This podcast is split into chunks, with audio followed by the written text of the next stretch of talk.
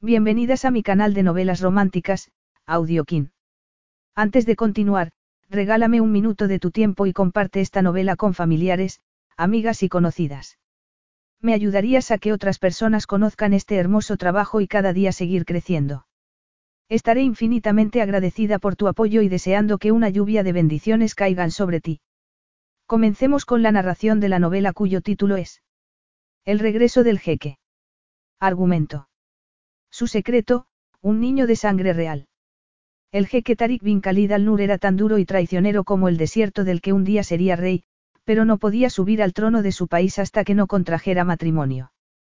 ¿Por qué, entonces, seguía soltero? No podía dejar de soñar con la encantadora Yesa Hat, una chica corriente, pero inolvidable.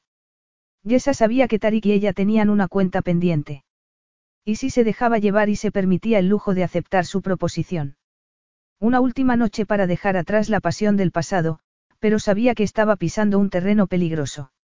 En una sola noche, podría desvelarse el secreto que había mantenido oculto durante tantos años. Capítulo 1. La puerta se abrió de repente y Yesa levantó la vista del escritorio. Era como un sueño, un sueño que había tenido muchas veces. Él entró, envuelto en el frío húmedo de las noches de Yorkshire. Sin pensar se puso en pie y abrió las manos como si así pudiera defenderse de él, como si pudiera impedirle que entrara en aquel diminuto despacho, en su vida, no podía dejarle entrar de nuevo. No podía permitírselo. Aquí estás, dijo él en un tono enérgico e intransigente, como si se conformara con clavarle su fría mirada, como si la estuviera buscando. El corazón de Yesa latía descontrolado y la cabeza le daba vueltas. ¿Acaso era una alucinación? Cinco años después. Estaba soñando. Tarik, dijo ella, aturdida, como si así pudiera disolver aquella ensoñación. Pero Tarik bin Khaled al-Nur no parecía un sueño. No había nada incorpóreo en él, un hombre que nunca pasaba desapercibido, al que era muy difícil olvidar. Le había dicho que no era más que un miembro de una de las familias más ricas del país, un hijo consentido y multimillonario, pero Yesa ya sabía que era algo más que eso, Tarik se había convertido en el gobernante de su país. No soportaba saberlo. Era como si lo llevara escrito en la frente, delatándose a sí misma, revelándole que le había seguido la pista a través de los años cuando en realidad había querido olvidarle. Pero no era capaz de apartar la vista de él. Incluso después de tantos años, podía recordar todos sus rasgos con una claridad asombrosa, pero él era mucho más de lo que ella se había permitido recordar. Las líneas de su rostro se habían endurecido y se habían vuelto más enigmáticas e indescifrables. Se había hecho más hombre, el tiempo lo había convertido en un hombre hecho y derecho. Los recuerdos eran nebulosos, pero el tarik que estaba ante ella era poderoso, vibrante, deslumbrante. Peligroso. Yesa trató de concentrarse en el peligro. No importaba si su corazón saltaba cada vez que lo veía. Lo importante era el secreto que tenía que guardar. Con el tiempo había empezado a pensar que ese momento nunca llegaría, pero se había equivocado. Él era todo músculo, fuerza y poder dentro de un cuerpo atlético y esbelto. Su piel, ligeramente bronceada, parecía atrapar los rayos del sol. El tiempo se había detenido y Yesa le observaba, intentando descifrar el duro rictus de su rostro. Sus rasgos se habían vuelto más pronunciados, las oscuras líneas de las cejas, el pelo grueso y negro azabache, el ángulo de su nariz masculina, los pómulos altos, su ademán aristocrático y arrogante, sangre real. ¿Cómo había sido capaz de pasar por alto todas aquellas pistas cinco años antes? ¿Cómo le había creído cuando le había dicho que no era más que un insignificante miembro de la élite del país? Aquellos ojos verdes y profundos, misteriosos y casi negros al atardecer, conectaban con una parte de ella que creía haber enterrado muchos años antes, la parte que había creído todas las mentiras que él le había dicho, la parte que la había convertido en un juguete en las manos de un maestro de la manipulación, la parte que lo había amado incondicional y temerariamente y que, a pesar de todo, seguiría queriéndolo. Él cerró la puerta tras de sí con un gesto pausado, pero el leve clic del picaporte sonó como un disparo en los oídos de Yesa. No podía permitirse ni un momento de debilidad, no cuando había tanto en juego. Sin duda él quería saber la verdad. No había ninguna otra explicación. ¿Por qué si no se había presentado así en aquel humilde despacho situado en un viejo callejón de York? Estaba allí para saber la verdad. Cuando la puerta se cerró, el ruido de la hora punta vespertina en el centro de York desapareció, dejándolos a merced de un silencio insoportable. El despacho era demasiado pequeño y parecía encoger por momentos. A Yesa se le salía el corazón del pecho, y unas garras de hielo parecían clavarse en sus costados. Tarik era una sombra enorme y amenazante que se cernía sobre ella. Él no se movió ni tampoco dijo nada, sino que continuó mirándola fijamente, retándola a apartar la vista. Aquel hombre arrogante y de aspecto fiero no tenía nada que ver con el joven mujeriego y desenfadado que Yesa recordaba. Su sonrisa espontánea y su encanto sutil se habían ido para siempre. El hombre que tenía ante sus ojos, temible e implacable, era el rey que acechaba dentro del muchacho que ella había conocido en otro tiempo, aquel que había visto fugazmente en alguna ocasión. Un gélido escalofrío recorrió la espalda de la joven. Él estaba allí para saber la verdad. Los oídos le pitaban y retumbaban con cada latido de su corazón. El pasado y los secretos la habían acorralado, arrastrándola hacia el oscuro remolino del que tanto le había costado escapar. Pero no solo tenía que protegerse a sí misma. Tenía que pensar en Jeremy, en lo mejor para él. No era eso lo que siempre había hecho, sin importar las consecuencias. Miró a Tarik de arriba abajo y trató de pensar que solo era un hombre, por muy fiero y temible que fuera. Además, por muy rey que fuera en ese momento, cinco años antes había desaparecido sin dejar rastro, sin decir ni una palabra, sin mirar atrás, Tarik era un hombre traicionero y cruel, tan cruel como el exótico desierto en el que vivía. Los exquisitos trajes a medida de seda y cachemira no escondían la realidad. Tarik bin Khaled al-Nur era un guerrero, salvaje e indomable, un relámpago cegador en una noche cerrada. Era un depredador. Y ella siempre lo había sabido, a pesar de sus encantadoras sonrisas y su actitud desenfadada. De repente Yesa se quedó sin aire. Tenía los pulmones agarrotados, como si no hubiera oxígeno suficiente en la habitación.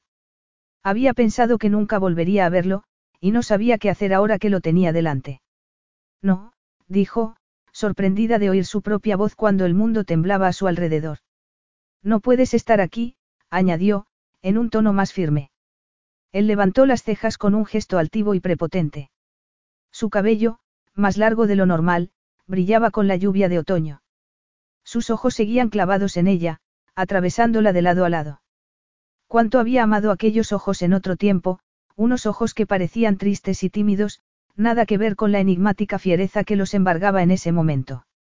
Pero aquí estoy, le dijo él en un tono sosegado, con un acento casi imperceptible que evocaba tierras lejanas. Otro desafío, que golpeó a Yesa como un puño en el estómago. Sin ser invitado, le dijo, intentando sonar sarcástica, fingiendo una fuerza que no tenía. ¿Acaso necesito invitación para entrar en el despacho de un agente inmobiliario? Te pido disculpas si he olvidado las costumbres inglesas, pero pensaba que los clientes podían entrar libremente en esta clase de establecimientos. ¿Tienes cita? Preguntó Yesa, apretando la mandíbula para contener los temblores. Digamos que sí, le dijo él, como si quisiera darle algo a entender. La miró de arriba abajo, como si la comparara con los recuerdos que tenía de ella. Yesa se sonrojó de pies a cabeza, presa de una mezcla de furia y miedo. De repente tuvo la sensación de que no estaba a la altura, y entonces se enfadó aún más, con él, consigo misma. ¿Cómo podía preocuparse por esas cosas en un momento como ese? Nada cambiaría la cruda realidad, ella era una chica corriente de Yorkshire y él era un rey. Me alegro de verte de nuevo, Yesa, dijo Tarik en un tono engañosamente cortés. Ella deseó que no hubiera dicho su nombre, oírlo en sus labios era como una caricia en la base de la nuca. Me temo que no puedo decir lo mismo, respondió ella en un tono frío. Tenía que asegurarse de que no volviera a aparecer por allí. El pasado era demasiado complicado como para sacarlo a la luz en el presente. Eres la última persona a la que querría ver. Si te vas por donde has venido, podremos fingir que esto no ha pasado. Los ojos de Tarik emitieron un destello fugaz, del color del jade. Se metió las manos en los bolsillos con indiferencia y desenfado.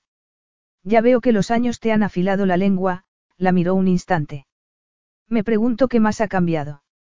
Algo muy importante había cambiado, pero ella no podía compartirlo con él. ¿Acaso lo sabía ya y le estaba tendiendo una trampa? Yo he cambiado, dijo por fin, fulminándolo con la mirada, pensando que una ofensa era mucho mejor que cualquier defensa contra el extraño que tenía ante sus ojos.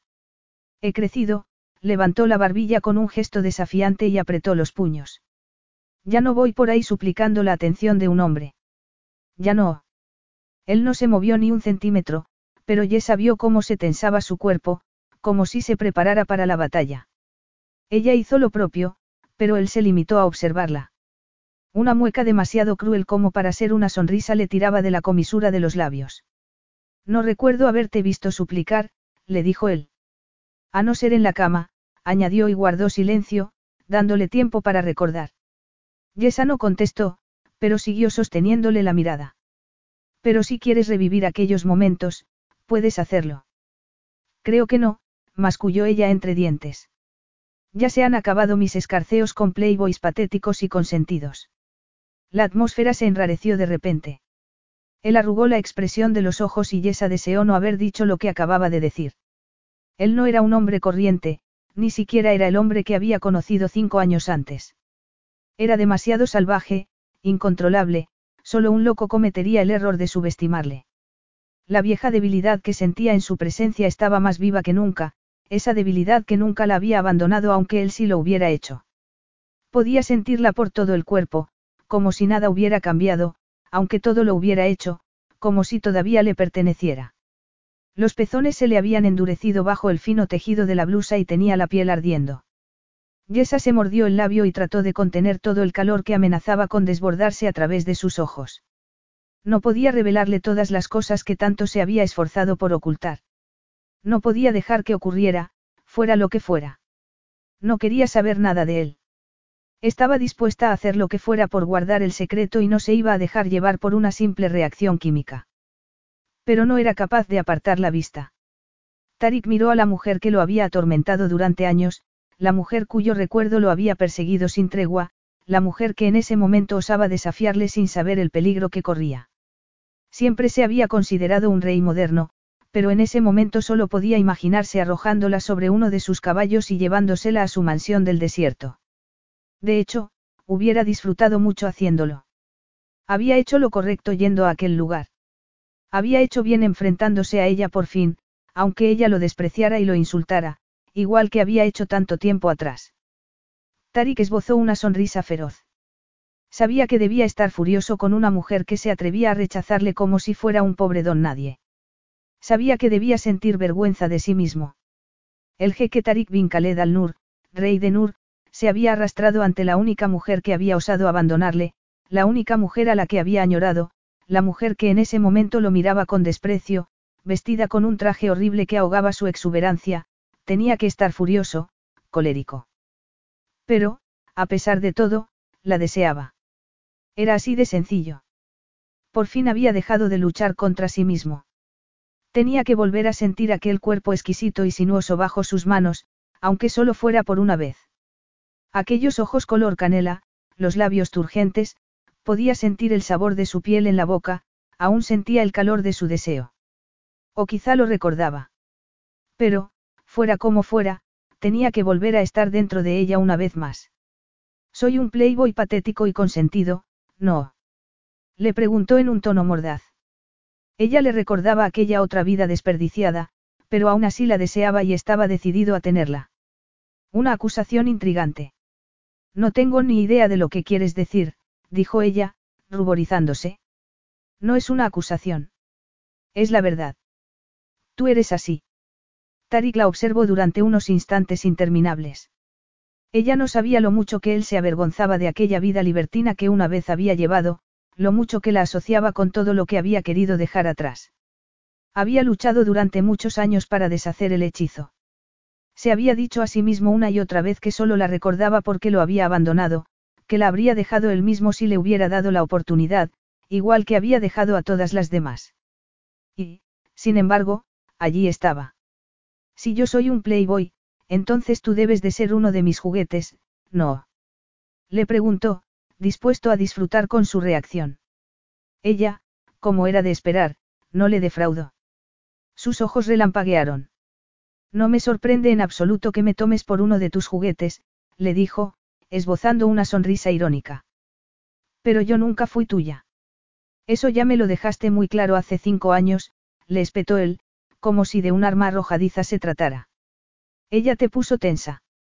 Pero dos viejos amigos no se saludan de esta forma después de tanto tiempo, añadió él y cruzó la estancia hasta detenerse frente al escritorio. Amigos. Repitió ella, sacudiendo la cabeza suavemente. ¿Es eso lo que somos? Solo la mesa del escritorio se interponía entre ellos. Yesa tragó en seco. Tarik sonrió. Era tal y como la recordaba.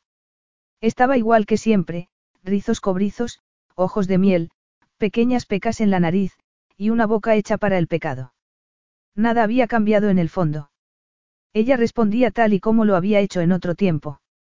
¿Y qué sugieres? preguntó ella, arqueando las cejas. Vamos a tomarnos un café. Hablamos de los viejos tiempos. Creo que no me apetece. Me dejas desolado, dijo él en un tono incisivo.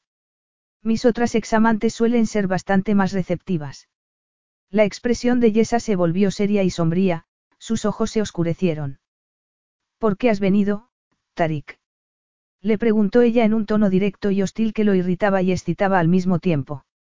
Vas a alquilar un piso en la zona de York. Si es así, tendrás que volver cuando estén los agentes. Me temo todos han salido con clientes. Yo solo soy la gerente. ¿Por qué crees que estoy aquí, Yesa? La miró fijamente, dejando la pregunta en el aire. Quería ver su reacción. Ella se llevó la mano a la garganta, como si quisiera calmar el ritmo desbocado de su corazón. No tengo la más mínima idea. No puedo imaginar ni una razón por la que quisiera venir aquí, le dijo en un tono no tan firme, tanto así que tuvo que toser para disimular el temblor. Creo que debes irte. Ahora, añadió, irguiéndose de hombros como si se creyera rival para él. Tarik se inclinó hacia adelante y se preparó para la guerra. Ella tendría que pagar por lo que acababa de decir. Él era el rey y ella debía aprender a hablarle con corrección. Si no me dices lo que quieres, empezó a decir ella, frunciendo el entrecejo. A ti, él sonrió. Te quiero a ti. Capítulo 2. A mí. Yesa se quedó perpleja. Quería retroceder un paso, pero las rodillas no la dejaban. ¿Has venido por mí? No se lo creía. No podía creérselo, no mientras siguiera clavándole esa mirada peligrosa. Sin embargo, algo dio un pequeño salto en un remoto rincón de su corazón. Claro que estoy aquí por ti, dijo él, arqueando una ceja. ¿Crees que he llegado hasta aquí por accidente? Hace cinco años saliste corriendo lo más rápido que pudiste. Y ahora me dices que me has buscado por todas partes. Tendrás que disculparme, pero no entiendo un cambio tan radical de comportamiento, le dijo ella con ironía. Tienes que estar hablando de otro, dijo Tarik. Fuiste tú quien desapareció, Yesa. No yo. Yesa parpadeó, incrédula. Durante un instante no tuvo ni idea de qué estaba hablando, pero entonces el pasado la golpeó como un puño. Había ido al médico para hacerse una revisión de rutina y así había descubierto que estaba embarazada. Embarazada. En ningún momento se hizo ilusiones. Desde el primer momento supo que Tarik no recibiría la noticia con agrado, así que decidió marcharse durante unos días para buscar una solución, para pensar qué hacer lejos del embrujo de su presencia.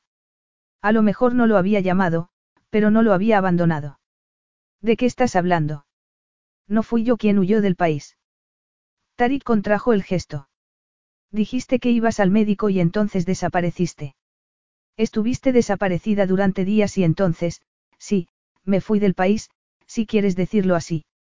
Yo volví, dijo Yesa, con la voz cargada de dolor, un dolor que ya debía haber olvidado. Pero tú no. Hubo un pesado silencio. Debes de haber oído que mi tío falleció, no. Dijo Tarik, mirando hacia otro lado. Su tono de voz era distendido, nada que ver con la tensión que agarrotaba a Yesa. Sí, dijo ella, intentando sonar igual de ecuánime. Salió en todos los periódicos poco después de que te fueras. Fue un accidente terrible. Imagina la sorpresa que me llevé cuando descubrí que el hombre al que creía el hijo de un médico era en realidad un miembro de la realeza, y el nuevo rey de Nur. Mi padre era médico, dijo él, levantando las cejas. ¿O acaso crees que fui capaz de faltar a su memoria por pura diversión? Creo que me engañaste deliberadamente, contestó ella, tratando de no sucumbir al arrebato de rabia que sentía. Sí, tu padre era médico. Pero también era el hermano menor de un rey. Lo siento, dijo él en un tono altivo. Pero tus sentimientos no eran más importantes que la seguridad en esos momentos. ¿Seguridad? Preguntó ella, sofocando una risotada sarcástica, como si todo eso le fuera indiferente. Así es como lo llamas. Inventaste a un hombre que no existía, que nunca existió. Y después fingiste ser ese hombre. Él sonrió y Yesa se acordó de una manada de lobos. Estaba segura de que no quería oír todo lo demás que tuviera que decirle. Siento lo de tu tío, le dijo en un tono suave, cuando en realidad hubiera querido hablarle con dureza. Mi tío, su esposa, y sus dos hijos murieron, dijo Tarik con frialdad, haciéndole ver que no necesitaba sus condolencias. Y ahora no solo soy el rey de Nur, sino también el último descendiente de la dinastía. ¿Sabes lo que significa eso? De repente Yesa sintió pánico. Imagino que significa que tienes más responsabilidades, dijo. No había ninguna razón para su visita, excepto una. Sin embargo, de haber sabido la verdad, no hubiera perdido el tiempo dándole una charla sobre la dinastía monárquica de Nur. A lo mejor solo sospechaba algo, pero, fuera como fuera, lo quería lejos lo antes posible. Aunque en realidad yo no sé nada de esas cosas, añadió, extendiendo las manos y gesticulando a su alrededor. Soy la gerente de unas oficinas. No soy un rey. Desde luego, él la observó un momento sin decir nada. Soy responsable de mi pueblo, de mi país, de una forma totalmente nueva para mí. Significa que tengo que pensar en el futuro. Tengo que casarme y tener herederos. Cuanto antes mejor. Yesa se quedó sin aire bruscamente. La cabeza le daba vueltas. Sin duda no se estaba refiriendo a, una parte de ella, secreta y bien escondida, deseaba que así fuera, aquello con lo que tantas veces había soñado. Ser su esposa. Ser la esposa de Tarik. No seas ridículo, le dijo, cortando sus erráticos pensamientos. Ella no era nadie y él era el rey de Nur. Era imposible. Totalmente imposible.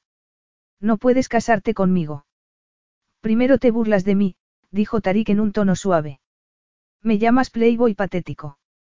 Después me echas de aquí, como si fuera un insignificante insecto, y ahora me reprendes como si fuera un niño, esbozó una sonrisa que no le llegó a los ojos. A lo mejor has olvidado quién soy. Yo no he olvidado nada, Tarik, le dijo en un tono enérgico. Y es por eso que te pido que te vayas. De nuevo. Tarik se encogió de hombros con indiferencia, pero sus ojos indicaban otra cosa. En cualquier caso, no me estás entendiendo bien, sonrió. No tengo por costumbre pedirles matrimonio a examantes que albergan tanto desprecio por mí. Te lo aseguro. Yesa tardó unos segundos en asimilar aquellas palabras, pero cuando lo hizo, sintió una profunda vergüenza, humillación, un amargo recordatorio de lo que había sentido tanto tiempo antes al encontrarse su teléfono apagado, el apartamento de Londres vacío. La furia más corrosiva se propagaba por sus entrañas, paralizándola. ¿Cómo había podido imaginar siquiera que había salido de la nada para pedirle que se casara con él? En un abrir y cerrar de ojos había vuelto a ser una idiota. Esos cinco años no habían pasado en realidad. ¿Y entonces qué es lo que quieres? Le preguntó, clavándole la mirada. No estoy interesada en tus juegos. Ya te he dicho lo que quiero, le dijo él en un inquietante tono de calma. Es que tengo que repetírtelo. No recuerdo que fueras tan lenta captando el mensaje, Yesa. Una vez más, al oír su nombre en aquellos labios, la joven se estremeció por dentro. Pero entonces decidió que ya había tenido suficiente. Las piezas del puzzle no encajaban, y no tenía por qué devanarse los sesos. ¿Por qué le permitía irrumpir en su vida de esa manera? Había aparecido como si nada después de cinco años para acorralarla detrás de un escritorio. ¿Quién se creía que era? Presa de un arrebato de furia, Yesa rodeó el escritorio y se dirigió hacia la puerta. No tenía por qué consentir que le hablara de esa forma. No tenía por qué escucharle. Ya no era una chiquilla enamorada. Esa jovencita había muerto muchos años atrás, gracias a él. Tarik no tenía ni idea de todo lo que había pasado, y ella no le debía nada, ni siquiera una explicación. ¿A dónde crees que vas? ¿Crees que puedes escapar de mí? Sí que sé a dónde te puedes ir tú, le dijo, sin volverse hacia él, avanzando hacia la puerta. Y entonces la tocó, así, sin más. No le había oído acercarse, pero la tocó, sin darle tiempo para prepararse, para esquivarle. La tocó y entonces ella perdió el control. Su mano poderosa se cerró alrededor del brazo de la joven justo por encima del codo. Fuego y fuerza, calor, todo eso emanaba de él, atravesando el fino tejido y marcándole la piel. La historia se repetía. Él cruzó la distancia que había entre ellos y la apretó contra su fornido pecho. Yesa contuvo el aliento. Sus cuerpos encajaban a la perfección, como dos piezas de un puzzle sin resolver. Ella podía sentirlo en cada rincón de su ser. La quemaba, la consumía, incluso allí donde no estaba en contacto con ella.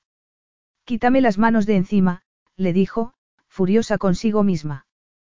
¿Cómo podía traicionarla su propio cuerpo? Rápidamente él dio un paso atrás, la soltó y la llama se apagó. Ella se volvió lentamente hacia él. Tenía que pensar en Jeremy, en lo que tenía que esconder, en lo que Tarik sería capaz de hacer si descubría la verdad. ¿Es eso lo que piensas de mí? Le preguntó. Levantó la barbilla. ¿Crees que puedes presentarte aquí después de tanto tiempo, después de esfumarte sin más, dejando un rastro de mentiras tras de ti, crees que puedes hacer eso y que yo me arrojaré a tus brazos? Una vez más parece que te has equivocado, dijo Tarik, mirándola fijamente. Había algo en su voz que resultaba espeluznante. No fui yo quien huyó. Yo soy el que ha reaparecido, a pesar del tiempo pasado. Eres el que mintió sobre quién era en realidad. Todo un ejemplo de moral. Todavía no me has dicho dónde pasaste todos esos años, dijo Tarik, acariciándola con la voz. ¿De qué ejemplo de moral estás hablando en realidad? Obviamente no podía decirle que había descubierto que estaba embarazada. No podía decirle que después de muchos días de tormento había vuelto a Londres para decirle la verdad y que no lo había encontrado, como si nunca hubiera existido, como si hubiera sido un producto de su imaginación. No podía decirle que, él era el padre. Lo cierto es que, dijo, respirando hondo. No tengo intención de ahondar en el pasado, se encogió de hombros. Superé lo tuyo hace mucho tiempo. Los ojos de Tarik relampaguearon. ¿En serio? Le preguntó, en un tono sosegado. Lo siento mucho si esperabas encontrarme encerrada en algún ático recóndito, llorando con tu foto en la mano, dijo ella, intentando reírse con desprecio. He seguido adelante. Y te sugiero que hagas lo mismo. No eres un jeque. Seguro que solo tienes que chasquear los dedos para que aparezca ante ti todo un harén de hermosas mujeres a tu disposición. Durante una fracción de segundo, Yesa pensó que había ido demasiado lejos. Después de todo, él era un rey. Tarik apartó la vista un instante y sus labios esbozaron algo parecido a una sonrisa. Tengo que casarme, dijo, volviéndose hacia ella. Pero antes de poder cumplir con esa obligación, parece que tengo que enfrentarme a ti. Enfrentarte a mí. Ella sacudió la cabeza, sin entender ni una palabra. ¿Qué tienes que resolver conmigo después de tantos años? Tú y yo tenemos una cuenta pendiente, le dijo, levantando las cejas, desafiándola a discrepar. Por un momento Yesa creyó que iba a desmayarse. No tenemos nada pendiente, le dijo, levantando la barbilla, aceptando el reto.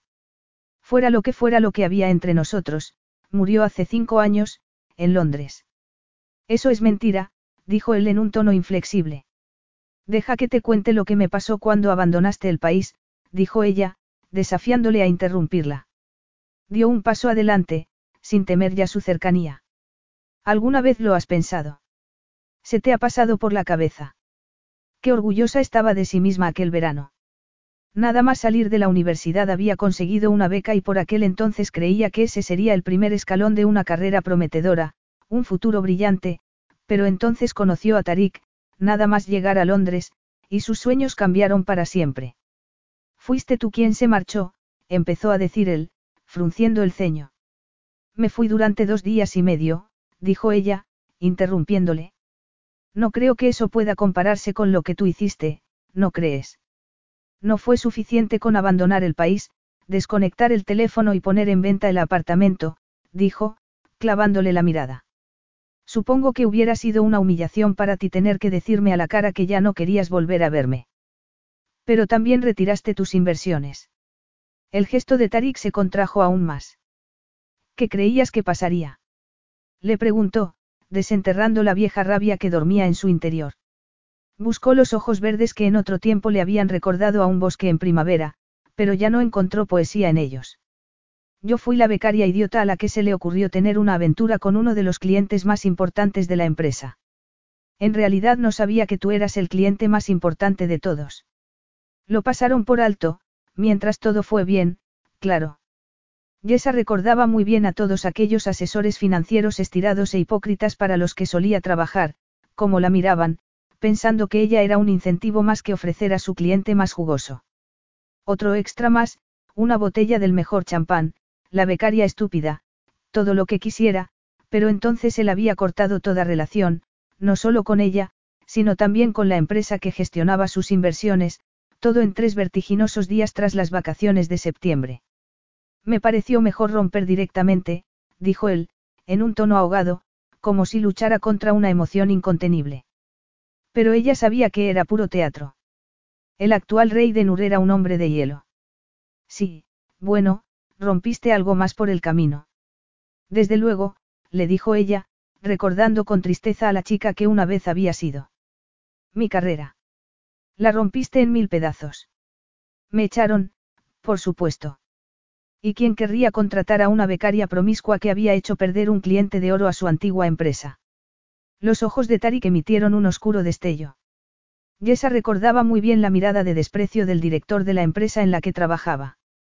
Recordaba las duras palabras que había usado para describir su comportamiento, el mismo con el que una semana antes se había ganado un guiño de ojos y una sonrisa. Ese fue el final de mi fulgurante carrera en Londres, dijo Yesa suavemente. Supongo que debería darte las gracias. A algunas personas les lleva toda una vida darse cuenta de que no están hechas para ese mundo. Gracias a ti, a mí solo me llevó unos pocos meses averiguarlo. Mi tío murió, dijo Tarik en un tono bajo y furioso. Su presencia parecía llenar toda la estancia, poderosa y amenazante. Me vi en el trono de la noche a la mañana, y tenía que cumplir con mis obligaciones. No tenía tiempo para consolar a alguien que estaba al otro lado del mundo. Es que no tienen papel y bolígrafo en el lugar de donde vienes. Dijo Yesa, con sarcasmo. Por no hablar de teléfonos. ¿Acaso os comunicáis usando reales poderes telepáticos? Él apartó la vista y masculló algo entre dientes en una lengua que Yesa no entendía. No te preocupes, dijo ella, cruzando los brazos sobre el pecho. Soy una superviviente. Me curé las heridas y seguí adelante. Puede que no tenga la vida que quería a los 22 años, pero es mi vida, levantó la barbilla y lo atravesó con la mirada. Y me gusta. Otro silencio. Tarik la observaba sin decir ni una palabra, con el rostro contraído. No sería suficiente con ofrecerte una disculpa, dijo por fin, levantando la vista hacia ella. Obré sin pensar. Fui demasiado impulsivo, insensato. Yesa se quedó mirándolo un instante, sin dar crédito a lo que acababa de oír. Ni siquiera iba a pedirle perdón. Es más, casi parecía que tenía que darle las gracias por haberla escuchado. Enhorabuena, le dijo en un tono corrosivo. Has conseguido librarte de tener que ofrecer una disculpa, y lo has hecho con mucha elegancia. He estado a punto de darte las gracias. Es evidente que estoy en deuda contigo, le dijo. Un relámpago fugaz cruzó su mirada. No hay deuda ninguna, dijo ella, deseando librarse de él.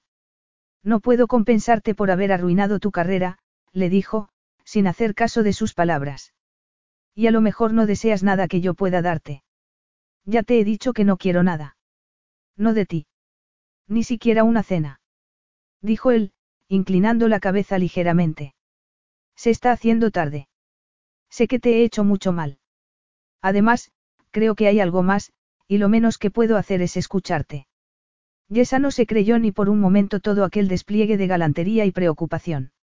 Ella sabía muy bien lo manipulador que podía llegar a ser. Me temo que eso es imposible, le dijo con firmeza. Tengo otros planes. Claro, dijo él, lanzándole una mirada que la hizo contener el aliento. Lo entiendo. En otra ocasión, quizá. Quizá, repitió ella, pensando que no volvería a haber otra ocasión. Hasta entonces, dijo él. Dio media vuelta y abandonó el despacho. Se había ido tan rápido como había llegado. Yesa soltó el aliento que había estado conteniendo y entonces se desplomó en el suelo, mareada. Se tocó el rostro con ambas manos y entonces las dejó caer. Sabía que volvería. Aquello no había terminado. Haciendo un gran esfuerzo, logró ponerse en pie y se alisó la chaqueta con un par de manotazos. Podía llorar por el hombre al que tanto había amado y por el que había cambiado toda su vida, pero no podía dejar que eso la distrajera de su objetivo principal. Proteger a Jeremy, el niño al que había llevado en su seno durante nueve meses, el bebé al que había besado con locura después de un largo y doloroso parto, el hijo al que había tenido que entregar en adopción con cuatro meses de vida, por muy dura que fuera la decisión, el niño al que quería con todo su ser, y por el que estaría dispuesta a luchar hasta el final con tal de salvaguardar su privacidad y garantizar su felicidad, a cualquier precio. Capítulo 3.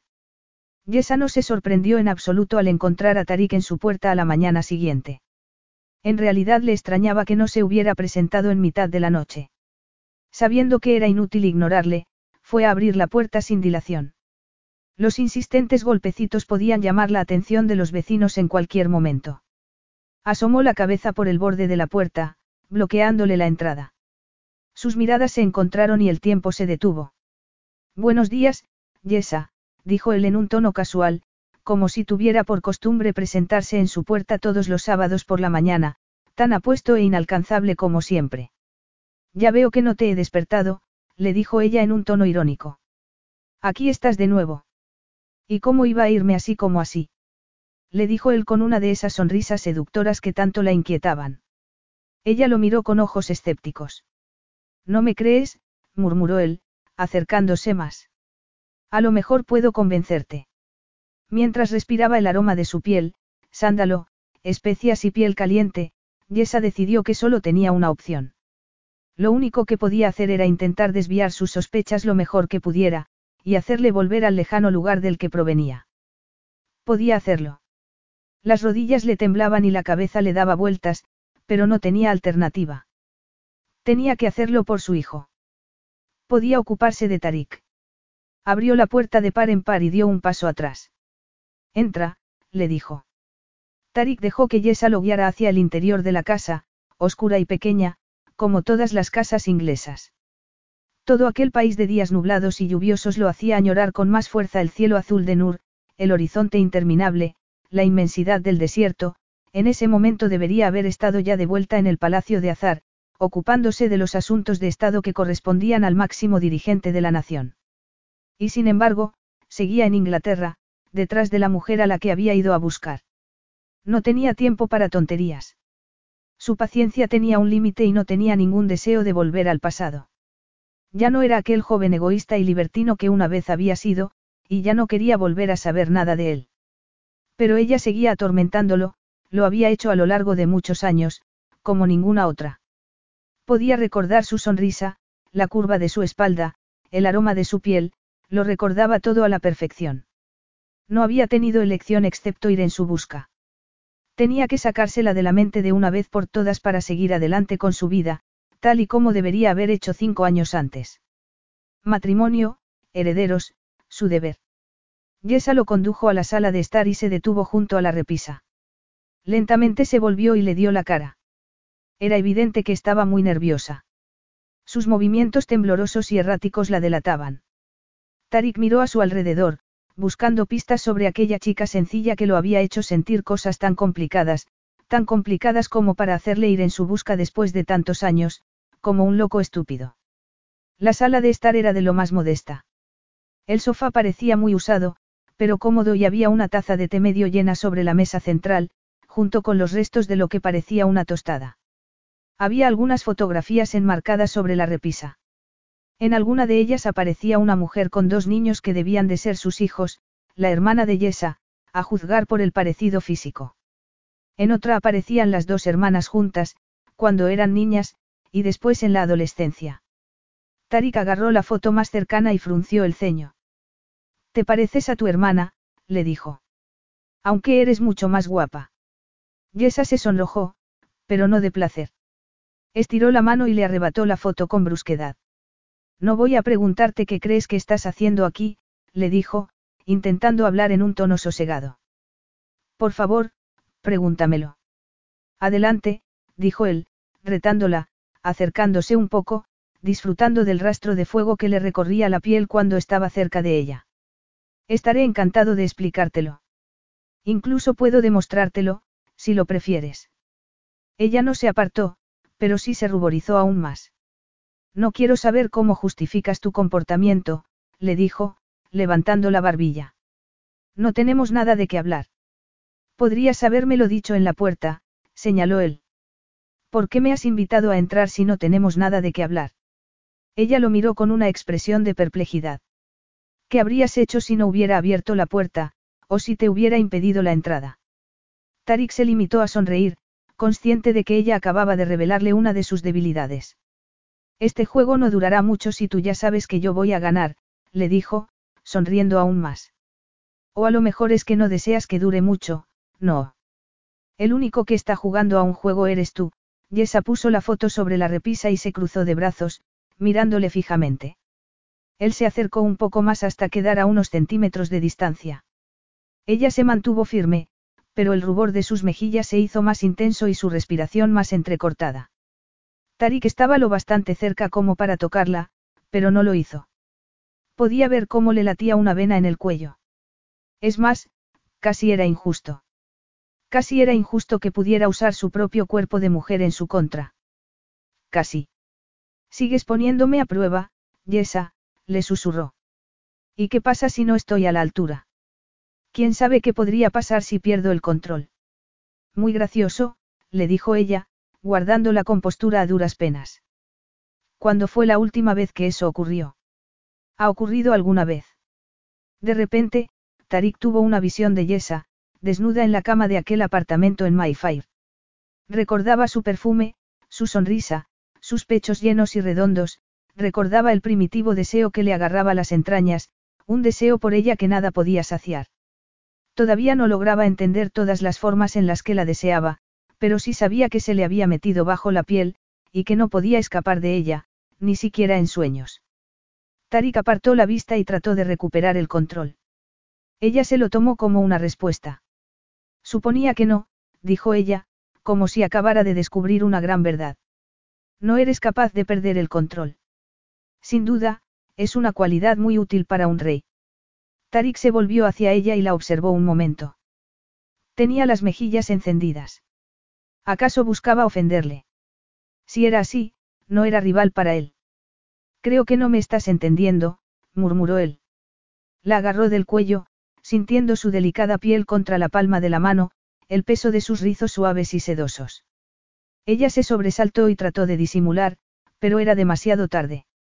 Él podía sentir los violentos latidos de su corazón. No le cabía duda de que no quería quererle. No había olvidado aquel día, cuando había desaparecido sin más, algo inesperado en una chica que siempre acudía a su llamada sin dilación, como las abejas a la miel. Si la tragedia y el destino no se hubieran interpuesto en su camino, sin duda le hubiera seguido la pista mucho antes, pero no tenía ningún sentido seguir ahondando en aquellas aguas turbulentas del pasado, sobre todo porque no sabía lo que se iba a encontrar. Lo único que importaba era que ella todavía lo deseaba. Podía sentirlo bajo las yemas de los dedos, podía verlo en sus pupilas dilatadas, en el rubor de su piel. Tarik. Por favor, solo quiero hablar, sobre nosotros. Nosotros.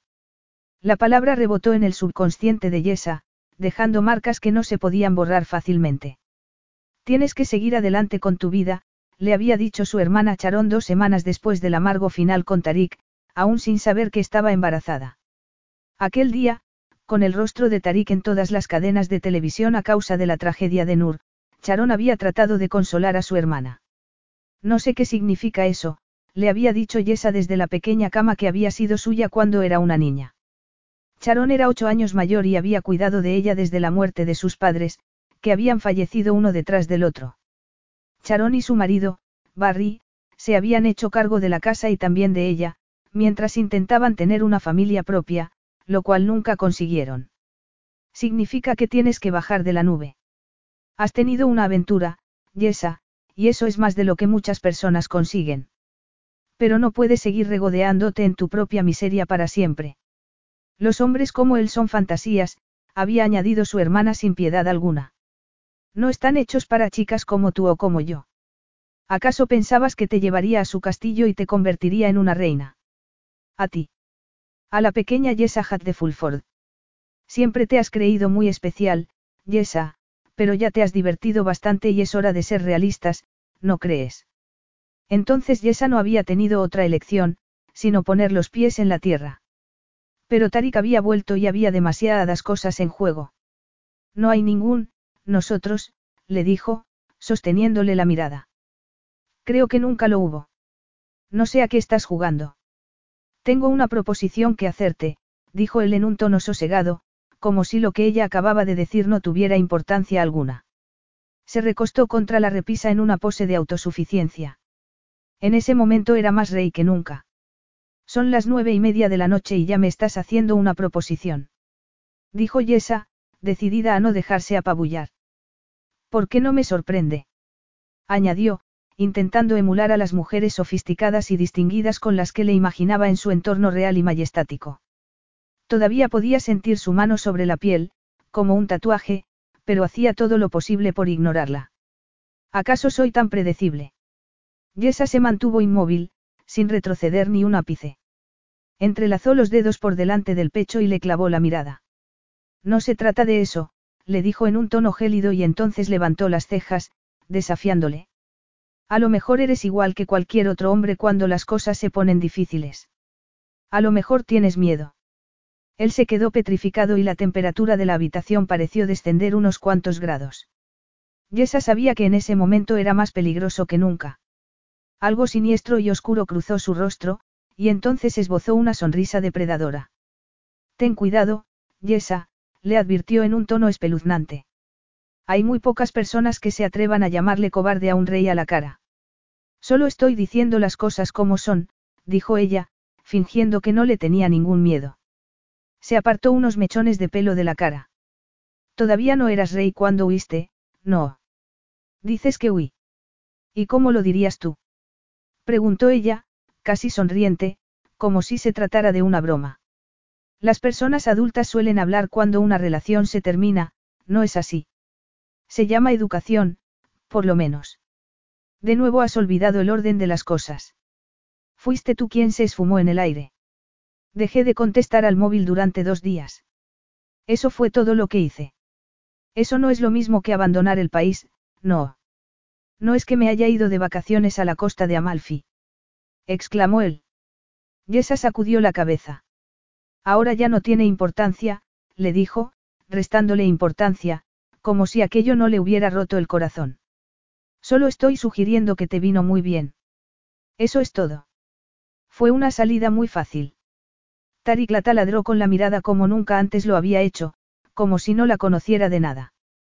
No voy a hacer un drama, ni tampoco voy a dejarme llevar por un arrebato de rabia, si es eso lo que estás buscando, le dijo finalmente, sin apartar la vista ni un segundo. No vas a salirte con la tuya, aunque me insultes y cuestiones mi honor, su boca se tensó en un amago de sonrisa. Tengo formas mejores de expresar lo que siento. Yesa sintió una repentina ola de calor y luchó contra ella con todas sus fuerzas. ¿De qué se trata entonces? Le preguntó finalmente, incapaz de dejar de mirarle, incapaz de callarse las preguntas cuyas respuestas no deseaba oír. ¿Cuál es esa proposición de la que hablas? Una noche, dijo él sin más.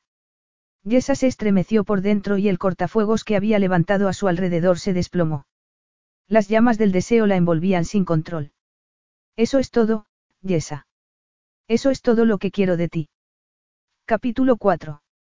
Las palabras retumbaron en las paredes. Yesa tragó en seco. Tarik podía ver cómo le temblaban las manos y eso le hacía saborear aún más el triunfo. Ella sabía que era inevitable, pero no estaba dispuesta a rendirse, y eso la hacía desearla aún más. Aquel enfrentamiento solo podía terminar de una manera, en la cama, y por ello se permitía el lujo de ser paciente. Ella podía resistirse todo lo que quisiera, pero no iba a salirse con la suya. No quiero volver a malinterpretarte, dijo ella después de un momento. Tarik se dio cuenta de que la nueva Yesa, madura y segura de sí misma, estaba a la altura de las circunstancias. Era una mujer misteriosa que no se dejaba intimidar con facilidad. ¿Una noche de qué? De todo lo que yo quiera, dijo él. Cualquier cosa que pida. Tendrás que especificar un poco, Tarik, le dijo ella en un tono tenso. Como quieras, dijo él, inclinándose hacia ella y disfrutando al verla retroceder. Te quiero en mi cama. O en el suelo. O contra la pared. O de todas las formas. He sido lo bastante específico. No. Ella lanzó una mano al aire, como si quisiera detenerle, pero ya era demasiado tarde. Él se acercó más y entonces su mano se estrelló contra un pectoral fornido y poderoso. No, ¿a qué te refieres? Preguntó él en un tono sensual, pero amenazante. ¿No quieres darme esa noche, o es que no quieres sentirme dentro de ti una vez más? ¿No quieres que te haga gemir de placer? No seas ridículo. Susurró ella. La mano que sostenía contra su pecho era el único punto de contacto entre ambos, frenándole, tocándole. Puede que sea muchas cosas, pero no ridículo. Tomó la mano de ella y se la llevó a los labios, probando su piel, sintiendo el pulso que palpitaba en su muñeca. Era como el vino. Se le iba directamente a la cabeza, arrastrándolo con una fuerza imparable. Ella emitió un sonido, como si estuviera a punto de hablar. A lo mejor dijo algo, y no pudo oírla por el ruido de su propio corazón. No había esperado una avalancha de lujuria tan fuerte y arrolladora. Te quiero fuera de mi cabeza, le dijo en un tono profundo e intenso. Estaba desesperado.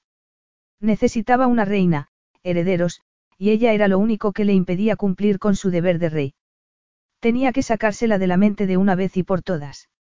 De una vez por todas. Solo quiero una noche. Una noche. Atónita, Yesa se le quedó mirando unos segundos, incapaz de creer lo que acababa de oír. Aquellas palabras increíbles bullían en el aire como agua hirviendo. Como si él la quemara, apartó la mano rápidamente y se movió hacia el otro lado de la habitación, poniendo algo de distancia entre ellos. Te pido disculpas, le dijo, utilizando su tono más formal e inflexible. ¿En serio? preguntó él, interrumpiéndola, inclinándose con desparpajo sobre la repisa. No me pidas disculpas cuando hay muchas otras cosas más interesantes que me podrías pedir. Te pido disculpas, repitió ella, siguiendo adelante a duras penas. Si no he entendido bien, pero tiene que ser una broma. Te puedo asegurar que nunca bromeo cuando se trata de ti. De alguna forma Yesa le creyó. Sin embargo, había un extraño brillo en su mirada que le decía que era mejor no saber a qué se refería exactamente con eso. Entonces debes de estar loco. Antes que pasar la noche contigo, me pasearía desnuda por Parliament Street. En cuanto oyó el eco de sus propias palabras, Yesa pensó que una mujer sensata jamás hubiera usado la palabra, desnuda, delante de un hombre como Tarik. Él no se movió ni un milímetro, pero, su sombra pareció crecer a su alrededor. Lo que quiero decir, dijo, prosiguiendo, al ver que él guardaba silencio, atravesándola con la mirada. Es que, por supuesto, no voy a pasar una noche contigo. El pasado no se puede borrar así como así. Me sorprende que te atrevieras a pedirme algo así. ¿En serio? Le dijo él, autosuficiente, prepotente. No te lo he pedido. Mejor. Así me ahorro la inconveniencia de tener que negarme, dijo ella, intentando mantener la calma. Qué bueno que no me lo has pedido.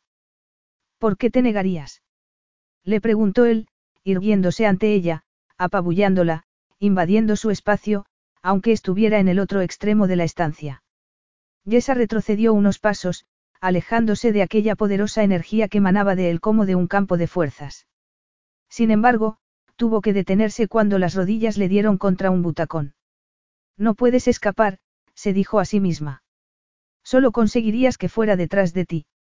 Y tienes que pensar en Jeremy. Tienes que pensar en él. ¿Por qué quieres una noche?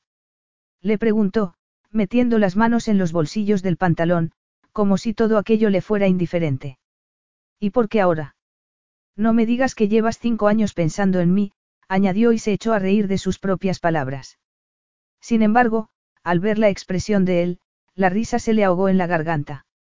Una gran verdad ardía en lo más profundo de sus oscuras pupilas. Te dije que tenía que casarme, se encogió de hombros, como si un compromiso duradero no tuviera la más mínima importancia para él. Pero primero tengo que asegurarme de que estás fuera de mi vida. ¿Lo entiendes? No. Yo pensaba que llevaba cinco años fuera de tu vida, dijo ella, intentando sonar imparcial y sofisticada, pero sin mucho éxito. Nerviosa, se mordió el labio.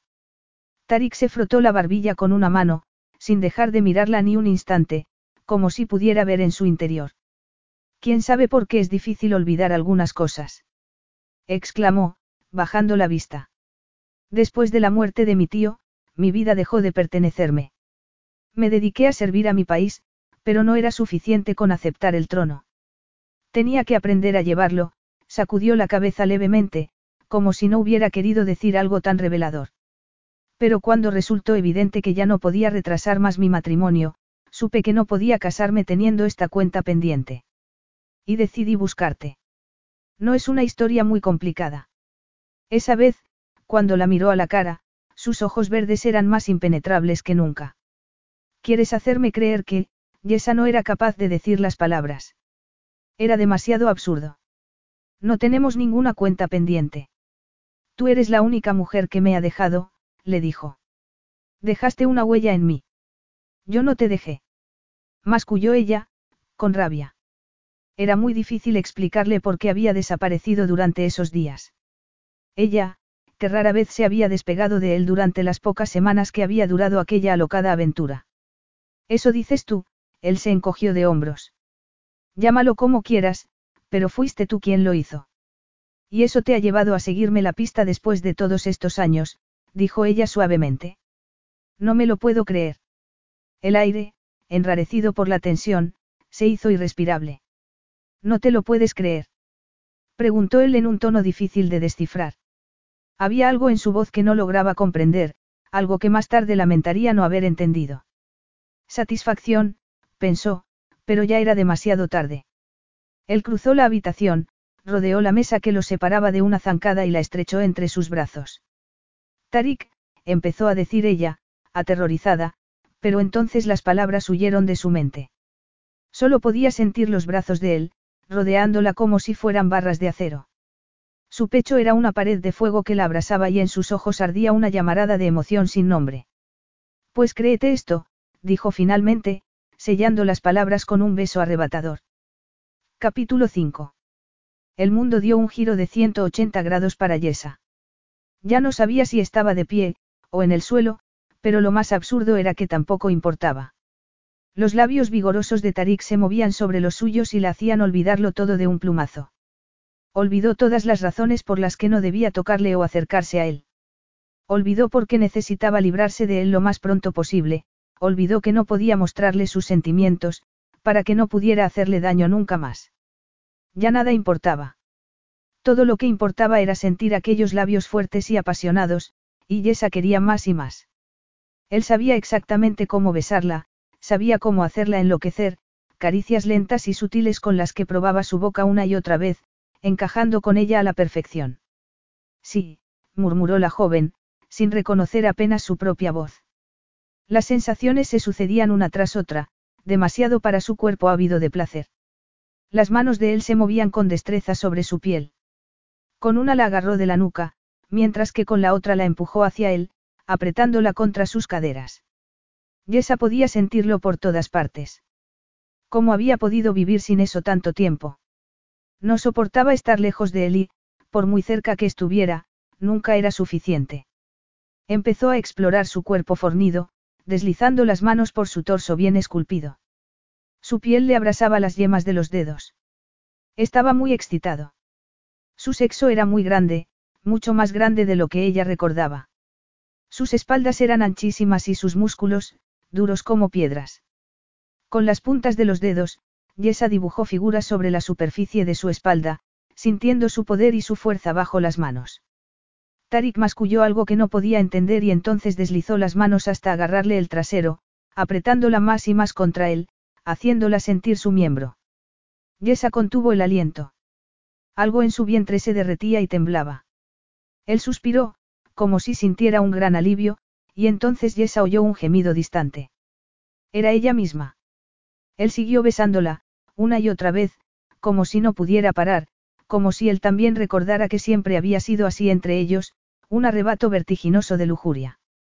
Ella no podía pensar, y tampoco encontraba motivos para hacerlo.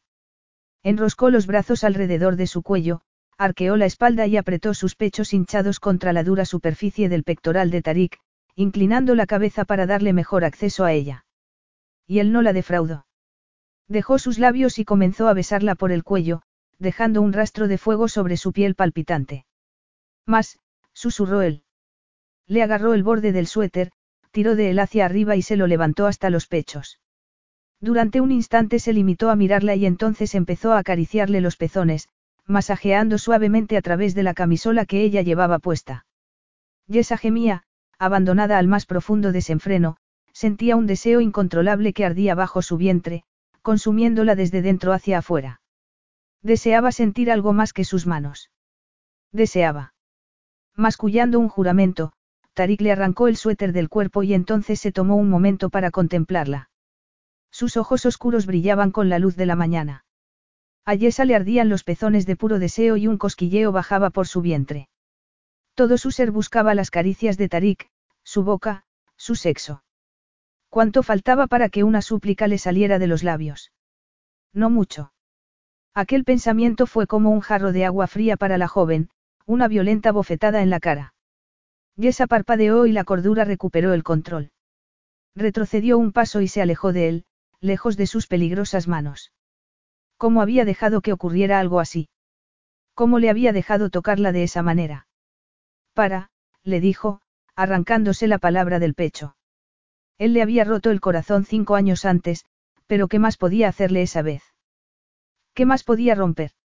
Le había llevado muchos años reconciliarse consigo misma después de todo lo ocurrido y, sin embargo, allí estaba de nuevo, a punto de arrojarse a sus brazos una vez más, tal y como había hecho en el pasado. Entonces nunca pudo creerse del todo que la deseara, y tampoco se lo creía en ese momento. Nunca había logrado averiguar a qué juego estaba jugando, porque un hombre como él se había fijado en alguien como ella. Pero, fuera como fuera, había vuelto al punto de partida en un abrir y cerrar de ojos. Yesahat, aunque más vieja y más sabia, estaba a punto de cometer los mismos errores. No, no podía hacer algo así. No iba a dejar que volvieran a romperle el corazón. No quieres parar, le dijo él. Solo crees que sí. No pienses. Si pienso, dijo ella, tratando de recuperar la compostura. Se puso derecha y trató de peinarse el cabello alborotado con ambas manos. Fuera lo que fuera lo que pasó entre nosotros, todavía nos queda esto, dijo Tarik, que no parecía dispuesto a darse por vencido. ¿Cómo vamos a ignorarlo? Yesa sintió un pinchazo de rabia. ¿Cómo podía hablar con tanta insolencia, como si en realidad fuera algo más que sexo para él? ¿Acaso no había aprendido ya la lección? No voy a negar que todavía me siento atraída por ti, dijo con sumo cuidado, tratando de no delatarse con sus propias palabras. Pero somos adultos, Tarik. Y tenemos que comportarnos como tales. No tenemos por qué, contestó él en aquel tono seductor que tan buenos resultados le había dado en el pasado. Como si todavía fuera ese hombre. A veces es mejor dejarse llevar un poco. Yesa buscó el suéter y se lo puso con un movimiento brusco, como si le sirviera de armadura contra él. Se alisó las arrugas de la tela sobre las caderas, se tocó el cabello, y fue entonces cuando se dio cuenta de que estaba actuando de una forma compulsiva. Y él sin duda se daba cuenta. Pensaba que querías hablar de algo importante, le dijo, intentando hacérsela dura sin mucho éxito. Yo no quiero esto, le dijo, aclarándose la garganta y gesticulando.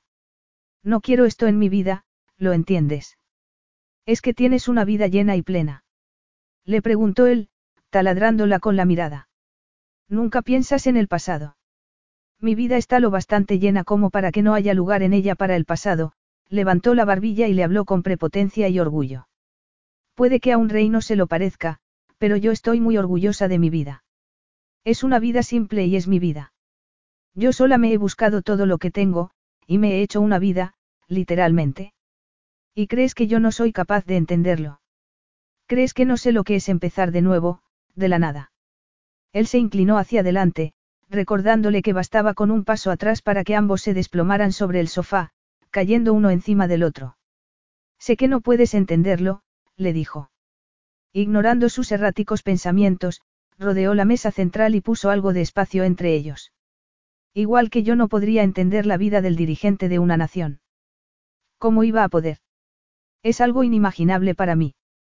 Entonces cuéntame cómo es, le dijo él, yendo tras ella en dirección a la ventana. Cuéntame cómo es ser Yesahat. ¿Y por qué te interesa tanto? Le preguntó ella, parándose en seco y mirándolo con un gesto de incredulidad. ¿Por qué quieres saber sobre algo tan corriente y mundano? Te sorprendería si supieras todas las cosas que quiero saber, se metió las manos en los bolsillos y la observó un instante. Ya te he dicho que nunca te he olvidado a lo largo de estos años, pero tú sigues sin creértelo. A lo mejor no te encontraré tan fascinante si me cuentas más cosas sobre ti. Soy una mujer sencilla, con una vida sencilla, le dijo en tono brusco. No creía que la estuviera engañando, pero tampoco podía creer que alguien como él sintiera fascinación por alguien como ella. Si estás tan orgullosa de tu vida como dices, ¿por qué te escondes? ¿Por qué no lo dices a los cuatro vientos? Presa de una gran frustración, Yesa rehuyó su mirada un instante. La piel de los brazos se le puso de gallina, así que los cruzó por delante del pecho. Solo quería que él se fuera de una vez. En cuanto lo hiciera, todo volvería a la normalidad, como si nunca hubiera estado allí. La vida de una chica corriente de Yorkshire debe de tener tanto interés para ti como el pronóstico del tiempo en Mongolia. Puede que no me conozcas tan bien como crees, dijo Tarik en un tono altivo y aristocrático. Sin duda debía de usar ese tono para dirigirse a sus súbditos. Pero ella no era uno de ellos. Mi vida no tiene mucho misterio, le dijo. Todas las mañanas me levanto y me voy a trabajar. Me gusta mi trabajo y soy buena en él. Mi jefe es buena persona. Tengo amigos, vecinos, me gusta donde vivo. Soy feliz, le dijo, sintiendo el calor que le consumía los ojos. Ojalá hubiera podido creérselo mientras lo decía. ¿Qué esperabas? Que mi vida sería un desastre y un tormento en su ausencia. Él abrió la boca, pero no dijo nada. Yesa quería decirle todo lo que había sufrido por su culpa, pero sabía que no era una buena idea. Tenía que proteger a Jeremy. Por favor, vete, le dijo tranquilamente, pero sin mirarle a la cara. No sé por qué has venido a buscarme, Tarik, pero ya es suficiente. No teníamos por qué volver a vernos, así que debes irte. Me voy esta noche, dijo él de repente. Yesa levantó la vista, sorprendida. Pareces que no te lo crees. Me duele que confíes tan poco en mí. ¿Crees que no voy a marcharme en realidad? Espero que hayas encontrado lo que estabas buscando, dijo ella, incapaz de procesar el aluvión de emociones que la embargaba. Alivio, sospecha, dolor. Pero no era necesario desenterrar el pasado. No estoy de acuerdo. Cena conmigo esta noche, hizo una pausa, como si no estuviera acostumbrado a lo que estaba a punto de decir. Por favor. Yesa, que no se había dado cuenta de que estaba conteniendo la respiración, la soltó repentinamente. No creo que sea una buena idea, dijo, frunciendo el ceño, más enojada consigo misma que con él. Porque quería en el fondo cenar con él. ¿Para qué prolongar la agonía? Que sea buena o no, no tiene importancia, ¿no crees? Tarik se encogió de hombros. Te he dicho que me marcho. Una cena. Eso es todo. ¿Es eso demasiado pedir? Por los viejos tiempos. Yesa sabía que debía negarse, pero ¿qué haría él si le decía que no? ¿Acaso volvería a presentarse en su casa cuando menos lo esperara? No podía dejar que volviera a buscarla a la casa, y si eso significaba que tenía que acceder a su absurda petición, quizá mereciera la pena. La mujer hecha y derecha en la que se había convertido llevaba años diciéndose a sí misma que lo de Tarik había sido un encaprichamiento sin más importancia, y que la agonía de perderle se había visto agravada por el bebé que llevaba en su vientre. Sin embargo, nunca se le había ocurrido pensar que volver a verle después de tantos años pudiera suscitar en ella unos sentimientos tan fuertes. Quizás lo mejor fuera hacerle frente de una vez y por todas. Además, la cena tendría lugar en un lugar público. ¿Qué daño podía hacerle en una estancia llena de gente? Una vocecilla proveniente de un lejano rincón de su mente susurró una advertencia, pero ya era demasiado tarde. Ya había empezado a decir las palabras que lo cambiarían todo. Muy bien, dijo. Cenaré contigo, pero eso es todo. Solo una cena. Un destello de satisfacción cruzó la mirada de Tarik y sus labios esbozaron un amago de sonrisa. Nada más ver su expresión Yesa se dio cuenta de que había cometido un gran error. Estupendo, él inclinó ligeramente la cabeza. El coche te recogerá a las seis. Capítulo 6. Yesa no fue capaz de reconocer la verdad hasta que no se vio sentada en aquella mesa, situada en una terraza al aire libre de un quinto piso, no muy lejos del Arco del Triunfo, en París, Francia. No era rival para alguien como Tarik bin Khaled al-Nur. Me alegro de que hayas podido venir, dijo Tarik, observándola con atención. Yesa hizo todo lo posible por no mostrar reacción alguna, pero no pudo controlar la expresión de su rostro. No me diste elección, ¿no crees? Le preguntó. Él la había envuelto en su tela de arañas y, allí estaba ella, fuera de su país y totalmente a su merced. Tarik esbozó una sonrisa arrogante y le hizo señas al camarero para que le sirviera el vino. Estaban en el último piso de una elegante casa, rodeada de estatuas de piedra y de hierro forjado. El bullicio de la noche parisina los rodeaba por doquier. Sin embargo, Yesa no era capaz de disfrutar de la belleza de las vistas, ni tampoco de la exquisitez de la mesa que tenía ante ella, adornada con manteles de seda y cubertería de plata. En realidad creía que estaba a punto de desmayarse. Miraba a Tarik fijamente, sin decir ni una palabra. En su interior las emociones libraban una batalla encarnizada. Pero él no parecía darse por aludido. Se limitaba a sonreír con condescendencia mientras jugueteaba con la copa de vino. Se había puesto su mejor vestido. No podía negarlo. Aunque fuera prácticamente imposible que alguien como ella pudiera impresionarle, había hecho todo lo que estaba en su mano para conseguirlo. Sin embargo, en ese momento el vestido azul intenso con el que antes se había visto tan guapa no le parecía más que un saco de patatas, totalmente eclipsado en aquella ciudad rutilante. De todos modos, pasara lo que pasara esa noche, por lo menos tenía plena conciencia de ello y sabía con certeza que había sido una decisión propia. Ya no era aquella chiquilla que se había dejado enamorar como una tonta. Se había subido en aquel coche por voluntad propia y no se había quejado en absoluto cuando se habían dirigido al aeropuerto de Leeds Bradford, en vez de detenerse frente a las puertas de algún hotel lujoso de York. Unos minutos después estaba a bordo de un impresionante jet privado, pensando que irían a cenar a Londres. Sin embargo, la hora de vuelo finalmente se había convertido en dos y. Francia. Había acabado en el extranjero, en una de las flamantes casas que Tarik tenía por todo el mundo. Pero no podía echarle la culpa a nadie excepto a sí misma. Tarik ni siquiera había ido en el avión con ella. No puedes estar enfadada conmigo, dijo él suavemente. Yesa podía sentir su acento sutilmente exótico sobre la piel, envolviéndola como una caricia. Estamos rodeados de tanta belleza, añadió, contemplando los majestáticos edificios y radiantes monumentos que los rodeaban. No puedo enfadarme. Preguntó ella, con las manos cruzadas sobre su regazo, tratando de mantener a raya la histeria que amenazaba con apoderarse de ella. No obstante, si era sincera consigo misma, sabía que no era precisamente histeria lo que sentía en ese momento. Era mucho más complicado. Accediste a cenar conmigo, dijo él, encogiéndose de hombros con prepotencia. Pero no especificaste el lugar, añadió, casi sonriendo. Qué tonta fui, dijo ella, mirándole a los ojos sin perder la calma. Nunca se me ocurrió pensar que uno tiene que especificar un país cuando va a cenar fuera. Hay muchas cosas que no se te han ocurrido, al parecer, dijo Tarik. Pero Yesa prefirió no ahondar en aquel comentario. Cuando uno tiene tanto dinero y recursos, es algo que se puede esperar, no. Sin embargo, estas cosas impresionan mucho más cuando son el fruto del trabajo duro. A lo mejor, dijo él en un tono ligeramente tenso, recordándole en cada momento que podía insultarle solo porque él mismo se lo permitía. ¿Te ofende la realeza, Yesa? Le preguntó, arqueando las cejas. Los ingleses también tenéis un monarca. Creo. La reina nunca me ha llevado a un país extranjero para una cena que ya hubiera sido igual de desagradable en el bar de la esquina. Solo será desagradable si tú quieres que lo sea, dijo él, provocándola con su paciencia infinita, como si supiera algo que ella desconocía. Esa vez sí que sonrió, pero su sonrisa estaba muy lejos de ser tranquilizadora. Yo me encuentro muy bien.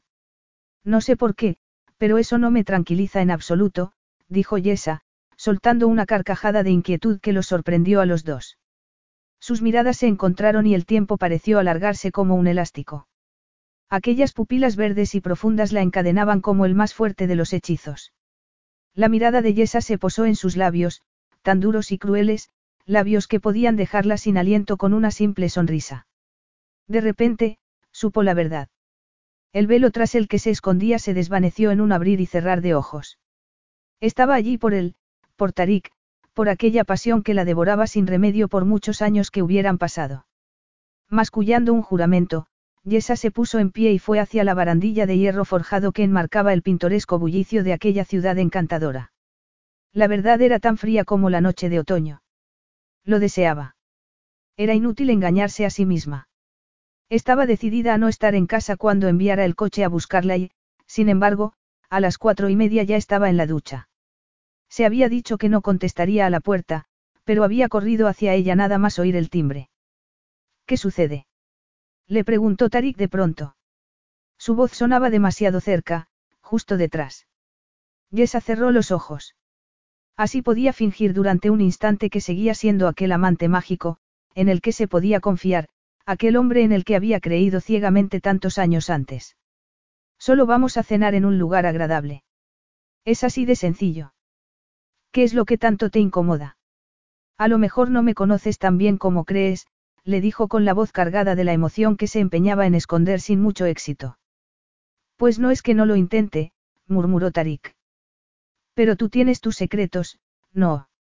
De repente Yesa sintió sus vigorosas manos sobre los hombros, agarrándola con fuerza y palpando su piel encendida, lanzando dardos de fuego que le recorrían todo el cuerpo. Soltó un suspiro y bajó la cabeza. A lo mejor aquello era inevitable. A lo mejor tenía que pasar, de alguna manera. Nunca había tenido oportunidad de decirle adiós a Tarik, su príncipe azul, había huido al piso de una amiga, en Brinton. Quería despejarse y aclarar las ideas. El hombre al que amaba había desaparecido, y poco después se había enterado de que en realidad jamás había existido. Todo había ocurrido tan rápido, no tuvo tiempo de expresar lo que sentía, sabiendo que era el último momento que pasaban juntos. De repente un sentimiento rebelde se abrió paso entre sus pensamientos. ¿Qué pasaría si aprovechaba la oportunidad en lugar de huir de ella? A lo mejor era ella quien realmente tenía que sacárselo de la cabeza, y no al revés. Se dio la vuelta y se apoyó contra el pasamanos, ladeando la cabeza para poder mirarle directamente a los ojos. ¿Y si conseguía lo que deseaba? Lo que deseaba era la última noche que nunca había tenido. Quería despedirse, asimilar de una vez por todas que no podía haber nada más entre ellos, tener algo para el recuerdo. Te daré una noche, le dijo, antes de perder las agallas. Ya estaba dicho, y no había vuelta atrás. Él se quedó de piedra. Su rostro perdió toda expresividad, pero sus ojos color jade relampaguearon. Había logrado sorprenderle. Bien. ¿Qué? Le preguntó él, pronunciando cada sonido con sumo cuidado, como si creyera que no la había oído bien. ¿Qué quieres decir? Es que tengo que repetirme. Dijo ella, deleitándose en su nueva posición de poder, saboreando las palabras. Ella tenía el control. Era ella quien decidía si quería arder en el fuego. Y después se marcharía sin más, y acabaría con él de una vez y por todas. Sería como empezar de nuevo, pasar página. No recuerdo que fueras tan lento en. Disculpa, dijo él, interrumpiéndola con educación y sonriendo sin alegría. Pero ¿por qué has cambiado de opinión tan repentinamente? A lo mejor he considerado las cosas desde otro ángulo, dijo ella, levantando las cejas. A lo mejor estoy interesada en las mismas cosas que tú. Dejar atrás el pasado, de una vez por todas. Por los viejos tiempos. Preguntó él. Se acercó un poco más. Su cuerpo formidable parecía abarcar toda la estancia. Todo su ser emanaba una tensión vibrante, y Yesa sabía que debía sentir miedo de lo que pudiera hacerle, de lo que pudiera hacerla sentir. Yesa esbozó una vieja sonrisa que llevaba mucho tiempo sin colorear sus labios, Una sonrisa que expresaba algo inefable. ¿Y a ti qué te importa? Le preguntó en un tono altivo, desafiándole. Los ojos de Tarik se oscurecieron y su expresión se tornó muy seria. Tienes razón, dijo en un tono ronco y susurrante. No me importa en absoluto. Sus labios se estrellaron contra los de ella con furia y dulzura al mismo tiempo. Una vez más probó su sabor y, una vez más, perdió la razón por ella. Y sin embargo, solo era un simple beso. Inclinando la cabeza, exploró la profundidad de su dulce boca, dejándose embriagar por su aroma femenino, sintiendo su cuerpo contra la piel. Suavidad contra dureza. Susurró sobre los labios. Estaba preparado para seducirla, de haber sido necesario. Sin embargo, en ningún momento había esperado encontrarse con aquella mujer decidida y desafiante que lo hacía desearla aún más. Puedes estar segura de que esto es lo que deseas, le dijo él, levantando la cabeza y observándola con atención. Los ojos de Yesa estaban velados por la pasión, y sus labios estaban hinchados de besos. Sin duda aquello pondría punto y final a todas aquellas noches tormentosas en las que se despertaba de repente, buscando el fantasma de una mujer que nunca estaba allí. ¿Acaso te he pedido que pares? Le preguntó ella, en un tono atrevido. Levantó la barbilla y le miró con ojos decididos. Si has cambiado de idea. No soy yo quien preciso de tantos juegos para conseguir su objetivo, le recordó él con la voz ronca por la pasión. Yo hice mi proposición desde el principio. Nunca escondí nada. Depende de ti, dijo ella, arrugando los párpados con una expresión inquisitiva y desafiante. Tarik la observaba sin dar crédito. ¿De dónde sacaba Yesajat aquella fuerza que teñía sus palabras? ¿Quién se creía que era? ¿Cómo osaba desafiarle de una forma tan directa y temeraria? Nadie se había atrevido jamás a hacer algo parecido. De repente, una alarma sonó en un rincón de su mente, pero él quiso ignorarla. Verás que la mayoría de las cosas, en realidad, dependen de mí, le dijo, recordándole que era él quien llevaba la voz cantante, por muy condescendiente que fuera cuando le venía bien. Él era rey. No había nacido para ello y había pasado una buena parte de su vida entregado al vicio y al libertinaje, pero los últimos cinco años los había pasado enmendando sus errores.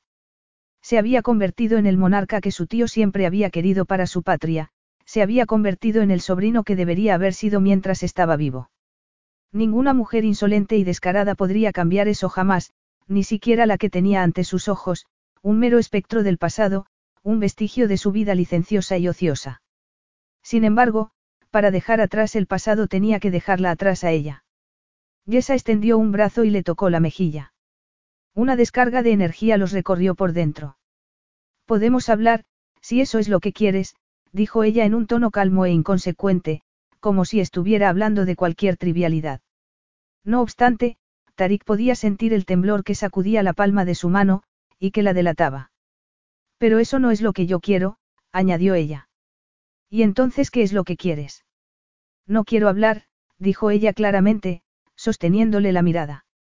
Y creo que tú tampoco, no. Ah, Yesa, dijo él, con un suspiro. Una descarga triunfal le recorrió las entrañas e hizo vibrar su sexo. Ella pensaba que era rival para él. Pensaba que podía desafiarle sin consecuencias, pero ya era hora de darle una lección. Muy pronto la tendría exactamente donde quería tenerla. No deberías desafiarme. Ella ladeó la cabeza y, sin amedrentarse en lo más mínimo, sonrió. Al verla Tarik perdió el control. La agarró sin pensar y la estrechó entre sus brazos. Capítulo 7. No era suficiente. Su sabor, su aroma, el tacto de su boca, sus manos, dibujando figuras sobre el pecho de Tarik. Él quería más. Quiero probar tu sabor, le susurró en árabe. Yesa se estremeció, al entenderle perfectamente. Lo quería todo de ella. Quería verla rendirse ante él, sucumbir a la pasión desenfrenada, del pasado. Pero sobre todas las cosas, quería verla desnuda. Tarik deslizó los dedos por su cabello, sin dejar de besarla, despeinándola y arrancándole las horquillas. Su espesa melena de rizos cobrizos cayó alrededor de su rostro, cubriéndola como una cortina. Salvaje e indomable, justo como él la quería, como la tendría. Tarik se separó un momento y se tomó un instante para contemplar su rostro. ¿Por qué llevaba tanto tiempo obsesionado con aquella mujer? No era una belleza, como muchas de las mujeres con las que había estado en el pasado. Su rostro nunca aparecería en las portadas de las revistas, ni tampoco en las pantallas de cine. Sin embargo, no era capaz de dejar de mirarla. Las tenues pecas que cubrían su nariz, las pestañas oscuras y pobladas que definían el contorno de sus ojos color canela, aquella boca hecha para el pecado, ella era algo más que hermosa, era inquietante. Era, contagiosa, se le había metido en las venas y corría por ellas como la sangre. Tarik no tenía ni idea de dónde había salido aquella idea fantasiosa. De hecho, no hubiera estado allí de no haber sido por todas aquellas noches en las que se había despertado buscándola, deseando tenerla una vez más. Tarik frunció el ceño y entonces lo hizo con más fuerza cuando ella se limitó a sonreír, aparentemente impasible ante él. Vamos, le ordenó, agarrándola del brazo sin admitir discusiones. La guió a través de la terraza y la hizo entrar en la silenciosa casa. El servicio había encendido algunas lámparas que arrojaban suaves rayos de luz sobre los suelos de mármol. La condujo a través de un laberinto de galerías repletas de arte y salas de reuniones llenas de antigüedades extravagantes que abarcaban casi toda la planta más alta de la casa. Desde todas las estancias se podía contemplar la mejor vista del París nocturno, pero él apenas se daba cuenta. ¿A dónde vamos? Le preguntó ella. Su voz no parecía esconder curiosidad alguna, como si todo aquello no le afectara en lo más mínimo. Algo que Tarik apenas podía soportar. En realidad no debería haberle importado en absoluto. Ella podía fingir cualquier cosa y él no tenía por qué dejarse atrapar en su juego. Sin embargo, apenas podía contener las ganas de gritarle. No podía aceptar que pareciera de hielo cuando él se moría por ella, incluso aunque todo fuera una farsa. Nada de esto importa, siempre y cuando consigas sacártela de la cabeza, se recordó con frialdad. Después de todo, a pesar de su absurda obsesión con una sola mujer durante tanto tiempo, la verdad era que no tenía tiempo para ello. Tenía un país que dirigir. Nur estaba al borde de grandes cambios, pero los cambios nunca eran fáciles, sobre todo en esa parte del mundo. Siempre había un precio que pagar. Siempre habría algunos que preferirían aferrarse a las viejas costumbres, por miedo, dogmatismo o por pura cabezonería. Otros, en cambio, preferirían hacer desaparecer el viejo régimen, del que Tarik era el último superviviente, sin importar las consecuencias, el caos y el derramamiento de sangre. Tenía disputas territoriales que resolver, consejos a los que asistir, Tarik amaba su árido y turbulento pero hermoso país más que a nada o nadie en el mundo, y era una gran traición para él verse involucrado con aquella mujer, sobre todo porque ella era la última con la que se había visto enredado en aquella época que no quería recordar, un tiempo de excesos y mala vida.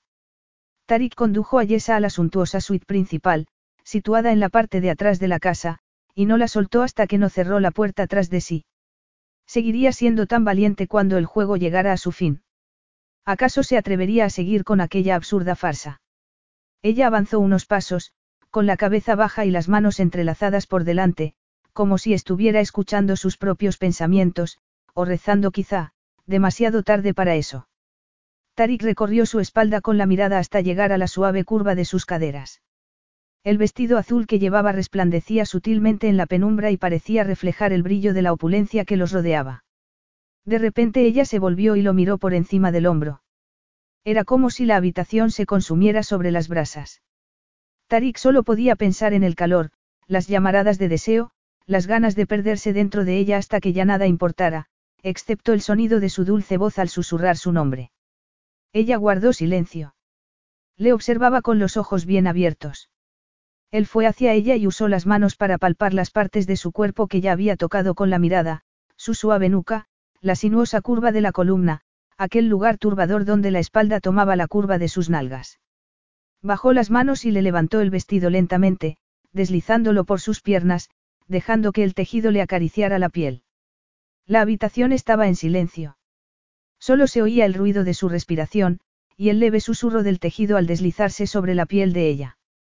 Él prolongó el momento para disfrutar un poco más de la sensación, el tacto del vestido sobre las palmas de las manos, finalmente le sacó el vestido por la cabeza y lo arrojó a un lado. Ella se volvió hacia él y sus mejillas se colorearon del rojo más intenso. Como si sintiera vergüenza, intentaba cubrirse con las manos, pero entonces se detuvo. La expresión de su rostro no delataba nada excepto un rápido parpadeo de los ojos.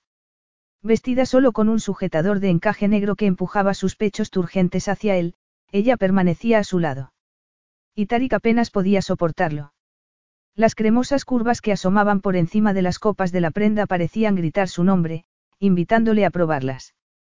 Debajo no llevaba nada más que unas braguitas y unos taconazos de vértigo que la hacían parecer algo que no era, o que no había sido cuando él le había arrebatado su inocencia muchos años atrás. Deliciosa, decadente, mía. Parece que voy a tomar el postre antes de la cena. Dijo Tarik, tratando de aplacar el arrebato posesivo que lo dominaba. Deslizó un dedo sobre la delicada línea de su clavícula y palpó la hendidura en su piel para sentir los desbocados latidos de su corazón. Ella era un banquete privado, un derroche de exquisitez. El hecho de que tuviera otros motivos para hacer lo que estaba haciendo no le impedía disfrutarlo en toda su plenitud. A lo mejor yo también quiero postre, dijo Yesa. Su voz apenas revelaba un leve temblor, como si no estuviera completamente ruborizada y desnuda ante el hombre que la hacía temblar. Quería hacerse la dura. Tarik sonrió y la soltó de repente. Entonces, sírvete, le dijo, en un tono provocador. Ella se movió hacia él, tambaleándose suavemente sobre los tacones, y entonces puso sus manos sobre él para palpar las duras planicies de su fornido pectoral a través de la camisa, probando la dureza que se había formado a lo largo de cinco años de entrenamiento. Un rey debía estar preparado para librar las mismas batallas que cualquier otro. Eso creía su tío, y Tarik había dejado de ser un playboy ocioso que visitaba el gimnasio para mantenerse en forma, para convertirse en un auténtico guerrero. Se quitó la chaqueta y la dejó caer en el suelo. Tarik cerró los ojos y se dejó llevar por el hambre que lo consumía mientras Yesa exploraba su nuevo cuerpo, fiero y duro, deslizando las palmas de las manos por sus hombros hasta llegar a las caderas. En ese momento le sacó la camisa del pantalón y empezó a desabrocharle los botones. Él la observaba mientras hacía esto, observaba cómo se mordía el labio inferior.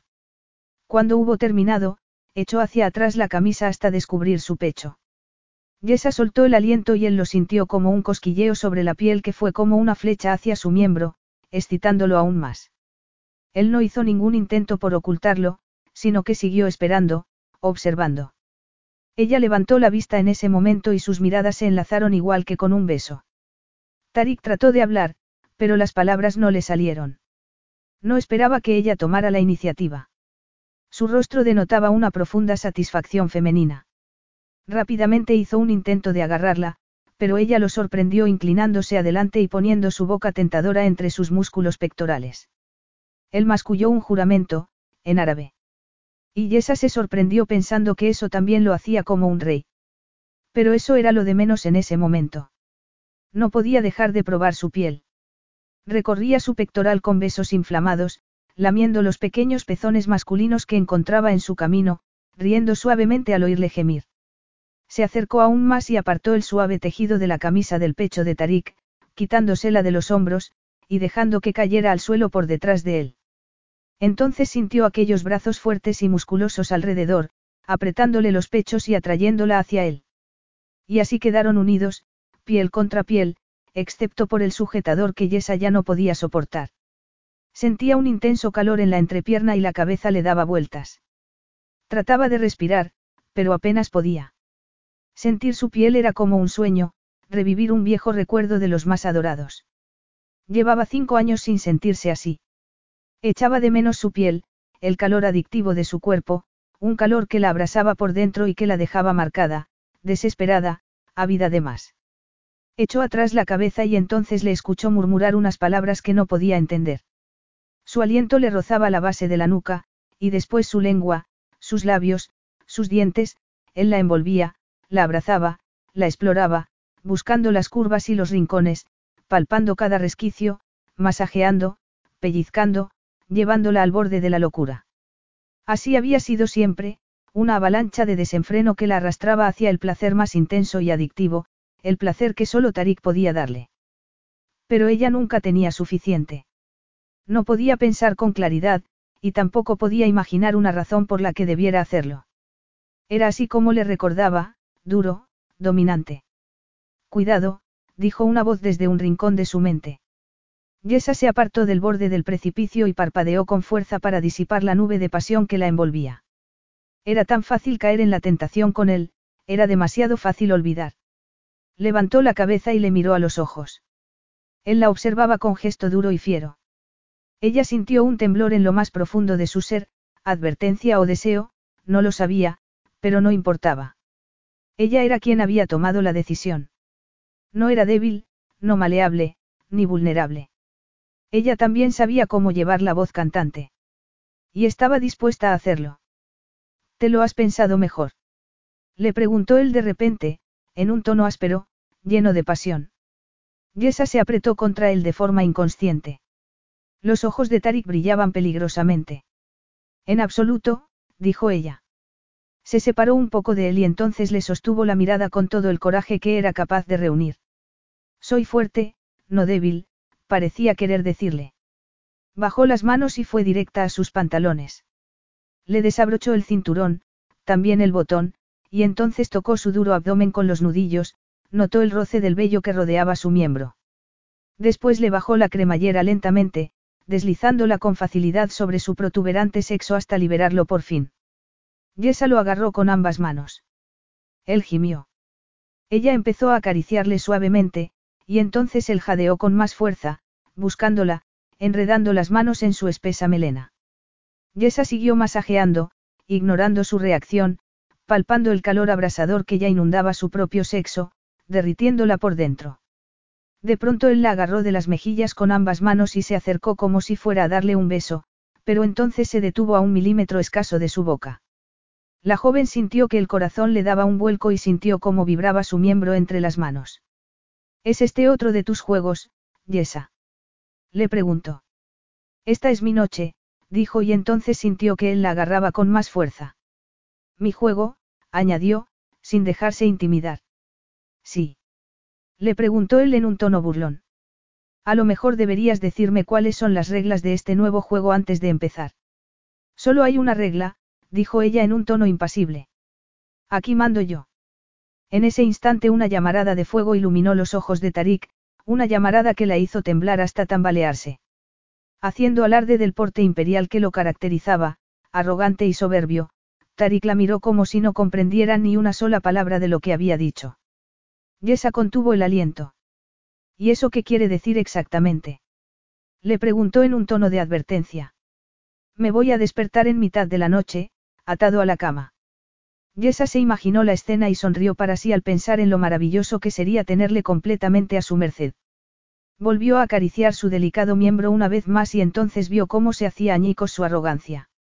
Si eso es lo que yo quiero, entonces sí, le dijo sin pensar. Ni finjas que no vas a disfrutarlo. ¿Y qué pasa con lo que yo quiero? Preguntó él, tirándole de un rizo con un gesto desenfadado. Ella se encogió de hombros. ¿Qué pasa con eso? Yesa. Sin dejarle terminar, ella se agachó delante de él y, lejos de sentirse sometida o perdida, supo que tenía el control. Como una diosa. Yesa, dijo él de nuevo, pero esa vez su nombre no era más que un rezo, un deseo. Ella sonrió y puso los labios sobre su miembro. Capítulo 8. Yesa le oyó suspirar, o quizá decir su nombre una vez más, en un tono casi inaudible. Era excitante. Podía sentir cómo palpitaba su propio sexo al ritmo de las poderosas embestidas de él. De pronto él gimió y la hizo sentir poderosa. Suficiente, dijo y se soltó de ella. Yesa se echó hacia atrás, sorprendida. Yo soy la que decide cuándo es suficiente, le respondió, fulminándole con la mirada. No tú. ¿Acaso has olvidado ya que yo soy la que manda? No he olvidado nada, respondió él en un tono áspero. Pero a lo mejor tú sí que has olvidado que yo no estaba de acuerdo. Pero tú. Después, dijo él, interrumpiéndola. Se arrodilló en la alfombra, frente a ella. Al mirarle a la cara, Yesa pudo ver la locura que había en sus ojos, y la pasión que teñía sus rasgos, ahora fieros y sobrecogedores. Quiso objetar algo, pero él se inclinó hacia ella y selló sus labios con un beso. Le sostenía la cabeza con ambas manos, manteniéndola atrapada, pero ella no iba a resistirse. La hizo ladear la cabeza como más le convenía y la besó con frenesí, tomando el control. Tarik deslizó una mano por la espalda de Yesa hasta llegar a la curva de su trasero, y entonces volvió adelante y comenzó a tirarle de las braguitas.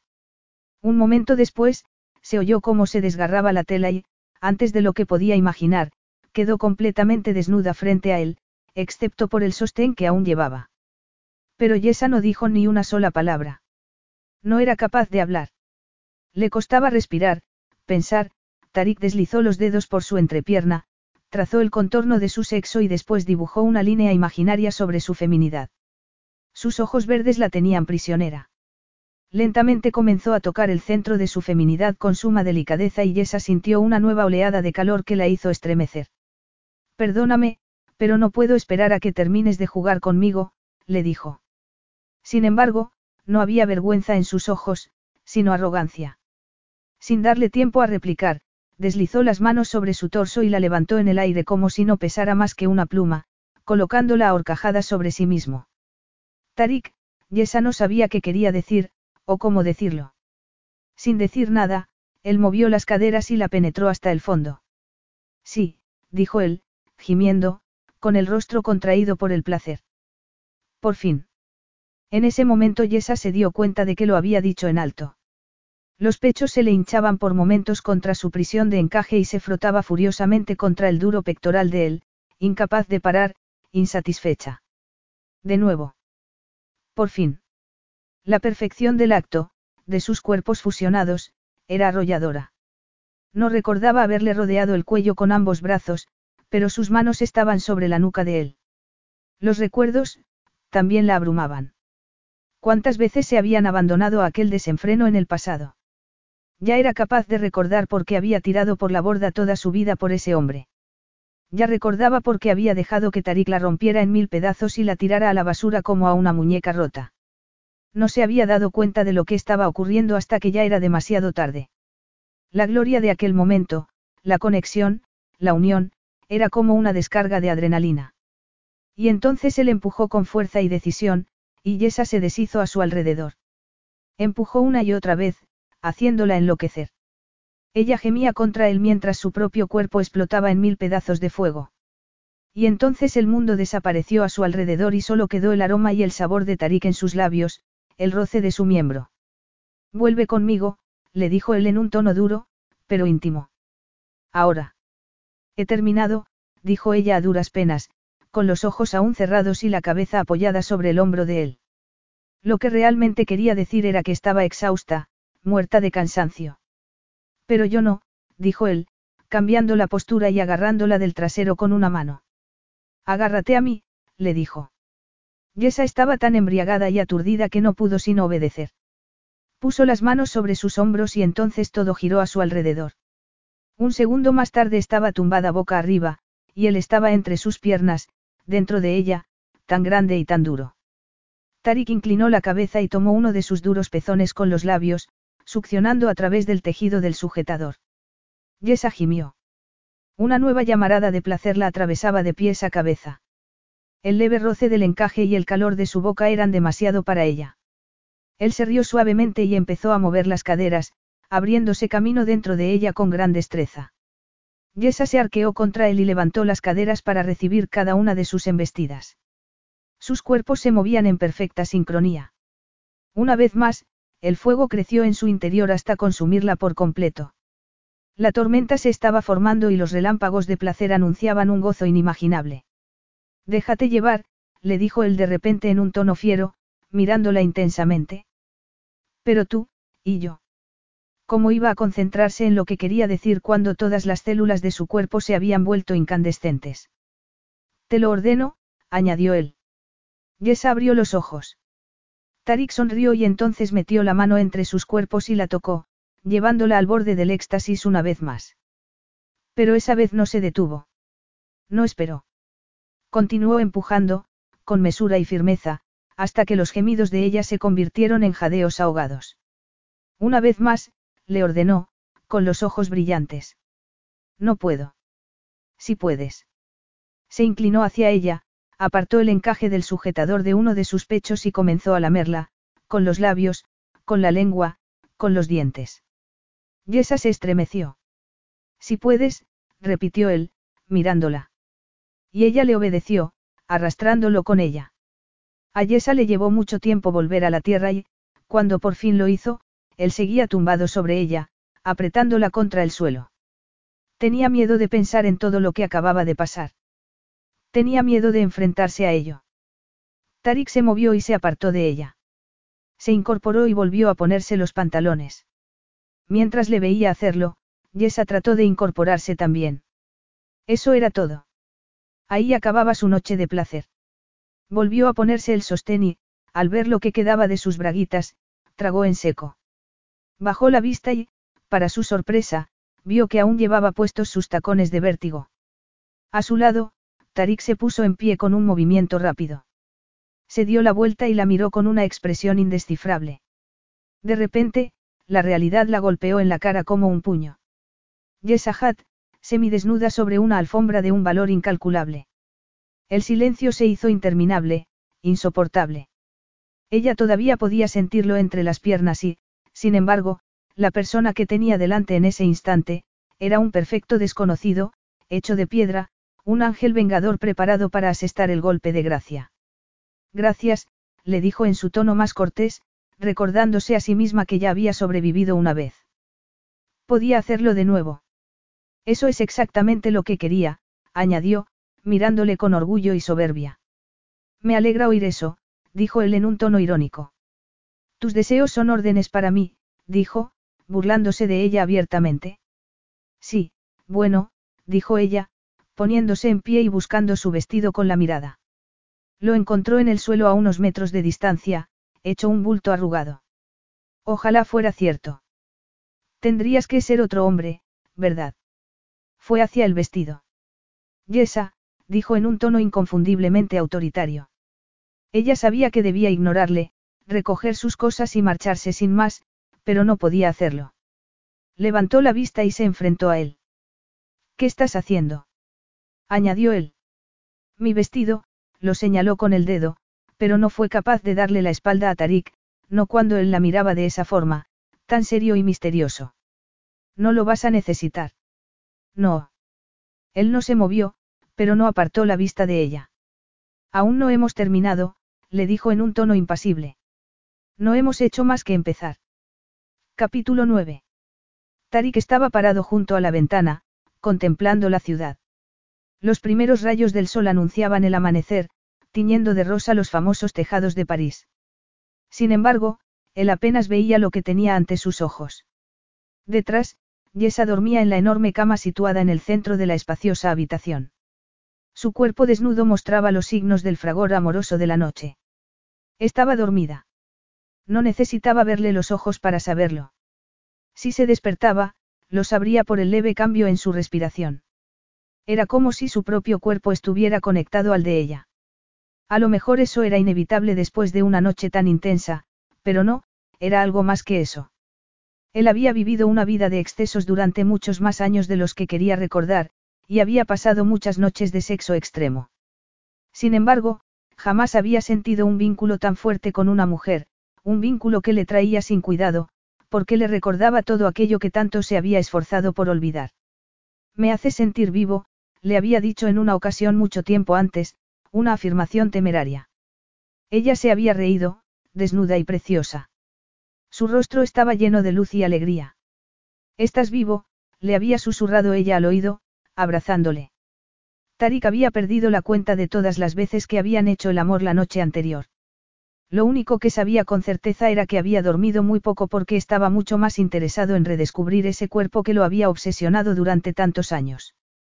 Esto es un festín, le había dicho Yesa en algún momento, mientras estaban sentados en la sala de estar, semidesnudos, comiendo un poco de la cena que habían ignorado al comienzo de la velada. Le había sonreído con gesto desenfadado y relajado, completamente cómoda con su presencia, con las piernas cruzadas y el cabello suelto sobre los hombros. Parecía tan libre, como siempre, como antes. Si lo es, le había contestado él, aunque en realidad no se estaba refiriendo a la comida. Los recuerdos del pasado lo asediaban y lo devolvían a una época que quería olvidar. Tocarla, probarla, besarla, respirar su aroma, aquellas cosas habían desencadenado algo en su interior que él siempre había intentado ocultar, no solo a los demás, sino también a sí mismo. Sus padres habían muerto en un accidente de coche cuando no era más que un niño. Apenas recordaba un puñado de instantáneas fugaces, una sonrisa esporádica de su padre, el cabello de su madre, lo habían llevado a palacio y su tío se había hecho cargo de él, su tío, el rey de Nur. Se había criado con sus primos, los príncipes de Nur. Su tío era la única familia que había conocido, pero siempre había sido consciente de que no era su padre. Y de igual manera, siempre había sabido que sus primos estaban destinados a ser los futuros líderes del país, entrenados para ello desde el momento de su nacimiento. Tus primos tienen responsabilidades para con nuestro pueblo, le había dicho su tío cuando aún era un niño. ¿Y cuáles son mis responsabilidades? Le había preguntado el pequeño Tarik de entonces. Su tío se había limitado a sonreír, le había dado una palmada en la cabeza, y Tarik lo había entendido. Él no era importante, no de la misma forma que sus primos. Y así, se dedicó a hacer lo que le venía en gana. Muchas veces le había dicho su tío que tenía algo más que ofrecer al mundo, algo más que coches caros y modelos europeas, pero él siempre había hecho oídos sordos a los sabios consejos del rey de Nur. Atrás habían quedado los amargos sentimientos de la infancia, la idea de que era un marginado en su propia familia, la oveja negra que todos toleraban, pero que en realidad no era uno de ellos. Sabía que se preocupaban por él, pero también sabía que para ellos no era más que una obra benéfica, un deber, un compromiso. Tarik oyó moverse a Yesa y se dio la vuelta para ver si se había despertado. Pronto llegaría el momento de tener una conversación que no deseaba mantener en absoluto. La observó un instante, pero ella solo se acomodó en una posición distinta y continuó durmiendo plácidamente.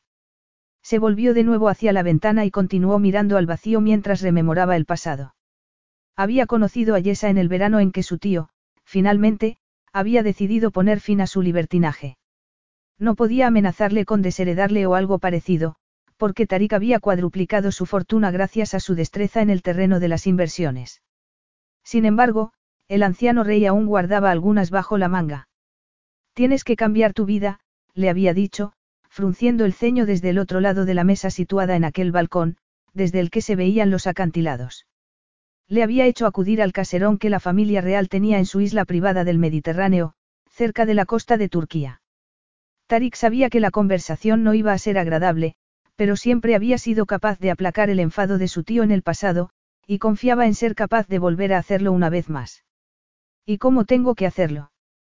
Le había preguntado Tarik, encogiéndose de hombros, viendo cómo batían las olas al pie de los acantilados. Entonces tenía 34 años y estaba hastiado de la vida, profundamente cansado de todo. Tengo una vida envidiable para muchos. Tienes una vida vacía, le había dicho su tío. Una vida sin sentido, había añadido con un gesto, observando el atuendo sofisticado y refinado de su sobrino. ¿Qué eres? No eres más que otro jeque playboy al que todo el mundo desprecia, y gracias a los cuales pueden confirmar las peores sospechas sobre nuestro pueblo. Eso ocurre hasta el momento en que necesitan mi dinero, le había respondido Tarik con frialdad.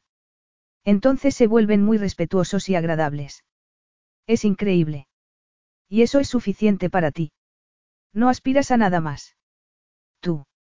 Llevando la sangre real del reino de Nur en tus venas. ¿Y qué quieres que haga, tío? Le preguntó Tarik, impaciente, aunque no se atreviera a demostrarlo. Ya habían tenido esa conversación en muchas ocasiones, por lo menos una vez al año desde que Tarik se había marchado a la universidad, donde, para mayor decepción de su tío, no había emprendido sus estudios con el mismo ahínco con el que se acercaba a las jóvenes de su clase. No haces nada, le había dicho su tío de forma tajante, en un tono serio que jamás le había oído utilizar con él. Juegas con el dinero, y a eso lo llamas carrera, pero no es más que una farsa. Ganas, pierdes, no es más que un juego para ti. Eres una criatura egoísta. Te diría que te casaras, que honraras a tu familia y cumplieras con tu deber como vástago de la estirpe real de Nur, igual que tus primos, pero que ibas a ofrecerle a tus hijos. Apenas eres un hombre. Tarik apretó los dientes. No era solo su tío el que le hablaba, sino el rey de Nur, así que no le quedaba más remedio que tolerarlo. Te lo preguntaré una vez más, logró decir al final, luchando por mantener la calma y el buen tono. ¿Qué quieres que haga? No se trata de lo que yo quiera, le dijo su tío, en un tono de profunda decepción. Se trata de quién eres. No puedo obligarte a hacer nada. No eres mi hijo. No eres mi heredero. Aunque no fuera más que la verdad, aquellas palabras dolían, se clavaban como dagas que llegaban hasta el hueso. Pero ya no serás bienvenido en mi familia a menos que contribuyas a mantener su honor de alguna manera, le dijo su tío, mirándole fijamente, con gesto serio y sombrío. Tienes seis meses para demostrármelo. Si no has cambiado para entonces, me desentiendo de ti y ya no serás parte de esta familia, sacudió la cabeza. Y tengo que decirte, sobrino, que no albergo muchas esperanzas. Tarik había abandonado la mansión aquella misma noche, decidido a alejarse lo más posible de su tío y de aquellas palabras hirientes. Por fin había pronunciado las palabras que Tarik tanto había temido oír. No era su hijo, no era su heredero. No era más que un miembro dispensable de aquella familia, un huérfano, recogido de la calle, un deber benéfico dictado por la tradición y la ley. No compartía nada con ellos excepto su sangre, si es que eso significaba algo. Nunca jamás se había sentido tan alienado y perdido como en ese momento. Estaba furioso, amargado, dolido. Y entonces había conocido a Yesa, y ella lo había amado. Sabía que ella lo había amado, desde el principio y sin condiciones. Ella lo había hechizado con la fuerza de su fervor y también con su sencillez, su incapacidad para esconder sus sentimientos, sin dobleces ni estratagemas sofisticadas. Muchas mujeres se habían enamorado de él en el pasado, o eso decían, pero él sospechaba que en realidad se habían enamorado de su cuenta bancaria. En cuanto a él, jamás había querido a nadie. Había mentido acerca de quién era. La rabia que sentía lo había hecho distanciarse de sus raíces de esa manera, como si eso pudiera aplacar la furia de su tío, pero ella nunca había notado nada. Confías en la gente con demasiada facilidad, le había dicho una noche, mientras hacían el amor junto al hogar. No. Había exclamado ella, riendo. Sus ojos dulces y cálidos eran del color de la canela. Yo me las sé todas. Si tú lo dices, había murmurado él, jugando con sus rizos, enredándoselos en los dedos. Al principio había esperado que cambiara, como hacían todas en cuanto se enteraban de quién era él. Había esperado aquellas primeras señales, miradas cómplices, sutiles argucias para sacarle dinero, un coche nuevo, un apartamento en un barrio distinguido, sin embargo, ella nunca había cambiado. Simplemente lo había amado. Confío en ti, Tarik, le había susurrado al oído, sin dejar de sonreír, y entonces le había besado, con toda la inocencia y la pasión que guardaba en su dulce cuerpo juvenil. Cuando ella lo miraba con aquellos enormes ojos color canela, ojos que le recordaban el hogar al que no podía volver, se sentía como el hombre que debería haber sido. Pero entonces ella desapareció sin más. Y antes de que pudiera hacer algo al respecto, su tío y sus primos murieron de la manera más terrible. Así, no tuvo más remedio que enfrentarse a la realidad que era el amor de una chiquilla encaprichada en comparación con la responsabilidad de un país que dirigir. Las últimas palabras de su tío, aquellas palabras crudas e hirientes, ya no iba a tener oportunidad de demostrarle lo contrario. Ya nunca iba a poder demostrarle a su tío que sí podía ser un hombre, que también podía honrar a su familia y cumplir con su deber. En ese momento se volvió hacia la cama y contempló las sinuosas curvas de su cuerpo color marfil. Ella estaba tumbada de espaldas a él y la estrechez de su cintura resultaba más tentadora que nunca, aunque ya la hubiera hecho suya de todas las formas imaginables. En un principio solo pretendía aplacar su deseo, hacerle el amor una vez más y pasar página de una vez y por todas, había pasado años convenciéndose a sí mismo de que no era más que una espina clavada que se tenía que sacar. No había esperado sentir nada más que lujuria. Se había convencido de que no iba a sentir nada en absoluto. Eres un imbécil, se dijo a sí mismo, en un susurro. Yesahat todavía lo tenía hechizado con su candidez, su forma de entregarse en cuerpo y alma, sin reservas. Incluso aunque ya supiera exactamente quién era, seguía sin querer nada de él. De hecho, su verdadera identidad la hacía rechazarlo aún más. Pero aún se quebraba en mil pedazos cuando estaba en sus brazos, con el roce más leve de sus manos. Era como si ella estuviera hecha para él, como si todavía pudiera convertirle en ese hombre al que había visto en él cinco años antes, era como si en realidad fuera ese hombre, por fin, solo cuando estaba con ella. Por todo ello, la dejó dormir un poco más. Cruzó la habitación, se sentó a su lado y la contempló una vez más, sabiendo que una vez despertara, se rompería el hechizo. La realidad estaba a punto de golpearle en la cara con toda su fuerza para recordarle que necesitaba una reina. Ella, en cambio, no era más que aquella chica que le recordaba una vida viciosa a la que no iba a volver. La noche que acababa de terminar acabaría siendo otro sueño febril, un recuerdo más entre muchos que ya estaban encerrados en un oscuro rincón de su corazón, esperando a ser olvidados para siempre. Yesa se despertó lentamente. Los primeros rayos de sol inundaban la habitación a través de los altos ventanales, iluminando la cama y haciéndola resplandecer desde dentro. Se tocó el cabello. Debía de tenerlo todo enredado después de semejante noche, una noche de desenfreno sin medida, pero no podía pensar en eso en ese momento. Todavía no. No cuando él seguía tan cerca. Ya sabía que él estaba allí antes de verle, como si un sexto sentido se lo dijera. Se volvió y allí estaba él, justo donde pensaba que estaba, sentado al borde de la cama, gloriosamente desnudo, como un modelo que posa para una escultura. No la estaba mirando en ese momento, así que Yesa se tomó unos segundos para mirarle bien. Parecía estar mirando hacia la ventana, con la mirada perdida. Y entonces se volvió hacia ella. Su expresión era una incógnita, sus ojos verdes tenían un gesto solemne y tenía el pelo todo alborotado. Una noche, eso habían acordado, y la mañana había llegado por fin. El sol brillaba demasiado y lo mejor era dejarlo todo atrás de una vez. Bien, dijo Yesa, intentando sonar decidida. Ha llegado la mañana. Sí, dijo él, sin moverse, pero sin dejar de mirarla, poniéndola cada vez más nerviosa. De pronto me he dado cuenta de que estoy en Francia, dijo ella, mirando más allá de él y contemplando encantadoras calles parisinas. Mucho más lejos de York de lo que esperaba. Espero que no te importe. Yesa. Ella se sonrojó. Una furia incontenible se había apoderado de ella de repente. Cerró un puño y lo hundió en el colchón. Odio que hagas eso, le espetó. No tienes por qué interrumpirme todo el tiempo. No me importa que seas un rey. No eres mi rey. Es de muy poca educación. Y, claro, yo no quiero parecer mal educado, dijo Tarik en un tono que le puso los pelos de punta. Te he hecho llegar al cielo más veces de las que puedes recordar, y ahora me quieres dar una lección de... ¿Qué te parece? Le preguntó ella, interrumpiendo. Es frustrante, no. Porque, obviamente, la persona que interrumpe piensa que lo que tiene que decir es más importante, que ella misma es mucho más importante. O a lo mejor la persona que está hablando está demasiado histérica y descontrolada, le dijo él en un tono imperturbable. Yesa sintió unas ganas tremendas de escapar de allí. La noche ya había terminado y no tenía por qué seguir allí.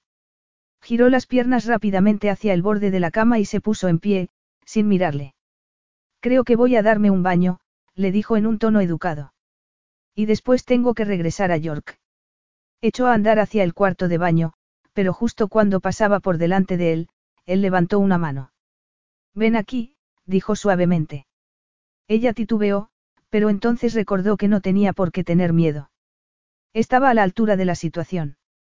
Había conseguido pasar la noche con él y nada malo había ocurrido. ¿Qué más podía hacerle? ¿Por qué estaba tan nerviosa? Seria y recelosa, se dirigió hacia él. Había algo en su mirada que resultaba inquietante. Sin levantar la vista del suelo, Tarik alzó las manos y las puso sobre las caderas de ella. Sus suaves dedos dibujaron figuras caprichosas hasta el ombligo de la joven y después volvieron a las caderas. Yesa parpadeó varias veces y bajó la vista hacia él. Él levantó la mirada. Y en ese instante Yesa supo con absoluta certeza lo que estaba haciendo. El aire huyó de sus pulmones en una bocanada. No la estaba tocando al azar. No la estaba acariciando. Estaba trazando las finas líneas blancas que marcaban su abdomen, las estrías que había tratado de quitarse tantas veces con cremas y lociones de todo tipo. De alguna manera, parecían más visibles que nunca a la luz del sol. La evidencia inconfundible de que había estado embarazada. El mundo dejó de girar y el corazón de Yesa dejó de latir un instante. Tarik la taladraba con la mirada y sus manos la agarraban cada vez con más fuerza. Un pitido ensordecedor retumbaba en sus oídos y todo se había vuelto del mismo color, como si hubiera perdido el conocimiento un instante, pero no. No había tenido tanta suerte. Y él esperó, esperó, hasta arrancarle todos los secretos del corazón. Y entonces sus labios dibujaron una mueca que no era una sonrisa. Ella quería hablar, gritar, defenderse, negarlo todo, pero estaba paralizada, congelada en el tiempo, viendo cómo el mundo llegaba a su fin en aquellos gélidos ojos color verde jade. Solo tengo una pregunta para ti, le dijo por fin. ¿Dónde está el niño? Capítulo 10. El instinto le decía que echara a correr, que escapara de allí, pero Yesa no era capaz de moverse. ¿Y bien? Le preguntó Tarik. Su voz sonaba como el soplido de una bala. La miró fijamente y, al ver la expresión de su rostro, palideció. Has tenido un hijo mío.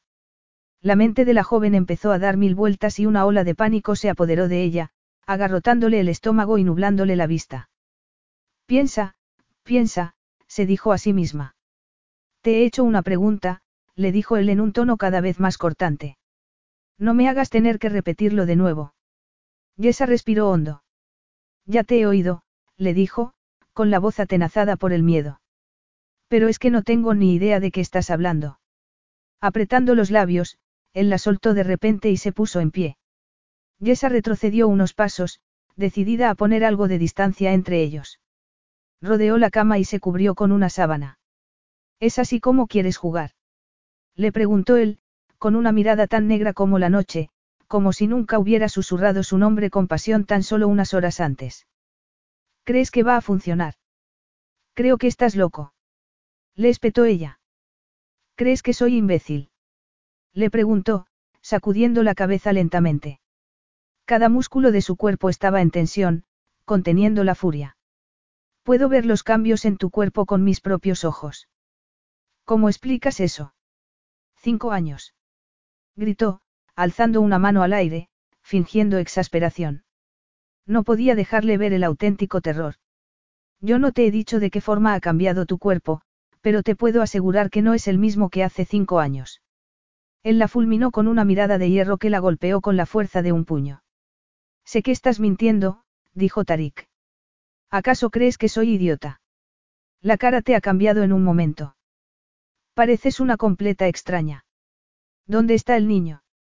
En tu casa no vi ningún rastro de él. Temblando, Yesa se aferró a lo que más importaba. No sabía nada concreto acerca de Jeremy. Solo sabía que el niño existía, pero nada más.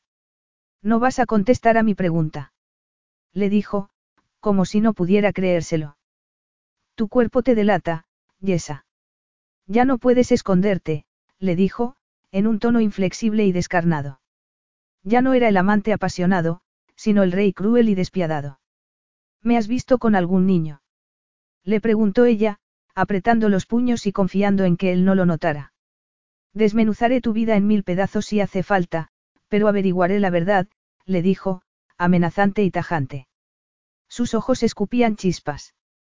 No puedes esconderte de mí, no puedes esconderme nada de ti.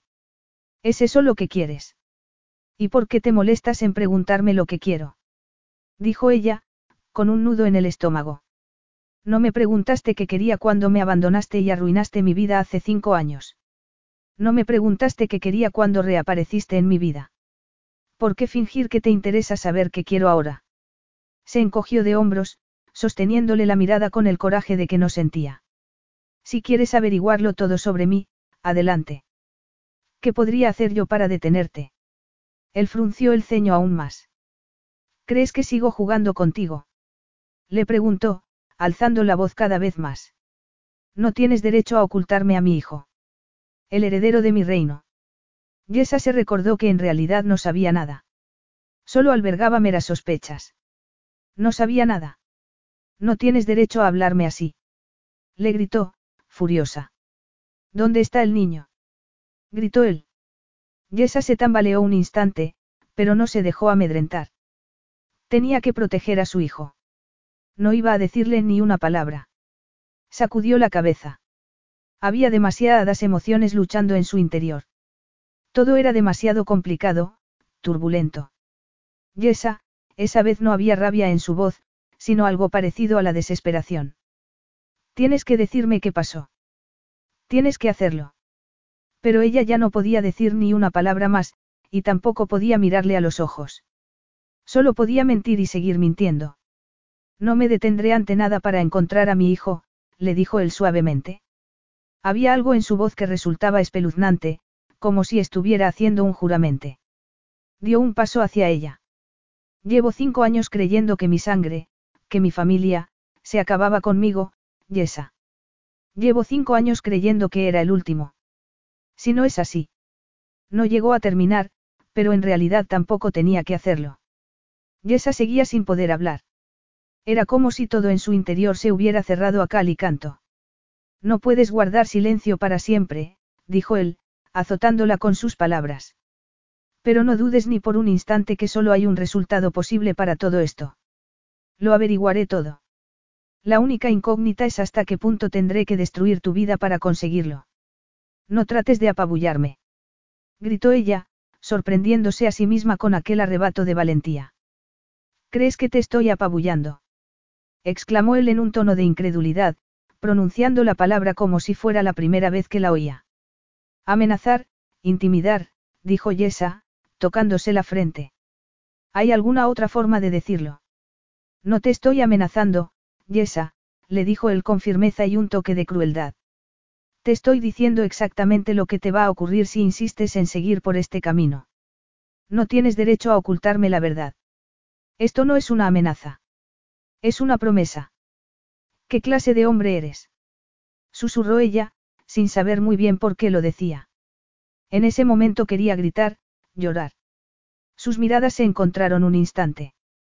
Él la observaba como si fuera la primera vez que la veía, como si fuera una extraña. En ese momento Yesa se dio cuenta de que nunca hubiera querido sentirse responsable de su dolor, porque también le dolía a ella. Sin embargo, esa certeza no hizo sino contribuir al torbellino de emociones que amenazaba con hacerla perder el control. Tarik apartó la vista, como si tuviera que prepararse para hacer algo de lo que iba a arrepentirse. Te sugiero que te lo pienses mejor. De pronto, Jess habló antes de pensar. Y yo te sugiero que. Basta. Él alzó un brazo en el aire y masculló algo en árabe. Ya estoy harto de escucharte. Sin volver a mirarla de nuevo, se dirigió hacia la puerta del dormitorio. Yesa se quedó estupefacta. Una ola de alivio la recorrió por dentro. ¿Acaso se iba? Eso era todo. Iba a tener tanta suerte. ¿A dónde vas? Le preguntó porque quería confirmarlo. Por extraño que te parezca, tengo asuntos que resolver, le dijo en un tono furioso. ¿O crees que mi país se detendrá para que tú puedas seguir jugando a tu estúpido juego? Dejamos esta conversación para otro momento. No voy a sentarme a esperarte para que puedas seguir insultándome luego, dijo ella, en un tono desafiante. Me voy a casa. Ya junto a la puerta, él se volvió bruscamente. Vete a donde quieras, le dijo en un tono de advertencia. Y verás lo que pasa, dio media vuelta y abandonó la habitación. De repente, su ausencia dejó un agujero negro en la habitación que amenazaba con tragársela a ella también. No podía moverse. Pensaba que él iba a volver en cualquier momento. Finalmente, cuando vio que él no iba a regresar, fue hacia el borde de la cama y se sentó en ella, lentamente y con cuidado, como si no fuera capaz de asimilar lo que acababa de ocurrir. Se llevó una mano a la boca y entonces se dio cuenta de que estaba temblando de pies a cabeza. Estuvo a punto de llorar, pero se tragó las lágrimas. No podía romperse en mil pedazos. No estaba segura simplemente porque él se hubiera marchado un rato. Volvería. De eso no había duda. Jeremy también es su hijo, dijo una voz traicionera desde un rincón de su mente, y entonces Yesa sintió aquel viejo dolor que tanto le había costado superar, el dolor de aquello que podría haber sido y nunca fue. Si él hubiera resultado ser quien decía que era, si ella no hubiera estado tan encaprichada, si no hubiera sido tan idiota, si hubiera sido capaz de cuidar de su bebé como él se merecía, sí. Apretó los puños y se puso en pie, ignorando los temblores que le sacudían las rodillas. Tarik volvería, y no quería ni imaginar qué nuevo asguardaría bajo la manga a su regreso. No estaba segura de ser capaz de sobrevivir a otro enfrentamiento como el que acababa de ocurrir. De hecho, no estaba segura de haber sobrevivido en absoluto. Por lo menos, no había salido ilesa. Pero no quería pensar en eso. No quería pensar en todo lo que había perdido. Lo único importante era Jeremy. Ya se ocuparía de sí misma más tarde. Cuando Tarik volviera, ella ya estaría a miles de kilómetros de París. Capítulo 11. Cuando Yesa llegó a la estación de Lyon se dio cuenta de que no llevaba dinero encima. Salir de la casa, sin embargo, le había resultado sospechosamente fácil. Después de darse una ducha rápida, buscó algo que ponerse, pues no podía volver a llevar el vestido de la noche anterior. Demasiados recuerdos, tras abrir numerosas puertas con manos temblorosas, manos que saltaban cada vez que oía el eco lejano de una pisada, o un mero susurro de voces, encontró por fin lo que andaba buscando. Una casa tan grande debía de tener varias habitaciones de invitados y, por suerte, no tardó demasiado en dar con un vestidor repleto de ropa de mujer en diferentes tallas. Eligió unos pantalones de lana negros, una blusa gris de un tacto exquisito, y una chaqueta negra a juego, todo lo más discreto posible. Tras arreglarse un poco el cabello, la mujer del espejo se convirtió en alguien con un aspecto distinguido y sosegado. Esperaba encontrar problemas al intentar salir de la casa, pero afortunadamente nadie la detuvo al descender la impresionante escalinata de mármol blanco que conducía a la puerta de salida. Yesa salió a las elegantes calles de París. Hacía un poco de frío y una fina llovizna humedecía el ambiente. Sin saber muy bien a dónde dirigirse, la joven echó a andar y, después de recorrer unas pocas manzanas, se encontró empapada en agua. Había empezado a llover con fuerza y su paso se aceleraba al mismo ritmo. No podía volver a York. Ese iba a ser el primer lugar en el que Tarik iba a buscarla. En ese momento llegó a un amplio bulevar y reparó en el mapa que colgaba de un kiosco de prensa. Estaba en París, una de las ciudades más famosas del mundo y, sin embargo, no podía disfrutar de ella. Mientras caminaba, dio por fin con la solución que buscaba. Unos amigos suyos habían tomado un tren de París a Roma el año anterior, durante sus vacaciones. Roma estaba muy lejos de Jeremy, así que si Tarik iba tras ella, lo estaría distrayendo de su verdadero propósito. Encontró la estación de trenes en el mapa y decidió seguir andando hasta llegar a ella. Caminó y caminó, recorriendo calles que solo había visto en fotografías. Los zapatos prestados le hacían rozaduras en los dedos y golpeaban con fuerza el pavimento. Pasó por delante del Arco del Triunfo y también por los Campos Elíseos. El amplio bulevar resplandecía bajo la lluvia. Caminó y caminó, atravesando innumerables charcos en el jardín de las Tullerías, repleto de turistas con enormes paraguas, y después de pasar por la calle de Rivoli, llegó por fin a su destino. Ya estaba en la estación de trenes y tenía un buen plan en mente, pero no tenía dinero. La realidad, una vez más, se imponía con toda su fuerza. Había metido su tarjeta de crédito en el bolso de fiesta antes de abandonar su casa de York la noche anterior, pero había olvidado llevarlo consigo al salir de la casa de Tarik. Estaba demasiado concentrada en escapar como para reparar en los detalles. Una vez más, estaba actuando como una idiota. Todas las emociones que había intentado mantener a raya hasta ese momento se convirtieron en una ola gigante que la arrolló con la fuerza de un tsunami. Abrumada, se detuvo en mitad de la estación, enorme y abarrotada de gente. Las rodillas ya casi no la sostenían y las oleadas de pasajeros con prisas amenazaban con tirarla al suelo a cada momento. Todos se dirigían a los trenes, y esos trenes iban a lugares lejanos, lejos, lejos de Tarik. Pero ella estaba atrapada. ¿Y cómo iba a proteger a su hijo si ni siquiera podía tomar un simple tren para escapar de allí? Estaba empapada de lluvia, completamente sola en París, no tenía dinero, y la única persona a la que conocía en la ciudad era la última persona en el mundo a la que podía acudir en busca de ayuda. ¿Qué podía hacer? De repente sintió una mano en el brazo y se dio la vuelta de inmediato.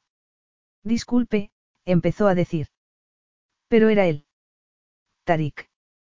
Llevaba otro de sus oscuros trajes, hecho a medida y diseñado para realzar su magnífica espalda. La expresión de su rostro no auguraba nada bueno. Yesa no trató de huir. Era inútil. No sería capaz de hacerlo.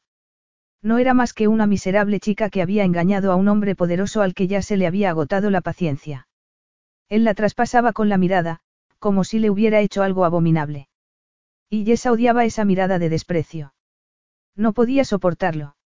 Sin embargo, lo que más aborrecía de todo era saber que una parte de sí misma se alegraba de verle, que esa misma parte traicionera de su propio ser deseaba que él la rescatara. Aquello no tenía ningún sentido, pero era lo que sentía. De pronto sintió el picor de las lágrimas en los ojos. Él seguía mirándola en silencio, implacable. Vamos, le dijo por fin en un tono desprovisto de rabia. Tengo el coche esperando. Aquella mujer podía morirse de neumonía si continuaba allí, y eso no le convenía en absoluto, no cuando todavía tenía tantos secretos que sacarle. Al salir de la estación, dos de sus asistentes los cubrieron con sendos paraguas hasta llegar al coche. El conductor les abrió la puerta de atrás y entonces él mismo la ayudó a entrar en el vehículo. Después se sentó a su lado y la miró a un instante. Estaba empapada y el fino tejido de la blusa húmeda se ceñía sobre sus curvas, sin dejar nada para la imaginación. No obstante, él tampoco tenía necesidad de imaginar lo que aún podía sentir sobre los labios y en las palmas de las manos. Sin decirle ni una palabra, le dio una toalla al tiempo que el coche se ponía en marcha. Gracias, dijo ella con un hilo de voz, educada y formal. Miró la toalla un momento y entonces levantó la vista. Sus ojos parecían demasiado grandes, demasiado atormentados, para su propia sorpresa, Tarik se dio cuenta de que la rabia que había sentido tan solo unas horas antes se había desvanecido. No era que hubiera olvidado lo que le había hecho, las mentiras que seguía diciéndole, pero la furia que se había apoderado de él y le había llevado a alejarse de ella antes de darle rienda suelta había quedado reducida a un puñado de rescoldos que lo quemaban en lo más profundo de su ser, produciendo un dolor terrible que apenas podía soportar. La furia era un sentimiento muy fácil de sobrellevar, en comparación con aquella horrible sensación. No sabía por qué sentía lo que sentía. Llevaba todo el día furioso, y su cólera se había intensificado cuando ella había abandonado la casa. Había dado orden de que la mantuvieran bajo vigilancia y, en vez de cumplir con sus obligaciones reales, había pasado horas pensando en ella, alimentando su odio. Cuando por fin resultó evidente a dónde se dirigía, pidió un coche y entonces sintió que estaba llegando al límite, pero, al llegar a la estación y verla allí, en medio de la gente, perdida y empapada, algo cambió en su interior. Atrás había quedado aquella mujer desafiante a la que le había hecho el amor toda la noche, la mujer que había osado enfrentársele, para cuando llegó junto a ella, las palabras iracundas que iban a salir de su boca se habían desvanecido por completo. Sin embargo, el eco de lo que ella le había dicho todavía retumbaba en su cabeza. ¿Qué clase de hombre eres? Un hombre que aterrorizaba a las mujeres. Tanto así que estaban dispuestas a arrojarse a la calle para escapar de él, aún a riesgo de contraer una neumonía en las calles de París. Era él de esa clase de hombre. Una antigua amante prefería quedar a merced de los crueles elementos antes que decirle que había sido de su hijo. ¿Qué clase de hombre era, si era capaz de inspirar tanto terror? La observó mientras se secaba la cara con la toalla. Estaba temblando. ¿Tienes frío? No, dijo ella, mintiendo. Tus dientes están a punto de castañear, le dijo él con poca paciencia. ¿Acaso preferiría morirse de frío antes que aceptar su ayuda? Mujer obstinada. Tarik apretó el botón del intercomunicador y ordenó que encendieran la calefacción. ¿Lo ves? Era tan difícil. Ella lo miró un instante y entonces apartó la vista. Espero que hayas tenido un paseo agradable, añadió él en un tono mordaz. Mis hombres me han dicho que casi te ahogaste en un charco cerca del Louvre. Ella pareció llevarse una gran sorpresa. Tus hombres. Claro, él arqueó las cejas. No creerás que la residencia de un rey está tan desprotegida, no. ¿Crees que cualquiera puede entrar o salir como Pedro por su casa? Ya te dije lo que iba a pasar si te marchabas. Yo no, ella se detuvo y tragó en seco. ¿Tienes seguridad? Claro que la tienes, se encogió de hombros. No los vi. Tarik la miró fijamente y se acomodó en el asiento, teniendo cuidado de no rozarse con ella. Tocarla no le había traído nada bueno. Pensaba que así iba a ser capaz de librarse de aquella insana obsesión, pero la noche que habían pasado juntos no había hecho sino empeorar las cosas. Se estaba arriesgando de una manera que jamás había creído posible, sentía cosas que no estaba preparado para entender. Malvada Yesa pensó para sí. Si los vieras, entonces no serían buenos en su trabajo, no. Le preguntó en un tono inconsecuente. En ese momento se hizo un silencio incómodo y pesado.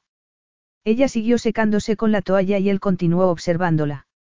No obstante, algo había cambiado, aunque no supiera lo que era. ¿Qué podía ser? ¿Acaso era la tentativa de escapar, condenada al fracaso desde un principio? Era eso lo que la hacía parecer valiente, por no decir temeraria. ¿O acaso sentía pena por ella al verla tan indefensa como un niño, vulnerable y derrotada? ¿Por qué te detuviste en la estación? Le preguntó, sin saber muy bien por qué le hacía esa pregunta. Estuvieron a punto de pasarte por encima en estampida. Ella dejó escapar una risotada triste. No tengo dinero, dijo, mirándole de frente, como si esperara algún comentario por parte de él. Él se limitó a levantar una ceja. ¿Y ahora qué? Le preguntó ella suavemente, levantando la barbilla, con un gesto de tímida rebeldía. Soy tu prisionera. Tenía el cabello empapado y pegado a la cabeza, lo cual la hacía más pálida y pequeña que nunca. ¿Qué clase de hombre eres? le había dicho. Realmente podía culparla por lo que había hecho, fuera lo que fuera. Por aquellos tiempos, él no era más que un playboy caprichoso, un mentiroso, porque iba a querer tener un niño con un hombre como aquel. Era como su tío le había dicho en aquella ocasión. Entonces no era un hombre. No tenía nada que ofrecerle a su hijo.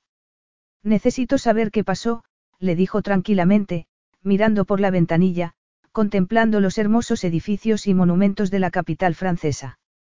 Entonces la respuesta es, sí. Soy tu prisionera, ella soltó el aliento. ¿Por cuánto tiempo? Él podría haberle dicho que lo sería durante todo el tiempo que él quisiera. Podría haberle recordado que estaba hablando con un rey que tenía poder absoluto sobre ella, si así lo deseaba. Sin embargo, en vez de hacer eso, se volvió hacia ella y la miró fijamente. Hasta que me digas lo que necesito saber. Entonces seré tu prisionera para siempre, dijo ella.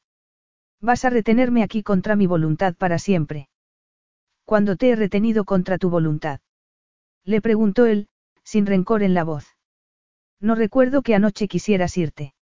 Y esta mañana no te impedí marcharte. No tenía dinero, dijo ella con amargura. ¿A dónde iba a ir sin dinero? Si no tienes dinero, Yesa, le dijo él en un tono sosegado. Solo tienes que pedirlo. Tengo mi propio dinero. Gracias, dijo ella de inmediato en un tono brusco. ¿Y entonces por qué no lo usaste? Ella suspiró y bajó la vista. Una vez más el silencio se hizo interminable. ¿No vas a amenazarme de nuevo? Le preguntó suavemente, cabizbaja. No tenías pensado hacerme la vida un tormento. Destruirme por completo. ¿Qué clase de hombres eres? Tarik soltó el aliento lentamente y se frotó las sienes con ambas manos. Cuando volvió a hablar apenas reconocía su propia voz. Tienes que entender que cuando digo que soy el último que queda de los míos, no solo estoy hablando de líneas de sucesión, estirpes reales y, notas al pie, de libros de historia que se escribirán cuando yo ya no esté, le dijo, sin saber muy bien a dónde quería llegar con todo aquello, incapaz de reconocer la brusquedad en su propia voz. Me quedé huérfano cuando era un niño, Yesa. Tenía dos años de edad. No sé si lo poco que recuerdo de mis padres es real o si solo recuerdo lo que me imaginé a través de las fotos y de lo que me contaban otros.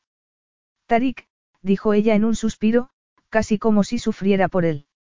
La familia de mi tío fue la única familia que conocí, dijo con una urgencia que no atinaba a comprender. Ella se mordió el labio inferior. Pensaba que yo iba a ser el último. Hasta hoy. No sé qué quieres que te diga, susurró ella con la voz llena de sentimiento. ¿Tengo un hijo? Le preguntó él, abrumado por la incertidumbre que teñía su propia voz. ¿Hay alguien más aparte de mí? Ella cerró los ojos y se tapó la boca con la mano para reprimir un sollozo que amenazaba con derramarse de su boca. Durante un momento interminable, ambos guardaron silencio. Solo se oía el bullicio del tráfico fuera del vehículo y la respiración entrecortada de Yesa. Tarik pensó que ella no iba a contestarle, que se pasaría el resto de su vida preguntándose qué había pasado. A lo mejor era lo que se merecía por la forma en que la había tratado, por aquella vida de excesos, por la forma en que había tratado a su propia familia, y a sí mismo. De pronto ella se volvió hacia él y lo miró con unos ojos llenos de dolor, un dolor que no atinaba a entender. No sé si puedo hacer que te sientas mejor, dijo con voz temblorosa. Pero te diré lo que sé. Capítulo 12. Yesa no sabía por qué había dicho lo que había dicho, ni tampoco sabía por qué su dolor la había conmovido tanto que la había hecho romper su silencio tan repentinamente. No quería decir ni una palabra, pero entonces había oído la agonía que teñía su voz y algo se había quebrado en su interior. Había estado a punto de echarse a llorar, pero, en cambio, había dicho las palabras que jamás habría querido pronunciar, y mucho menos ante él. Pero lo cierto era que él no había tenido intención de abandonarla. Su tío había muerto inesperadamente, toda su familia. ¿Qué podría haber hecho? Mientras caminaba por las frías calles de París, había pensado que, de alguna forma, había llegado a ser muy importante para ella el seguir culpándole para siempre, porque así había logrado desviar la atención de todas las decisiones que había tenido que tomar en soledad. Era eso de lo que se estaba escondiendo. Tarik guardaba silencio. Se limitaba a mirarla fijamente, pero sus ojos resultaban indescifrables. De pronto, asintió con la cabeza, una vez. Ella esperaba que volviera a exigirle la verdad, pero en vez de eso, permaneció en silencio durante el resto del camino de vuelta a la casa. Una vez allí, la condujo de nuevo a la suite de habitaciones de la última planta, el lugar del que había huido tan solo un rato antes. ¿Acaso iba a ser su prisión? Yesa se sentía demasiado expuesta, vulnerable, no quería pensar en ello en ese momento. En el dormitorio no quedaba ni rastro de la noche de pasión que había tenido lugar allí la noche anterior. La enorme cama había recuperado su esplendor de color dorado y marfil, y cálidas luces alumbraban la estancia desde los apliques en las paredes. Yesa se detuvo en mitad de la habitación y evitó mirar hacia la cama. No quería recordar. Tragó en seco. Supongo que querrás arreglarte, dijo Tarik en un tono extrañamente cortés, como si no se conocieran de nada. Señaló el espacioso vestidor con un gesto. Me he tomado la libertad de hacer que te llenaran el armario de ropa que espero te sirva. Yesa bajó la vista y contempló su ropa empapada y sucia, incapaz de articular palabra. Aún no sabía cómo tomarse todas aquellas atenciones. Tenía miedo de mirarle a los ojos porque ella se había delatado a sí misma más de lo que podía permitirse, y él siempre podía ver más allá. En cuanto lo supiera todo, volvería a romperle el corazón, tal y como había hecho en el pasado. Tengo que ocuparme de unos asuntos, dijo él después de un largo silencio. No puedo posponerlos. Lo entiendo, dijo ella, frunciendo el ceño mientras contemplaba sus empapados zapatos. Volveré tan pronto como pueda, suspiró suavemente y entonces ella se atrevió a mirarle a la cara. ¿Me esperarás aquí? Sí. Se miraron durante un largo tiempo y entonces él asintió con la cabeza, formal y tenso, y abandonó la habitación. Ya era de noche cuando una empleada vestida con un uniforme negro la condujo a través del laberinto de la casa hasta donde estaba Tarik. Él la estaba esperando en una habitación acogedora que contaba con un cálido hogar. El fuego crepitaba sin cesar. Las paredes estaban llenas de estanterías de libros y los muebles se limitaban a unos sofás de cuero. Tarik estaba de espaldas a la puerta, con las manos entrelazadas por detrás, frente a la ventana, contemplando el azul intenso del atardecer. Yesa se detuvo frente a la puerta un instante. De repente sentía un miedo totalmente distinto, algo que no tenía que ver con Jeremy, sino con su propio corazón traicionero. Se alisó los pantalones de lana fina con ambas manos, fingiendo estar preocupada por las arrugas. Ya era demasiado tarde para preocuparse. Él había hecho lo que le había dicho. Cuando ella salió de la ducha por segunda vez en el día, se encontró con un armario entero preparado para ella en el vestidor, lleno de toda clase de exquisiteces, ropa, cintas para el pelo, perfumes, todo había sido elegido según su gusto personal. Era como si Tarik la conociera mejor que ella misma. Como no sabía lo que le deparaba la noche, eligió unos pantalones de lana color chocolate y una simple blusa blanca de seda. Encima se puso una chaqueta de cachemira color azul cielo que era lo más suave que jamás había tocado. Espero que todo te quedara bien, dijo Tarik en voz baja, sin dejar de mirar por la ventana. Yesa se sobresaltó un poco. Pensaba que él no se había dado cuenta de su presencia. Sí, perfectamente, dijo y tosió un poco para aclarar el nudo que le atenazaba la garganta. Tarik se volvió y entonces ella pudo contemplar la profunda tristeza que contraía su rostro. Sus rasgos duros y masculinos parecían más distantes e inalcanzables que nunca. Quería ir hacia él y consolarle, acariciarle, pero no podía. ¿Con quién se creía que estaba? El hombre que tenía delante era Tarik bin Khaled al-Nur, más peligroso que nunca. Dime, le dijo de repente y ella supo lo que quería decir. Respiró hondo, Cruzó la habitación y fue a sentarse en uno de los sofás. No podía mirarle directamente a los ojos, así que se volvió hacia el hogar y contempló el fuego. Después de aquella conversación, ya no habría vuelta atrás. Por lo menos tenía que ser sincera consigo misma en ese sentido. Por lo menos. Es un niño, dijo por fin, todavía sin creerse lo que estaba haciendo. Una potente sensación de irrealidad se apoderó de ella, como si todo fuera un sueño, o una pesadilla.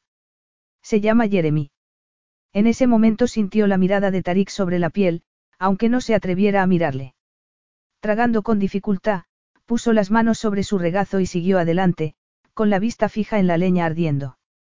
Me enteré de que estaba embarazada cuando fui al médico aquel día, suspiró, recordando aquellos ojos oscuros. Nunca dijiste nada acerca del futuro, nunca insinuaste, no sabía si eso significaba que iba a perderte, o si te alegrarías de ello. No sabía si yo me alegraba. Sacudió la cabeza y frunció el ceño. Las llamas danzaban alegremente ante sus ojos, ajenas al torbellino que azotaba su alma. Y entonces me marché. Me fui a la casa de una amiga, en Brinton. Yo, necesitaba pensar, tomar una decisión. Esos días, durante los que estuviste desaparecida, dijo Tarik de pronto en un tono tranquilo. No te fuiste, después de todo. Fue toda una ironía que tú pensaras eso, dijo Yesa con una carcajada triste. Ese había sido mi máximo temor al principio, que te fueras. Una vez lo supieras, volvió a reírse con amargura. Cuando volví a Londres, ya te habías marchado. Y cuando me enteré de quién eras realmente y supe lo que tenías que hacer, me di cuenta de que nunca ibas a volver. Respiró hondo, sintiendo cómo el aire le cortaba los pulmones. Las cosas no serían más fáciles si las posponía un poco. Quizá nunca llegarían a hacerse más fáciles. Soltó el aliento y se obligó a seguir adelante. Estaba muy confundida, dijo. Me echaron de la noche a la mañana, claro. Traté de encontrar otro trabajo en la ciudad, sin darme cuenta de que nadie iba a contratarme. Mi hermana quería que volviera con ella a York, pero eso significaba reconocer que había fracasado.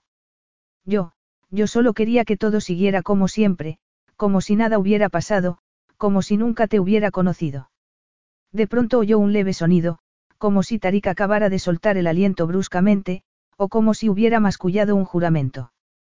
Pero no podía mirarle. No tenía valor suficiente para ver lo que pensaba de ella. Tenía demasiado miedo. Por el rabillo del ojo, le vio moverse y empezar a deambular por la habitación. Era como si no soportara permanecer allí quieto. Pero estaba embarazada, y, sus manos fueron hacia su abdomen instintivamente, como si pudiera recordar a través del tacto. Debes de haberte enfadado mucho, dijo Tarik en un tono sosegado, demasiado sosegado. Yesa seguía con la vista fija en su regazo, con las manos entrelazadas. Contigo, quizá. O con la situación, dijo ella suavemente. Pero no con el bebé. Pronto me di cuenta de que quería tenerlo, fuera como fuera, respiró profundamente. Y lo tuve. Era un bebé precioso.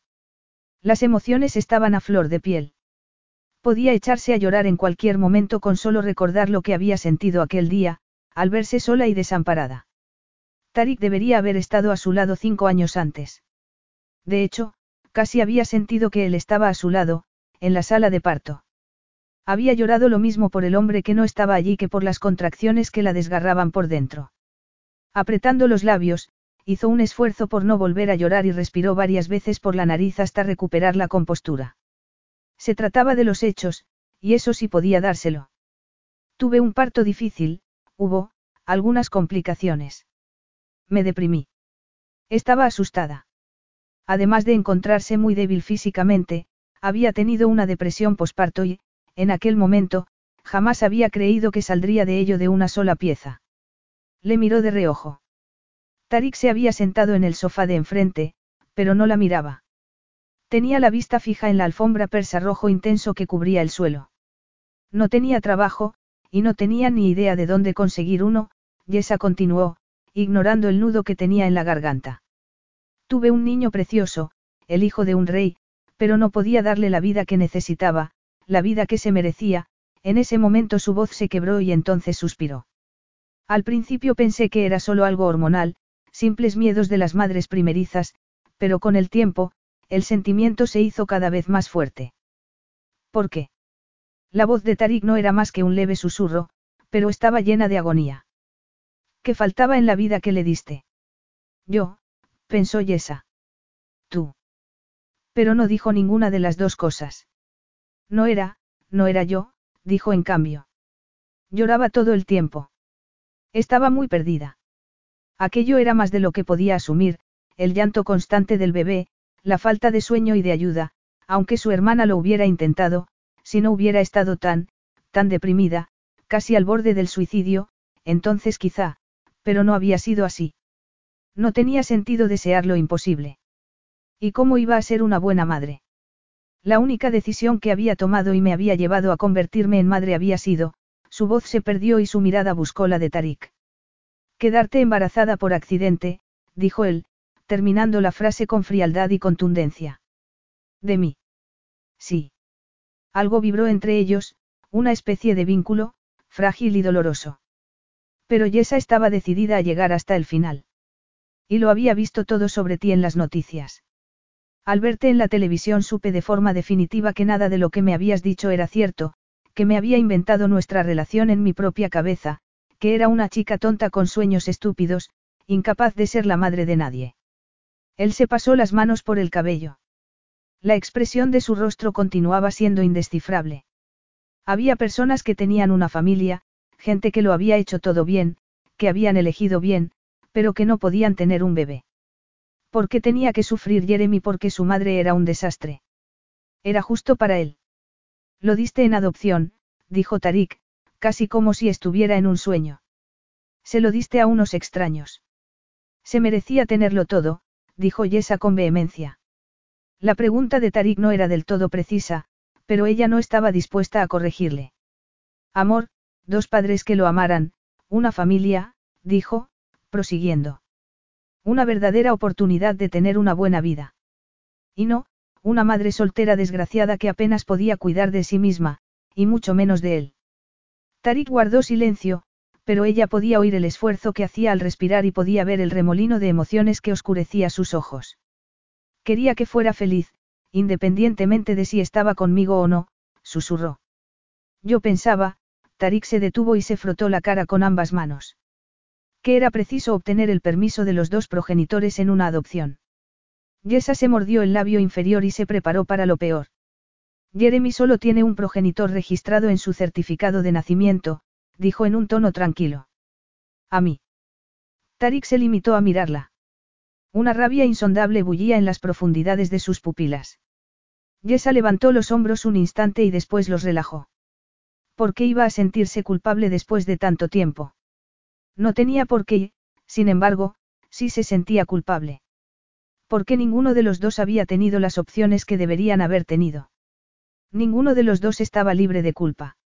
No vi razón alguna para reclamar la paternidad de un rey, cuando él ya no quería saber nada de mí. Unas llamaradas de fuego encendieron la mirada de él, pero ella no apartó la vista. Casi puedo entender que no me dijeras que estabas embarazada, dijo después de un largo, tenso momento. O puedo hacer un esfuerzo por entenderlo. Pero dar al niño en adopción. Dárselo a alguien sin siquiera dejarme saber que existía. Traté de localizarte, dijo ella, interrumpiéndolo. Fui a la empresa y les rogué que contactaran contigo. No tenía forma de encontrarte. No tenías forma de encontrarme. Sacudió la cabeza. No es que me estuviera escondiendo precisamente. No tienes ni idea, ¿verdad? Le preguntó ella, cerrando los ojos. Ni siquiera puedo imaginar cuántas mujeres jóvenes deben de arrojarse a tus pies, o cuántas les cuentan historias a miembros de tu personal, o a funcionarios del gobierno, en un intento desesperado por llamar tu atención. ¿Por qué iban a tratarme a mí de forma distinta? Se movió en el asiento. Tan solo deseaba escapar de allí y terminar con aquella conversación cuanto antes. No es posible buscarte en la guía y llamarte por teléfono, Tarik. Eso ya debes de saberlo. La expresión de su rostro decía que no deseaba saberlo. Tarik tragó con dificultad. Parecía tan afectado como ella. Fui a la empresa, repitió ella, recordando aquel día. Se rieron de mí. Aquello había sido peor que el día en que la habían echado. Había visto especulación en sus ojos, desprecio, la habían mirado como si no fuera más que basura. ¿Se rieron de ti? Claro que sí, encontró el valor para mirarle de nuevo. Para ellos yo no era más que otra becaria promiscua que buscaba una mina de oro. Uno de ellos incluso me invitó a cenar, guiñándome el ojo. Guiñan. Empezó a decir Tarik, frunciendo el ceño, pero entonces lo entendió todo y guardó silencio. Sí, le confirmó Yesa. Quería ver si tenía oportunidad de probar el material. Después de todo, había sido lo bastante buena para un rey, por lo menos durante un tiempo. Pero era evidente que no me iba a ayudar a contactar contigo. ¿Quién? Le preguntó Tarik. Su voz sonaba como un trueno. ¿Quién era el hombre? Eso no tiene importancia. Dudo mucho que fuera el único que lo pensara, Yesa sacudió la cabeza y volvió a mirar hacia el hogar, envolviéndose aún más en la chaqueta de cachemira. Me di cuenta de que tenía que tomar la decisión yo sola. No tenía forma de contactar contigo para contártelo. Era como si nunca nos hubiéramos conocido. Y entonces lo hiciste. Cuando tenía cuatro meses, dijo ella, ahogándose en la emoción. Le di un beso de despedida y le di lo que nunca podría haber tenido si se hubiera quedado conmigo, cerró los ojos para aguantar el dolor. Y ahora tiene todo lo que un niño podría desear. Dos padres que lo adoran, que lo tratan como si fuera un auténtico milagro, y no como si fuera un error, no como un problema inesperado que hubiera que resolver, sentía las lágrimas en las mejillas, pero no hizo ningún intento por secárselas. ¿No te arrepientes de tu decisión? Le preguntó él. Su voz parecía venir desde muy lejos. Yesa se volvió hacia él. El corazón casi se le salía del pecho. Me arrepiento todos los días. Le susurró con contundencia. Lo echo de menos en todo momento. Tarik se incorporó, mirándola fijamente. Entonces no veo por qué no podemos. Es feliz. Dijo ella, interrumpiéndole. Es feliz, Tarik. Tiene todo lo que un niño debe tener. Sé que hice lo correcto para él, y eso es lo único que importa, no lo que yo sienta, ni tampoco lo que tú sientas, seas rey o no. Es un niño feliz y saludable que tiene dos padres que no somos nosotros, la voz le temblaba y las lágrimas se derramaban sin cesar sobre sus mejillas. Que nunca seremos nosotros. Escondió el rostro entre las manos y lloró desconsoladamente, casi como si todo acabara de ocurrir, como si acabara de aceptar la realidad. Se sentía así porque acababa de decírselo. Por fin le había dicho la verdad, o casi toda la verdad, era como si una parte de ella hasta entonces desconocida se hubiera empeñado en fingir que no había pasado nada porque él no lo sabía. Sin embargo, ya ni siquiera le quedaba esa mentira para engañarse a sí misma. Yesa no supo cuánto tiempo estuvo llorando, pero sí supo que él fue a sentarse a su lado. No le susurró falsas palabras de aliento, ni tampoco arremetió contra ella con toda su furia. No trazó ningún plan para deshacer lo que ella había hecho, ni tampoco le hizo preguntas que no podía responder. Simplemente, la rodeó con el brazo, la hizo apoyar la cabeza sobre su hombro y la dejó llorar. Ya era muy tarde cuando Tarik colgó el teléfono. Sus abogados le habían confirmado lo que ya sospechaba, aunque no quisiera admitirlo, las adopciones en el Reino Unido eran poco frecuentes y casi irreversibles. Cuando un niño llegaba a la edad adulta podía buscar a sus padres biológicos a través del registro nacional, si así lo deseaba, pero antes no. Además, los tribunales británicos eran bastante reacios a deshacer un proceso de adopción, basándose en el interés del niño por encima de todas las cosas. Salió de su despacho y regresó al pequeño estudio donde había dejado a Yesa, profundamente dormida después de tantas emociones. La encontró acurrucada en el sofá de cuero, con las manos debajo de la mejilla. Parecía una niña, y no una mujer adulta que había traído al mundo a su hijo. Se inclinó sobre ella, la levantó en brazos y se la llevó consigo a través de la casa. Había algo en su interior que le decía que ella debía quedarse allí, que ese era su lugar. Ella se acurrucó contra él. Su cuerpo, relajado por el sueño, no oponía resistencia alguna, algo que no hubiera ocurrido si hubiera estado despierta.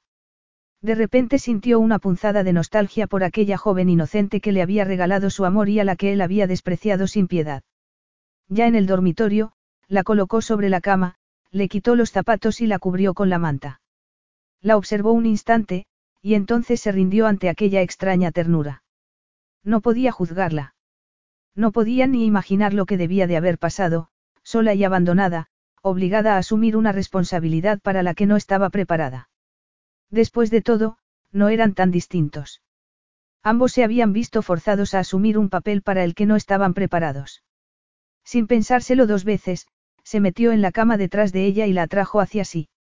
Respiró profundamente e inhaló su dulce aroma. Su olor le calmaba, le hacía creer que todo tenía solución. Jazmín en su cabello, y algo dulce y cálido que era simplemente ella. Vainilla y calor. De repente ella se movió y él se dio cuenta de que estaba despierta al notar la tensión que volvía a su cuerpo. Deslizó una mano sobre su cuerpo, trazando las curvas de su silueta, como si así pudiera borrar todo el sufrimiento que había padecido. No quería quedarme dormida, le susurró ella, moviéndose bajo sus manos, como si tratara de averiguar si seguía siendo su prisionera. Tarik no contestó. Tan solo siguió abrazándola y fingió no saber por qué no podía dejarla ir. Por la mañana, dijo ella, continuando. Me iré a casa. Creo que es lo mejor, se movió como si quisiera separarse de él. Tarik dejó caer el brazo y la soltó. Tarik. Se volvió hacia él. Él se puso boca arriba, consciente de un nuevo deseo que crecía en su interior, un deseo de paz, la paz que solo encontraba cuando la tenía tan cerca. Voy a dormir a otra parte.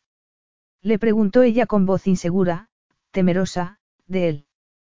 Tarik no podía soportarlo, pero se negaba a buscar un motivo. No quiero que te vayas, Yesa. Todavía no. Capítulo 13. Pasó una semana, y después otra, pero Yesa no se marchó, y ninguno de los dos volvió a sacar el tema. Ella había llamado a su hermana y a su jefe, y por fin se había tomado las largas vacaciones que llevaba tanto tiempo posponiendo. ¿Dónde estás? Le había preguntado su hermana Charón, sorprendida. ¿Desde cuándo te vas de vacaciones en un abrir y cerrar de ojos? Sentí unas ganas tremendas de ir a París.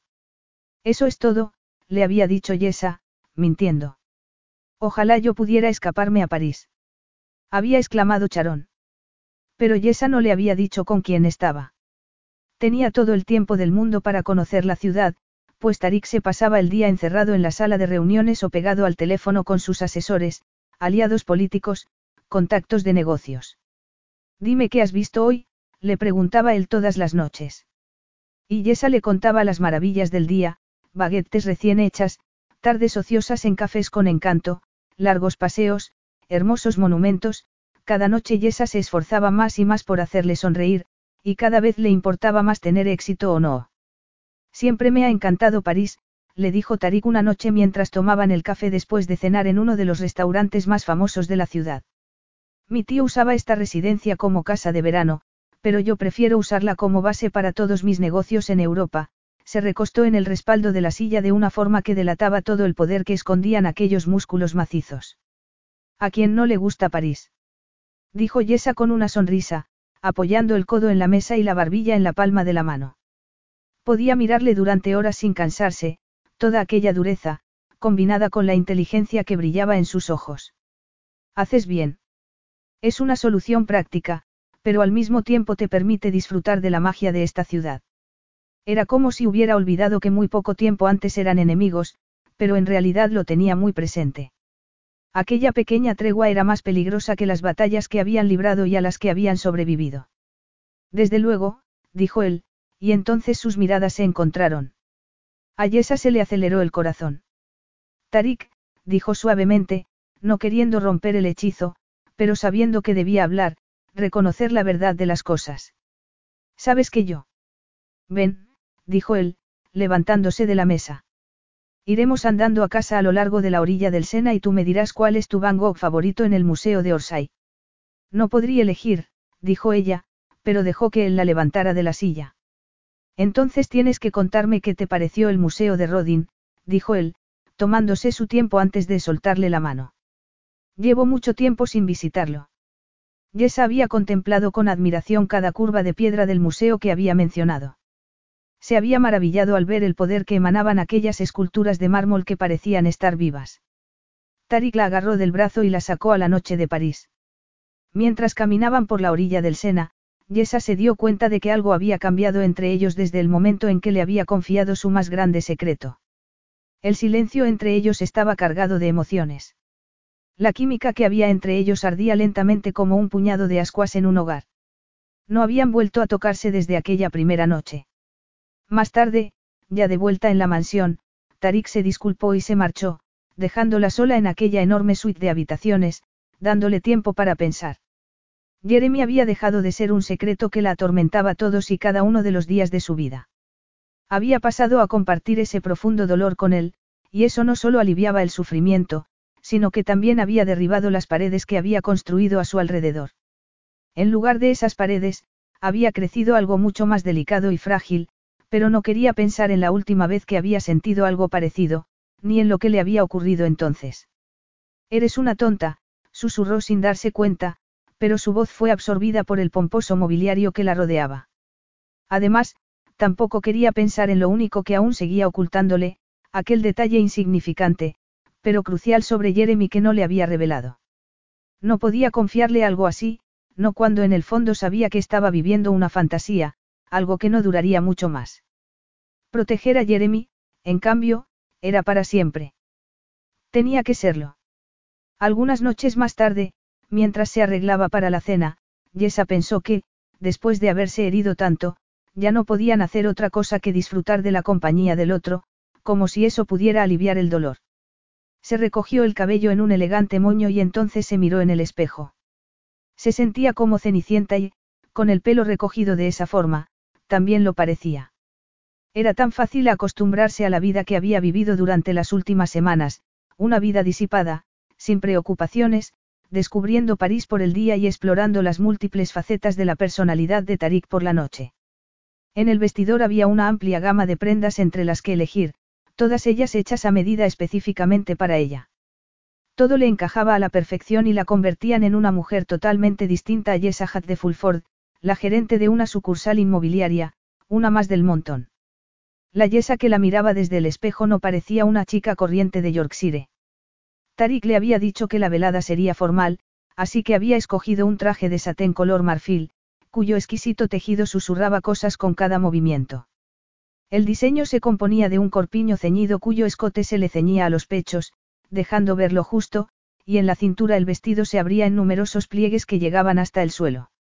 Llevaba la espalda descubierta, y lo único que sostenía el traje en su sitio eran dos tirantes muy finos cruzados por detrás. Yesa pensaba que el color la haría parecer muy pálida, pero se había equivocado. Aquel tono cremoso hacía resplandecer su piel y sus pecas parecían haber adquirido una tonalidad vibrante que no la avergonzaba en absoluto. Estás preciosa, le dijo una voz muy familiar. Yesa se sobresaltó, aunque ya sabía a quién vería cuando mirara en el espejo. Su cuerpo lo sabía sin necesidad de oír las palabras que él acababa de decir. La sola conciencia de su cercanía, el sonido de su voz, la ola de calor que la invadía en su presencia. Tarik estaba parado en la entrada del vestidor, con un smoking que lo hacía parecer más atractivo que nunca. Sus ojos parecían más verdes que de costumbre y hacían un acusado contraste con su cabello oscuro y el traje negro. ¿Me he retrasado? Preguntó Yesa, sorprendida y abrumada ante tanta belleza masculina. Le miró un instante a través del espejo y entonces apartó la vista rápidamente. Un calor insoportable se acumulaba en sus mejillas. En absoluto, dijo él, pero ella sabía que mentía. Había una cierta ternura en la expresión de sus ojos que Yesa no atinaba a comprender. ¿A dónde vamos? Le preguntó. En ese momento la habitación se contrajo a su alrededor. Por mucho que fingiera que no pasaba nada, no podía ocultar la reacción de su propio cuerpo ante él, sus pezones, que se endurecían al instante, las mariposas en el vientre. Aunque hubieran pasado la primera noche dando rienda suelta al desenfreno amoroso, Llevaban varias semanas dedicados a conversar, y Yesa ya empezaba a sentir cómo crecía el deseo en su interior. Él no había dormido con ella la noche anterior y, sin embargo, ella sabía con absoluta certeza que la deseaba tanto, si no más, que antes. Tengo que asistir a una cena benéfica, dijo Tarik y se encogió de hombros. No es nada importante. Una cena, un discurso o dos y después el baile. Te aburrirás mucho. Yesa forzó una sonrisa, decidida a no dejar que las emociones se apoderaran de ella. Aquello era un sueño y nada más. Cenicienta iba al baile, y ella también lo haría, pero eso era todo. El resto de la historia sería diferente, y ella lo sabía con certeza. Estoy lista, le dijo, volviéndose hacia él. De pronto, al ver la expresión de su rostro, se detuvo en seco. Era como si él hubiera estado esperando esas palabras, pero en otro contexto. Algo innombrable llenaba la habitación, acortando la distancia entre ellos, acelerándole el pulso. Tarik. Le dijo, apenas en un susurro. Él guardó silencio un instante y la miró de arriba abajo, devorándola con la vista. Yesa sintió que el corazón se le salía del pecho al sentir la caricia de sus ojos, primero en la boca, después por todo el cuerpo. Era como si hubiera usado los dedos para tocarla. Muy bien, dijo él por fin con la voz grave y profunda. Sus ojos hablaban de todas las cosas que no había hecho, de todas las formas en que no la había tocado. Vamos. La versión de una fiesta sin importancia de Tariq bin Khaled al-Nur era en realidad una gran gala de dimensiones épicas y repleta de estrellas. Dignatarios, políticos y aristócratas europeos se codeaban con estrellas de cine y celebridades bajo una lluvia de flashes. El evento se iba a celebrar en un suntuoso hotel cercano a la Plaza Vendme. Yesa estaba tan estasiada ante tanto lujo que no sabía a dónde mirar. Maravillosos frescos, rutilantes arañas, cortinas y alfombras del rojo más intenso, se sentía como si estuviera en otro mundo, un sueño dentro de un sueño. Pero ese mundo era aquel en el que Tarik era rey, y en él lo trataban como tal. Ella sabía que era un hombre poderoso, pero nunca lo había visto en su salsa excepto en la televisión. Esa noche, el poder imperial que representaba era más que palpable en cada detalle, la deferencia que todos le mostraban, las reverencias, los ayudantes que lo asistían en todo momento, obedeciendo cada orden y alejando a aquellos con los que no deseaba hablar. Todos los llamaban, Su Alteza, o, Su Excelencia, si es que se atrevían a dirigirle la palabra. Hombres a los que Yesa solo conocía de las noticias lo llamaban aparte para susurrarle cosas al oído. De repente la realidad se impuso ante ella de una forma completamente nueva. No tenía ningún derecho a fantasear con él, como lo hacía cuando la cordura la abandonaba un poco. Ella conocía muy bien su propio sitio en el mundo y Tarik no estaba hecho para ella. Tarik estaba hecho para una reina. Estás muy callada, le susurró él al oído en un momento, mientras esperaban a que le sirvieran la cena. Tan solo trato de mantenerme a la sombra de, Su Excelencia, le dijo, sonriente. Él esbozó una media sonrisa, sorprendiéndola. Yesa miró a su alrededor. Cerca de ellos estaba un conocido jefe de gobierno, un filántropo aclamado, todos los allí presentes desprendían poder por todos lados. Supongo que se te debe de subir un poco a la cabeza. Él no fingió no entenderla. Es en lo que me he convertido, le dijo, mirándola a los ojos, orgulloso de su condición. Sí. Ya lo veo, le dijo ella suavemente, sin atreverse a tocarle por miedo a romper algún código de etiqueta. No puedo cambiar el pasado, dijo él y entonces fue como si nadie existiera excepto ellos dos. Yesa lo olvidó todo. Olvidó las reglas y le miró a los ojos. Yo tampoco, dijo sin apartar la vista. A lo mejor ya es hora de dejar de mirar al pasado, dijo Tarik en un tono susurrado. Yesa sintió que algo se encendía en su interior. ¿Y a dónde miramos? Le preguntó ella, sorprendida. La respuesta más obvia a aquella pregunta hacía que le temblaran los dedos, pero ella se negaba a decirlo en voz alta. No podía decirlo. Tarik se llevó su mano a los labios y le dio un beso en el dorso, sin dejar de mirarla a los ojos. Ya pensaremos en algo, le dijo en un susurro. Tarik se volvió hacia ella en cuanto entraron en la casa. La tomó en brazos y le dio un beso ardiente. Nunca tenía suficiente cuando se trataba de ella, su sabor, su sexo, su tacto suave y cálido. Ella se rindió ante él y su feminidad lo envolvió en llamas de deseo. Le rodeó el cuello con ambos brazos y se pegó a él hasta rozarle en cada rincón de su cuerpo. Él probó su sabor una otra vez, explorando su boca, sintiendo la fuerza de su reacción desinhibida. Una vez más la tomó en brazos y la llevó al dormitorio.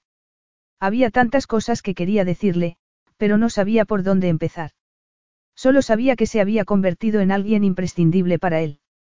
Estaban unidos por el pasado y esos lazos se hacían más fuertes cada día, tanto así que casi le costaba respirar cuando no la tenía cerca. Al entrar en la habitación la apoyó en el suelo. No podía dejar de mirarla. Un soplo de aire, después otro. Ella estiró los brazos, buscándole. Le sujetó las mejillas con ambas manos y le hizo besarla con frenesí. Miel y vino, a eso sabía ella, una embriagadora combinación que se le iba directamente a la cabeza, al corazón, a su miembro. De repente, la apartó un momento y la hizo darse la vuelta para contemplar su cremosa espalda color marfil, totalmente expuesta por el vestido. Puso la boca sobre la base de su nuca, oyéndola gemir, y entonces trazó la línea de su columna vertebral con las puntas de los dedos. Llevo toda la noche preguntándome cómo de suave sería tu piel cuando la tocara, le dijo en un leve susurro, sin dejar de besarla y tocarla. Sabes mejor que la creme brûlée, dulce y voluptuosa al paladar. Ella soltó una carcajada y el sonido reverberó por el cuerpo de Tarik, desencadenando una reacción incontrolable. La llevó a la cama y la hizo inclinarse hacia adelante hasta apoyar los codos sobre el colchón. Ella dejó escapar una pequeña exclamación de sorpresa, apenas perceptible entre sus jadeos. Volviendo la cabeza, le miró por encima del hombro y entonces entreabrió los labios, invitándole a seguir. Tarik estaba seguro de que podía sentir los latidos de su corazón de mujer bajo la piel. Sosteniéndole la mirada, le levantó el traje lentamente, deslizándolo por sus tobillos, sus rodillas. Tarik, por favor. Arrodillado entre sus muslos abiertos, apartó el fino tejido del vestido y comenzó a besarla. Primero en el reverso de la rodilla, en la curva del muslo, allí donde comenzaba su generoso trasero, agarró el diminuto pedacito de tela que cubría su sexo y le quitó las braguitas. Ella temblaba de placer. Después deslizó las manos sobre sus piernas, palpando su carne firme. Se acercó un poco más y aspiró el aroma almizclado de su excitación. Y entonces, moviéndose adelante, empezó a besar su sexo ardiente. Mientras lo hacía la oyó gritar su nombre, pero ya estaba demasiado entregado como para poder contestarle. Solo sabía que tenía que estar dentro de ella, unido a ella, lo bastante dentro como para que ya nada importara. Se puso en pie, se quitó los pantalones con manos desesperadas, la sujetó de las caderas con una mano, y vio su propio miembro hasta hundirse dentro de ella. Todo era perfecto. Ella era perfecta. La besó en el cuello, en el hombro, y entonces empezó a moverse, llevándola al éxtasis con cada embestida. De repente la sintió tensa a su alrededor y entonces la oyó gritar, una y otra vez, estremeciéndose sin parar. Cuando sus gemidos disminuyeron hasta un leve susurro, Tarik se retiró un instante, la hizo darse la vuelta y la colocó en el borde de la cama. Sus mejillas estaban hinchadas por el rubor y el pelo le caía en torbellino sobre un hombro. Entonces sonrió y, en sus ojos, Tarik vio reflejado al hombre que ella veía en él, el hombre que él quería ser, y que podía ser, cuando ella lo miraba de esa manera. Tarik se puso sobre ella y volvió a penetrar su sexo, haciéndola gemir y gimiendo con ella. Empezó a moverse rápida y frenéticamente, así que ella entrelazó las piernas alrededor de su cintura y arqueó la espalda hasta rozarse los pechos contra su boca. Él probó su carne, que sabía a sal y azúcar, su sabor, el sabor de yesa. Cuando por fin llegó al borde del abismo, volvió a llevársela con él. Ella se estremeció una vez más a su alrededor y gritó su nombre una y otra vez como si fuera una canción. Un rato más tarde, recuperada la cordura, él se puso en pie y la ayudó a levantarse. Adormilada y deliciosamente desnuda, ella se acurrucó bajo las mantas y se dedicó a observarle mientras se quitaba la camisa. Ella le pertenecía. Era suya y de nadie más, lo supiera o no. Había sobrevivido al pasado y todavía era capaz de amarle con todo su ser, en cuerpo y alma. Ella lo había conocido en su peor y en su mejor momento, en el pasado y en el presente, pero lo seguía amando igual. Sin embargo, había algo más que un sentimiento de pertenencia en aquella emoción, algo más oscuro y profundo que Tarik escondía en un rincón. No podía dejarla ir. No otra vez. No podía perderla. Y ya no tenía por qué pensarlo más. No le hacía falta. Sabía que era cierto con toda seguridad. Tengo que volver a Nur, le dijo de repente. Ella se puso tensa de inmediato y bajó la vista. Llevo posponiéndolo todas estas semanas. Claro, dijo ella en un tono distante. El color había huido de sus mejillas. Todos tenemos que volver a la realidad tarde o temprano. Lo entiendo. Creo que no lo entiendes, dijo él lentamente, apoyándose en la cama, sosteniéndole la mirada mientras se acercaba a ella. Quiero que vengas conmigo, Yesa. Insisto. ¿Qué? exclamó ella. Rápidamente el color volvió a su rostro y la mirada se le iluminó. Nunca volvería a dejarla ir. Jamás. Yo soy el rey, dijo él, estrechándola entre sus brazos una vez más. Capítulo 14. No estás obligado a mantener tu palabra respecto a lo que dijiste anoche, le dijo Yesa al día siguiente, sentándose a la mesa para desayunar, sin atreverse a mirarle a la cara. Me refiero a lo de Iranur contigo. La mañana era clara y extrañamente cálida para tratarse de París en el otoño. Tarik había pedido que le sirvieran el desayuno en el balcón privado que daba al dormitorio, algo más íntimo que aquel en el que habían cenado la primera noche. Nerviosa, Yesa se apretó el cinturón del albornoz que llevaba puesto y se tocó el cabello, húmedo después de la ducha. Tenía que demostrarse a sí misma que era capaz de actuar como si no pasara nada. Tenía que demostrar que ya no era aquella chiquilla encaprichada y rota que él había dejado atrás. ¿No vendrás? Le preguntó, sin levantar la vista de los periódicos que estaba leyendo. A Yesa se le puso el pelo de punta. Claro que no, dijo ella, sintiendo cómo se desataba la rabia en su interior. Lo menos que él podía hacer era prestarle atención mientras hablaba de un tema tan difícil para ella. Tengo que volver a mi propia vida. Tarik dejó los periódicos a un lado del plato y la miró a la cara por fin. Si no quieres acompañarme a mi país, dime que no quieres, le dijo en un tono impasible. Pero no hagas que parezca que me estás liberando de un compromiso. Si no quisiera que vinieras conmigo, no te habría invitado. Yo no, empezó a decir ella, pero entonces se quedó atascada. Nos vamos mañana por la mañana, le dijo, poniéndose en pie y mirándola con las cejas arqueadas. Tienes que decidir. Decidir. Repitió ella con el corazón desbocado. ¿Decidir qué? Si me vas a acompañar por voluntad propia, le dijo él con los ojos brillantes. O si tendré que llevarte por la fuerza. No puedes llevarme a ninguna parte. Exclamó ella, casi sin aliento. Sin embargo, su propio cuerpo la delataba. Su sexo ardía de deseo por él, casi como si la hubiera tocado con sus manos provocativas y expertas.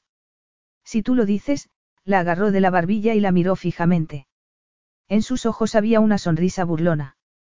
En ese momento Yesa se sintió marcada para siempre y sin remedio. Se sentía diminuta, a salvo y en peligro al mismo tiempo. No, era algo más que eso. Se sentía suya, completa e indiscutiblemente suya. Tarik deslizó un dedo sobre su labio inferior y sonrió, casi como si pudiera sentir la reacción de su cuerpo femenino. Entonces dio media vuelta y se marchó, dejándolo a solas con su corazón palpitante y sus sentimientos encontrados. Él quería llevarla a Nur. Una parte de ella se alegraba de ello, de lo que eso significaba. Por lo menos estaba claro que, al igual que ella, no quería que aquel pequeño idilio terminara en París. Sin embargo, las cosas no eran tan sencillas. Yesa recogió las piernas sobre la silla y contempló la ciudad que había llegado a amar durante las últimas semanas, como si eso pudiera darle la respuesta. No podía ir a Nur. No podía seguir a su lado, ignorando la realidad y jugando a los castillos. Había cientos de razones por las que debía volver a York lo más pronto posible. Y solo tenía una única razón para quedarse. Apoyó la barbilla sobre las rodillas y soltó el aliento de forma entrecortada a medida que la verdad devastadora se cernía sobre ella como un negro de luz, tan brillante como la mañana parisina, dulce, resplandeciente e inconfundible. Le amo. Estaba enamorada de él. Aquella historia del pasado, complicada y turbulenta, debería haberlo convertido en el último hombre en la tierra al que pudiera amar. Sin embargo, en vez de eso, se sentía más unida a él por ello, como si nadie más pudiera entender aquello por lo que había pasado, nadie más excepto el hombre que la acompañaba en su sufrimiento. ¿Acaso lo había amado siempre? ¿Acaso era que nunca había dejado de amarlo? Sí.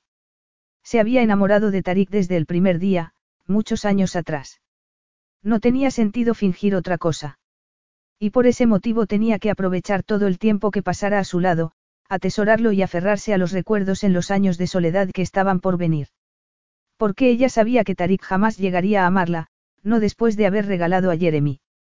Además, en lo más profundo de su ser, ella sabía que no tenía derecho a aspirar a alguien como él.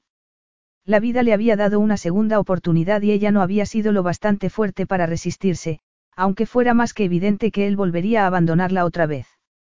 Yesa se levantó de la silla, con la mirada fija en la lejanía. Sin embargo, lo único que veía era el rostro de él, duro y orgulloso. Él no tenía que amarla. Ella podía amar por los dos. Quería a Jeremy más que a su propia vida y, a pesar de ello, había renunciado a él. Ella sabía lo que era amar en silencio, sin esperar nada a cambio, y podía soportarlo. Por Jeremy. Y también por Tarik. Su hermana Charon se lo tomó de una forma completamente distinta. ¿Te has vuelto loca? Le preguntó desde el otro lado de la línea de teléfono, escandalizada y estupefacta. Jessa había sacado agallas de una taza de café, pero la bebida estimulante no había hecho sino ponerla más nerviosa todavía. Se había vestido con extremo cuidado, como si Charón pudiera verla a través del teléfono y así averiguar lo que estaba haciendo. Sin embargo, la sencilla blusa de seda y la falda que había elegido la hacían sentir tan loca como su hermana decía. ¿Acaso estaba fingiendo, jugando a ser alguien completamente distinto? Una mujer más sofisticada a la altura de Tarik. Alguien a quien él pudiera amar. Estúpida, se dijo a sí misma, acomodándose el móvil contra el oído. No sé cómo contestar a eso, le dijo a su hermana. Pensaba que era bastante raro que te hubieras ido de vacaciones sin decir nada, dijo Charón. Pero volver a enredarte con ese hombre, Yesa. ¿Cómo has podido? Tú no lo conoces, dijo Yesa en un tono calmo. Lo conozco lo suficiente. Dijo Charón con desprecio. Sé que te mintió y que te abandonó. Sé que los hombres como él piensan que pueden entrar y salir de las vidas de otras personas según les plazca, sin pensar en las consecuencias. Tarik ya no es la misma persona que era antes, dijo Yesa y entonces suspiró. Y las cosas no son tan simples como parecían en aquel momento. Puedes hacer lo que quieras con tu propia vida, sin importar lo temerarias que sean tus decisiones, pero no se trata solo de ti, ¿verdad? Charón soltó el aliento de golpe. Egoísta dijo en un susurro, pero Yesa la oyó perfectamente. De hecho casi podía verla, recorriendo la cocina de un lado a otro, con un brazo alrededor de la cintura y el ceño fruncido. Cerró los ojos y se tocó el pecho con la palma de la mano, justo por encima del corazón, como si así pudiera aplacar el dolor que allí crecía. Yo nunca trataría de hacerte daño, Charón, le dijo a su hermana suavemente, pellizcándose el entrecejo con las puntas de los dedos, con la esperanza de disipar el dolor de cabeza que no la dejaba pensar con claridad. A ninguno de vosotros. Pero eso ya debería saberlo. Pero voy a marcharme con él, le dijo, armándose de valor. Tengo que hacerlo. No me lo puedo creer. Dijo Charón, furiosa. ¿Qué tiene ese hombre que te vuelve tan loca, Yesa? La gente no cambia. Te hará daño de nuevo. Eso te lo garantizo. Solo te he llamado para que supieras que iba a viajar, dijo Yesa después de un momento. Tarik había revolucionado su estática y triste vida. La había llenado de amor, calor y pasión. ¿Cómo iba a arrepentirse de algo así, pasara lo que pasara más adelante? Pero eso no se lo podía decir a Charón. No te estoy pidiendo permiso, Charón, añadió, intentando guardar la compostura. No me puedo creer que vayas a arriesgar tantas cosas por, ¿por qué? ¿Acaso esperas que las cosas sean diferentes esta vez? Dijo Charón con amargura. Espero que no hayas llegado a lo más bajo todavía. Yo también lo espero, murmuró Yesa, sabiendo que no había nada que pudiera decir para hacer sentir mejor a su hermana. Charón colgó el teléfono. Yesa dejó caer el suyo sobre su regazo y trató de respirar hondo.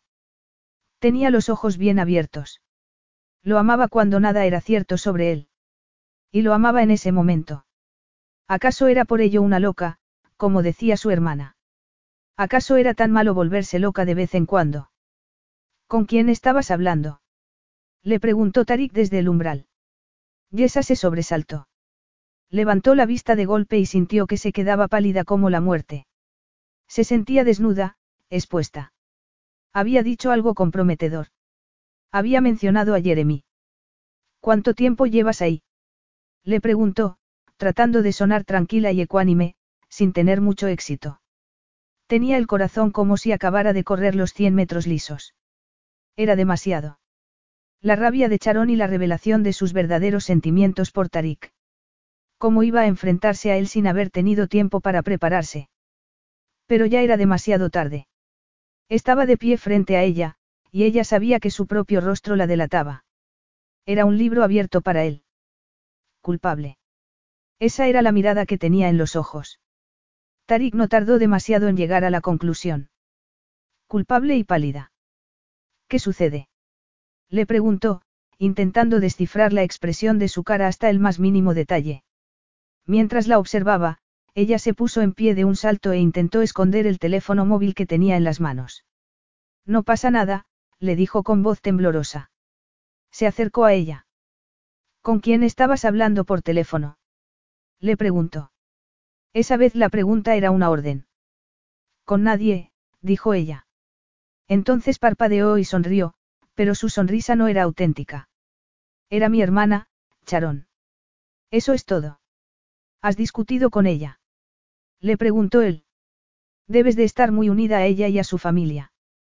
Yesa se encogió por dentro y la mirada de culpabilidad volvió a cruzar su rostro. Trató de ocultarlo, pero era inútil. Él extendió una mano hacia ella, frunciendo el ceño, lleno de preocupación. Y entonces lo supo. La fotografía que había visto en su casa relampagueó entre sus pensamientos, la que había tomado de la repisa y que apenas había mirado. La hermana que se parecía a ella, el mismo cabello cobrizo, la misma barbilla, su marido rubio y con pecas. Y el niño moreno, de pelo oscuro. No. Tarik sintió que su cuerpo se volvía de hielo, como si acabaran de arrojarle a un glaciar. Dime, le dijo, en un tono tranquilo y triste. ¿Cómo se llama el hijo de tu hermana? El rostro de Yesa se transfiguró. Era como si la estuviera viendo desde muy lejos, contemplando su sufrimiento. Con los puños apretados, era la estampa del dolor. Tarik, le dijo con la voz rota. Y entonces él supo que no se había equivocado. No lo entiendes. ¿Qué es exactamente lo que no entiendo? Le preguntó con furia, taladrándola con la mirada. ¿Acaso ibas a decírmelo alguna vez? No podía, dijo ella con lágrimas en los ojos. No es mi secreto. Esa excusa podría funcionar, Yesa, pero yo soy la única persona en el mundo que tiene derecho a saberlo todo sobre el hijo que tú me ocultaste. No se trata de ti. exclamó ella, gesticulando con los brazos. Se trata de él, Tarik. Se trata de lo que él necesita. Dejaste que pensara que lo había perdido para siempre. Dejaste que lo pensara. Le dijo con el rostro contraído por la ira. Esto es exactamente lo que trataba de evitar. Exclamó ella.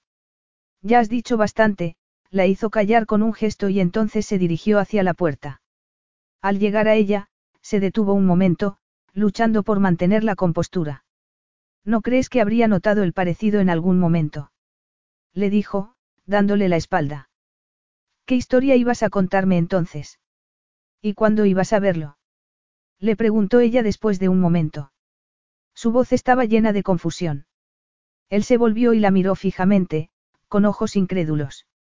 ¿Es que te da vergüenza que te vean conmigo? Le preguntó en un tono mordaz. Creo que es demasiado tarde para eso, Yesa. Te han fotografiado a mi lado. No sé de qué estás hablando. Gritó ella. Nunca pensé que te fijarías en mí. ¿Por qué ibas a pasar tiempo con mi familia? Te dije que te llevaría a mi país, le espetó él con rabia. ¿Qué crees que significa eso? Estoy segura de que llevas a docenas de mujeres a tu país. Le dijo ella con desprecio. Las mejillas le ardían y los ojos le echaban chispas. Te equivocas, dijo él en un tono gélido. Jamás llevaría a una mujer ante los míos si no tuviera intención de quedarme con ella, aunque ese es un tema del que ya no tienes que preocuparte. Ella se quedó estupefacta, incapaz de articular palabra, mirándolo en silencio. Tarik sintió que algo vibraba en su interior, pero prefirió ignorarlo. El dolor de ella ya no le importaba. Ya nunca más le importaría. Sacudió la cabeza y se volvió hacia la puerta. Por favor, dijo ella, entre sollozos. ¿A dónde vas? Él le lanzó una mirada envenenada por encima del hombro. A ver a mi hijo, dijo y abandonó la habitación. Capítulo 15. Aparte de hacerle saber que su presencia era imprescindible para poder ver al niño, Tarik cortó toda relación con ella de forma drástica. No le dirigió la palabra durante todo el viaje en avión, ni tampoco en el coche que los llevó desde Leeds hasta el pequeño pueblo del norte de Yorkshire donde vivía su hermana. Yesa apenas era capaz de mirar hacia los campos de cultivo que se extendían a ambos lados de la carretera, el verde intenso contra los cielos grises de Inglaterra. Ella solo podía pensar en lo que se avecinaba, el dolor, el fin de todo aquello que tanto le había costado darle a su hijo. Sabía que ninguno de ellos saldría intacto de aquel encuentro, ni su hermana, ni Barry, ni Tarik, ni ella, ni tampoco Jeremy. No sé cuáles son tus planes, le dijo con un hilo de voz al tiempo que entraban en el pueblo. No era la primera vez que intentaba hablar con él, pero había una desesperación en su voz que no estaba allí antes. No puedes irrumpir en la casa de mi hermana y exigirle nada. Ya veremos, dijo Tarik, con la voz llena de ira y la mirada fija en las calles y casas que pasaban por la ventanilla a toda velocidad. Una de sus manos tamborileaba frenéticamente contra el reposabrazos. Tarik, esto es una locura. Gritó Yesa. Mi hermana lo adoptó. Todo es legal, y no se puede deshacer. Tú no tienes que decirme lo que se puede deshacer o no, le espetó él, atravesándola con una mirada de hielo. Tú, que eres capaz de mentir sobre algo así. Capaz de ocultarle un hijo a su padre durante cinco años. No tengo ningún interés en oír tu opinión acerca de lo que debería o no hacer. Entiendo que estés furioso, dijo Yesa, tratando de guardar la calma. Él se rió con ironía. Entiendo que te sientas traicionado. ¿Qué me siento traicionado? Repitió, quemándola con la mirada. No sé qué es lo que tú consideras una traición, Yesa, si es que esto no te lo parece. No se trata de ti, dijo Yesa con firmeza, a pesar de sus manos temblorosas. ¿No lo ves? No tiene nada que ver contigo o conmigo. Se trata de...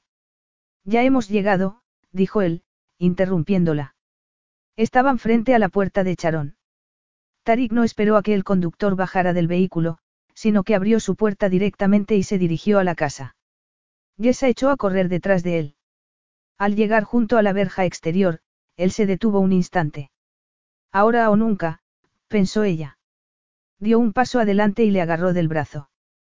Suéltame, dijo él en un tono aparentemente tranquilo, pero peligroso. Tienes que escucharme. Tienes que hacerlo. Ya te he escuchado. Ya te he escuchado demasiado. Le dijo él, con los ojos negros de rabia. Te he visto llorar y te he oído hablar sobre lo mucho que te arrepientes de lo que tuviste que hacer, de lo que hiciste por mi culpa. No me daba cuenta de que aún seguías castigándome. No fue por tu culpa. Gritó Yesa al tiempo que una ráfaga de viento frío la atravesaba de lado a lado. Fue por mi culpa. Suspiró con fuerza y dejó correr todas las lágrimas que había estado conteniendo. Yo soy la que no estaba a la altura y por eso tuviste que dejarme. Yo soy la que fracasó completamente como madre y por eso tuve que renunciar a mi bebé. Yo. Por fin logró captar la atención de Tarik. Él la miraba en silencio. Pero hay algo que sí hice bien, dijo Yesa, continuando. Me aseguré de que tuviera una familia que lo quisiera, que ya lo quería cuando estaba conmigo, una familia que podía dárselo todo. Y es feliz con ellos, Tarik, mucho más feliz de lo que yo podría haberlo hecho jamás. Un niño es más feliz con sus padres verdaderos, dijo Tarik. Yesa lo miró a los ojos y entonces le tiró suavemente del brazo, suplicándole que la escuchara por última vez. Él está con sus padres verdaderos, susurró con vehemencia. Tarik emitió un sonido que bien podría haber sido un gemido de furia. Se soltó de ella bruscamente y Yesa retrocedió un paso. Es sangre de mi sangre, le dijo entre dientes. Es mi sangre. Su familia está aquí, dijo Yesa porque era cierto, porque tenía que hacerlo. Su familia está aquí mismo. Y él no ha conocido a otros padres que no sean estos. ¿Por qué no me sorprende que tu hermana supiera guardar el secreto tan bien como tú? exclamó Tarik. Sois una familia de mentirosos. Tarik, es un niño pequeño que solo conoce esta casa y a estos padres. Gritó Yesa, tambaleándose en el viento que la azotaba sin piedad. No hay ninguna mentira. Ellos son sus padres ante la ley, y también en la realidad. Él los quiere, Tarik. Los quiere mucho. Tarik apretó los labios, decidido a no darse por vencido. Todavía no ha cumplido cinco años de edad. Aprenderá. Tú perdiste a tus padres, no es cierto. Yo también, dijo Yesa, interrumpiéndolo, buscando su mirada. Sabes muy bien lo que se siente cuando te arrancan de todo lo que conoces. Lo sabes muy bien. ¿Cómo ibas a hacerle eso a tu propio hijo? De repente la puerta de la casa se abrió y entonces el tiempo se detuvo. Tía Yesa. Dijo la dulce voz de un niño pequeño. A Yesa se le cayó el alma a los pies. Tarik, no puedes hacerlo. Le susurró al hombre que tenía a su lado. Sin embargo, él no parecía haberla oído. Tenía el rostro completamente pálido. Lentamente se dio la vuelta, y entonces todo terminó, en aquel lugar y en aquel momento. Mi hijo. Tarik se quedó mirando al niño un instante, sin saber qué hacer o decir. Una cosa era sufrir por un niño desconocido, pero verle ante sus ojos era algo muy distinto. Aún era muy pequeño, pero tenía una mirada traviesa y el pelo alborotado, como si acabara de despertarse. El pequeño bajó las escaleras y Yesa decidió ir a su encuentro. Mirando por encima del hombro, dio un paso adelante y lo tomó en brazos. Entonces le dijo algo al oído y el chaval se echó a reír. El chaval, Jeremy, pensó Tarik. ¿Por qué era incapaz de decir el nombre del niño? De pronto apareció otra persona en la puerta. Era Charon, la hermana de Yesa. Al ver la escena se puso blanca como la leche y su mirada se cruzó con la de Tarik. Yesa, dijo, en un tono calmo, sin dejar de mirar a Tarik. ¿Qué estás haciendo aquí? Pensaba que estabas de vacaciones. Yesa dejó al niño en el suelo. Estaba, dijo, encogiéndose de hombros, a modo de disculpa, aunque en realidad lo hiciera por pura desesperación. Pensamos en pasarnos a veros. Entonces miró a Tarik, con los ojos llenos de lágrimas. Extendió una mano y la puso sobre la cabeza de Jeremy. Jeremy. Mi hijo se llama Jeremy, pensó Tarik. Estupendo, dijo Charón con la voz en tensión. Ya sabes que Jeremy quiere mucho a su tía. Yesa se detuvo delante de Tarik, todavía acariciando la cabeza del pequeño, suplicándole con la mirada. Tarik sintió que algo se desgarraba en su interior, y el dolor era tan intenso que durante un instante no supo si era físico o emocional. Jeremy se soltó de Yesa. Por primera vez se fijó en el extraño que estaba ante él y entonces echó a andar hacia él, saltando y tambaleándose a capricho. El corazón de Tarik se detuvo un momento. Estaba lo bastante cerca como para poder tocarle, pero no se atrevía, no era capaz de mover ni un dedo. Sus ojos eran del mismo color que los suyos, verde jade, intenso y profundo. Pero Tarik no reaccionaba. Lo único que podía hacer era devolverle la mirada de asombro que le lanzaba el chico. Jeremy era tan hijo de él como de Yesa. Su piel, algo más clara, y la forma de sus ojos y cejas, revelaban el parecido con su madre biológica. Hola, Jeremy, dijo por fin con la voz cargada de emociones. Soy. Se detuvo. La tensión que manaba tanto de Yesa como de su hermana lo envolvía como un frío manto. Al mirar hacia ellas, vio que Charón se había tapado la boca con la mano. Sus ojos estaban llenos de miedo. Y después estaba Yesa, observándole con el corazón en un puño y lágrimas en las mejillas. Por favor, dijo con los labios, sin emitir sonido alguno. Soy Tarik, dijo, continuando, viendo el reflejo de sus propios ojos en los del chico. Jeremy parpadeó varias veces y entonces dejó escapar una risotada. Dio media vuelta y echó a correr hacia la mujer que esperaba junto a la puerta. Tímido y vergonzoso, escondió el rostro contra la pierna de su madre y se abrazó a ella de forma espontánea. Hola, mami, dijo entonces, echando atrás la cabeza y mirando a su madre con el amor más puro que Tarik había visto jamás. La hermana de Yesa le sonrió y entonces volvió a mirar a Tarik. Su propio rostro estaba lleno de ese mismo amor, puro y sencillo.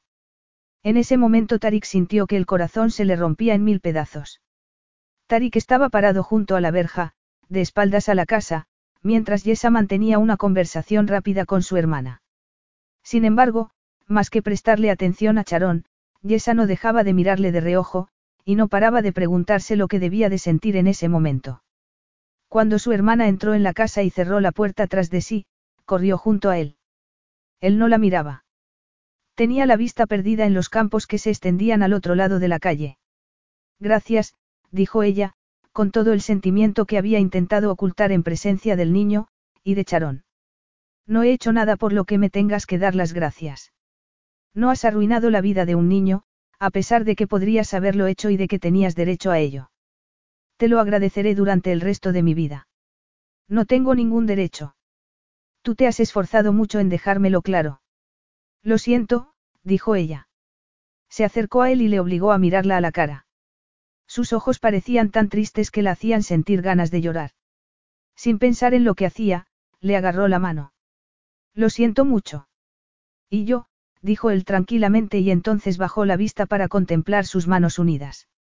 Más de lo que soy capaz de expresar con palabras. Yesa sabía lo que eso significaba. Era inevitable, después de todo lo que habían pasado. Respiró hondo y se obligó a sonreír, aunque supiera que estaba renunciando a él de una vez y por todas. Podía hacerlo. Podía dejarle ir tal y como había dejado ir a Jeremy, porque los amaba demasiado a ambos. Deberíais volver a Nur, como tenías pensado, le dijo, orgullosa de sí misma por ser capaz de mantener la calma. Podía dejarle ir. Podía hacerlo. Tu país te necesita. Él pareció mirarla desde un lugar muy lejano y entonces parpadeó, disipando la negrura que teñía sus encantadores ojos verdes. ¿Y qué pasa contigo? Le preguntó él con una mirada incomprensible en los ojos. Yesa se encogió de hombros y se metió las manos en los bolsillos para ocultar los puños cerrados que podían delatarla en cualquier momento. Volveré a York. Por supuesto. En ese momento una violenta ráfaga de viento los azotó con toda su fuerza. Podía hacerlo. Y si se rompía en mil pedazos más tarde, cuando estuviera sola, nadie tendría por qué saberlo. Entonces esta es tu venganza. Le preguntó él, en un tono suave, pero implacable. Esperas a que me desangre sin remedio y entonces giras el cuchillo. ¿Es esto lo que me merezco por lo que te hice hace cinco años? No. exclamó Yesa, sorprendida y alarmada. La cabeza le daba vueltas. La culpa es de los dos. Yo fui el que se marchó. No tenía selección. Y yo fui tan estúpida como para desaparecer durante unos días. Yo me fui antes, sacudió la cabeza. Pero ¿cómo íbamos a arrepentirnos de lo que hicimos? Hicimos a un niño precioso y maravilloso. Es feliz aquí, dijo Tarik, como si fuera un hecho innegable, una sentencia. Sin embargo, Yesa podía ver el dolor en su intensa mirada color verde. Sí, susurró. Te prometo que es muy feliz. Yesa no sabía qué hacer con el dolor que palpitaba en su interior, la agonía de saberse tan lejos de él. Ya no era la chiquilla desesperada que había renunciado a Jeremy. El tiempo la había hecho más fuerte, y sabía que la forma en que amaba a Tarik no tenía nada que ver con el encaprichamiento de su juventud. El sufrimiento había hecho más fuertes sus sentimientos. Él era el hombre que siempre había imaginado, aquel con el que siempre había soñado. A lo mejor no era capaz de hacer ese último sacrificio. Él no es para ti. No compliques más las cosas, se dijo, furiosa consigo misma. Vamos, le dijo Tarik y señaló el coche con un gesto. No puedo soportar seguir aquí ni un minuto más. Antes de subir al vehículo, Yesa se volvió para contemplar la casa, tan acogedora y cálida en aquel entorno pálido y frío. A partir de ese momento siempre asociaría esa casa con la triste escena que había tenido lugar allí esa mañana. El tiempo pasaría, pero las cicatrices jamás desaparecerían. Agarró a Tarik del brazo y se dejó guiar hasta el coche. Durante el camino de vuelta, Tarik guardaba silencio y miraba por la ventanilla, con la mirada perdida. Los campos daban paso a los pueblos y estos se hacían cada vez más grandes conforme se acercaban a su destino, la ciudad de York. No sé lo que significa tener una familia, dijo Tarik con un hilo de voz un rato después, volviéndose hacia ella. Nunca nadie me ha mirado como ese chico miró a tu hermana. Su madre, su mirada era tan intensa que Yesa contuvo la respiración. Excepto tú. Incluso ahora, después de todo lo que te he hecho. Sus miradas se encontraron. Él le apartó un mechón de la cara y entonces le sujetó las mejillas con ambas manos. El calor de su tacto corría por las venas de la joven, calentándola desde dentro. Ya he perdido a un hijo, le dijo en un susurro apenas audible. No puedo perderte, Yesa. No puedo perderte también a ti.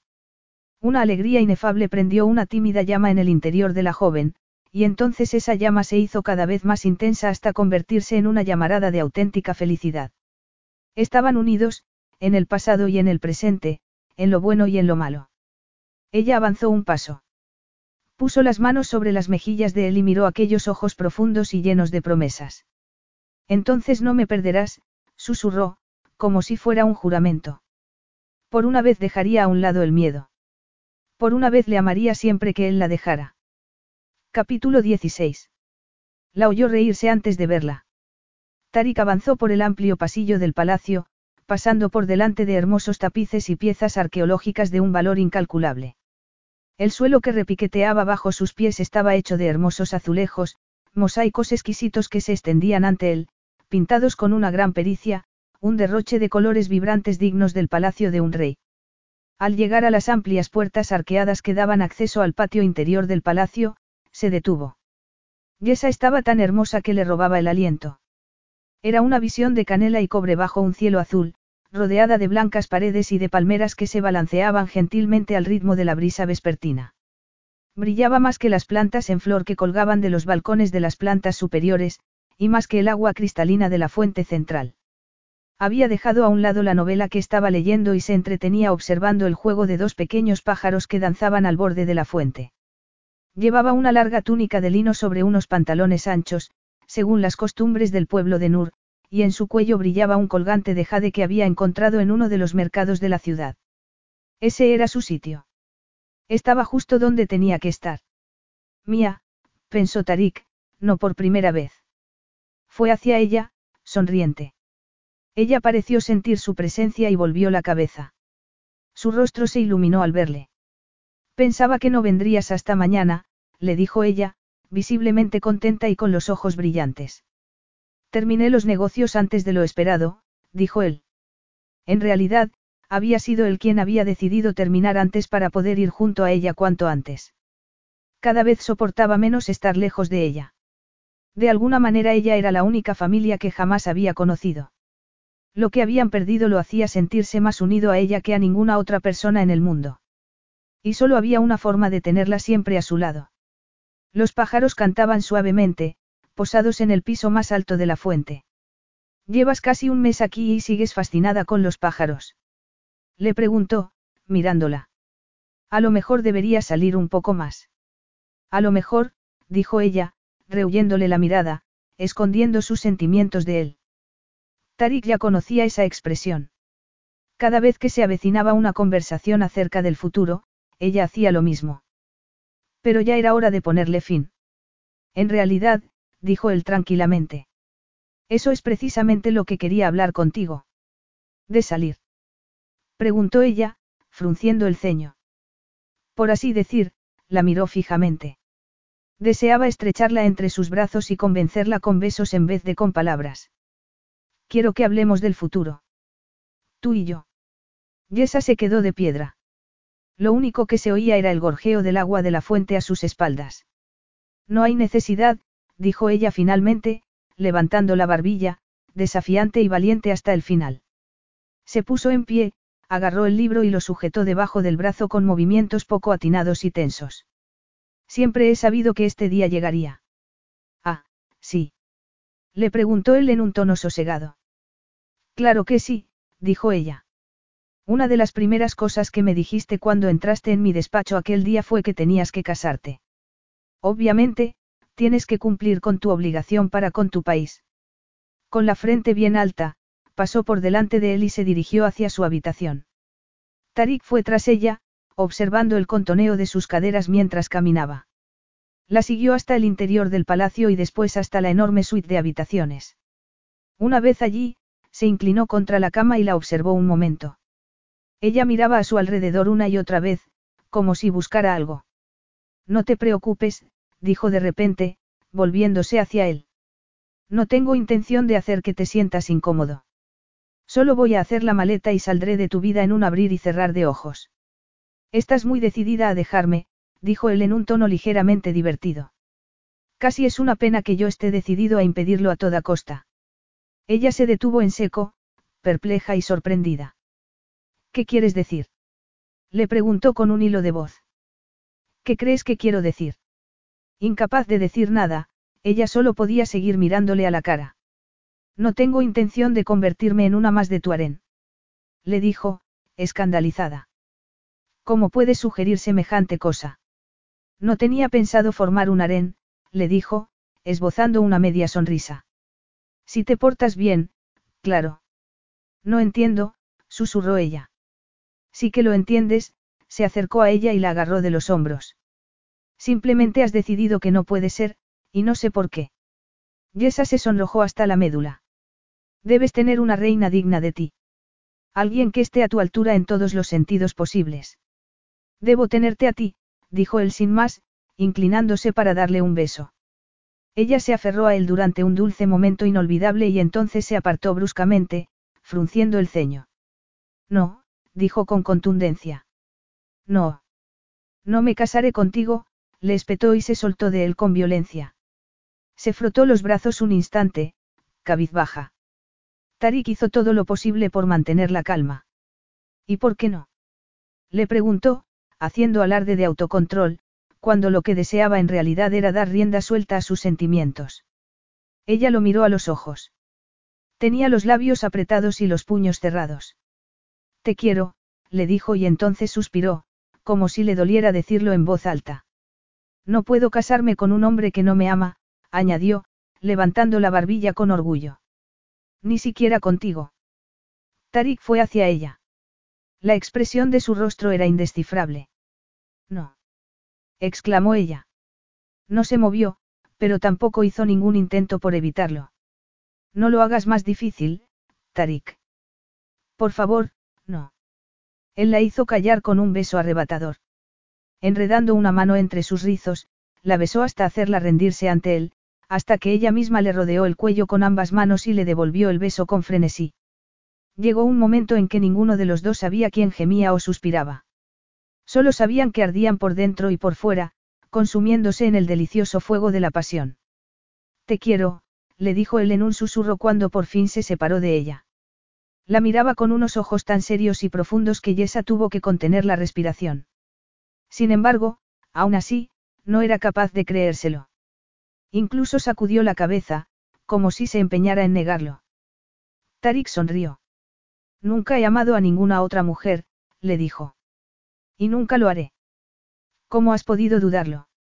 He pasado cinco años obsesionado contigo y te he buscado hasta en el fin del mundo. York no es el fin del mundo, dijo ella en un tono absurdo. Él deslizó un dedo sobre su mandíbula, sin dejar de sonreír. Eso depende de dónde empieces, le dijo y entonces suspiró. Yesa, ¿de qué tienes tanto miedo? No te dije lo que pasaría si te traía aquí. Ella recordaba que se había enfadado mucho, pero también recordaba lo que él le había dicho, que se quedaría con la mujer que llevara al palacio. No obstante, era incapaz de creer que fuera posible. No podía convencerse de ello. Eso fue hace tiempo, susurró. Me casaré contigo, dijo él, como si nunca hubiera habido alguna otra posibilidad. No puedes. exclamó ella. Un puñado de emociones duras la sacudía de pies a cabeza, dejándola temblorosa e insegura. No te merezco. No después, tenía los ojos llenos de lágrimas, pero aún podía verle a través de una nube borrosa. Yo lo regalé, Tarik. Renuncié a él. Y lo echaremos de menos, respondió Tarik después de un momento, con la voz cargada de sentimiento. Juntos. Yesa soltó el aliento de golpe y entonces sintió que algo se derretía en su interior, algo que había estado congelado durante mucho tiempo. La luz y la esperanza por fin asomaban a través de la puerta entreabierta. Él apretó los labios contra su frente. Y tendremos otro hijo, Yesa. No para reemplazar a Jeremy. Nunca para reemplazarle. Será un nuevo comienzo. Eso te lo prometo. En ese momento las lágrimas brotaron de los ojos de Yesa. Le tocó la cara y recordó la de su hijo perdido. Se parecían tanto. Jeremy sería un recuerdo maravilloso y amargo que los acompañaría siempre, durante el resto de sus vidas, día tras día. Pero, por primera vez, ella sabía que juntos serían capaces de enfrentarse a la tristeza. Así la carga del pasado se haría más llevadera. Y algún día, solo si él lo deseaba, le dirían a Jeremy la verdadera historia y así sabría cuánto lo amaba su familia. Sí, dijo ella con un susurro. Tenía el corazón demasiado lleno de emoción como para poder sonreír. Seremos una familia. Lo seremos, dijo él. Y entonces algo poderoso y verdadero creció a su alrededor y pareció llenar toda la habitación. Todavía no he dicho que, sí, a lo del matrimonio, dijo ella, sonriendo. Una embriagadora mezcla de alegría y gozo la invadía por doquier, cambiando el rumbo de su existencia. Podían hacerse realidad los sueños, después de todo lo que habían pasado. Era posible. Mientras le observaba, se atrevió a creer que era posible, por primera vez en toda su vida. Seguía abrazada a Tarik y su sexo se insinuaba contra el muslo de él. De repente él se movió ligeramente y la hizo gemir de placer. Un dulce cosquilleo caluroso la recorrió por dentro. Te sugiero que te acostumbres a la idea, dijo Tarik con una sonrisa en la voz, en los ojos. Este es mi país. Y no necesito de tu consentimiento, volvió a besarla, capturando su labio inferior con los dientes antes de soltarla. Aunque me gustaría tenerlo. Sí, dijo ella, sintiéndose tan incandescente como el sol del desierto. Solo con Tarik, solo para él. Sí. Me casaré contigo. Serás feliz, Yesa, le prometió él con solemnidad y entonces la levantó del suelo. Ella enroscó las piernas alrededor de su cintura y se agarró con fuerza a sus hombros. Él la consumía con sus ojos de jade. Había comprado el colgante de esa piedra para poder recordarle cuando estuviera lejos. Él era el hombre al que tanto había amado durante tanto tiempo, él era su amante Playboy, su rey, su esposo. Serás feliz, repitió él, frunciendo el ceño, retándola a llevarle la contraria. ¿Es un decreto real? Preguntó ella entre risas. Él le dio varias vueltas en el aire y entonces la tumbó en la cama, cayendo sobre ella. Yo soy el rey, le dijo, apoyando los codos a ambos lados de ella y acercándose a sus labios. Mi palabra es ley. Y yo soy la reina, dijo ella, temblando un poco con solo pensar en ello. Él sería suyo para siempre. Podría abrazarle cuando quisiera y amarle con devoción. Los ojos de Yesa se llenaron de lágrimas. Con las puntas de los dedos trazó la línea de sus labios y después recorrió las duras planicies de su pectoral, duro, indestructible, suyo. Entonces mi palabra también es ley, ¿no? Le preguntó. Si así lo deseas. Yesa sonrió y levantó la cabeza para besarle, con dulzura y con más seguridad de la que jamás había sentido. Entonces seremos felices, dijo y, por primera vez, se lo creyó de verdad, con todo el corazón y el alma. ¿Por qué lo digo yo? Fin.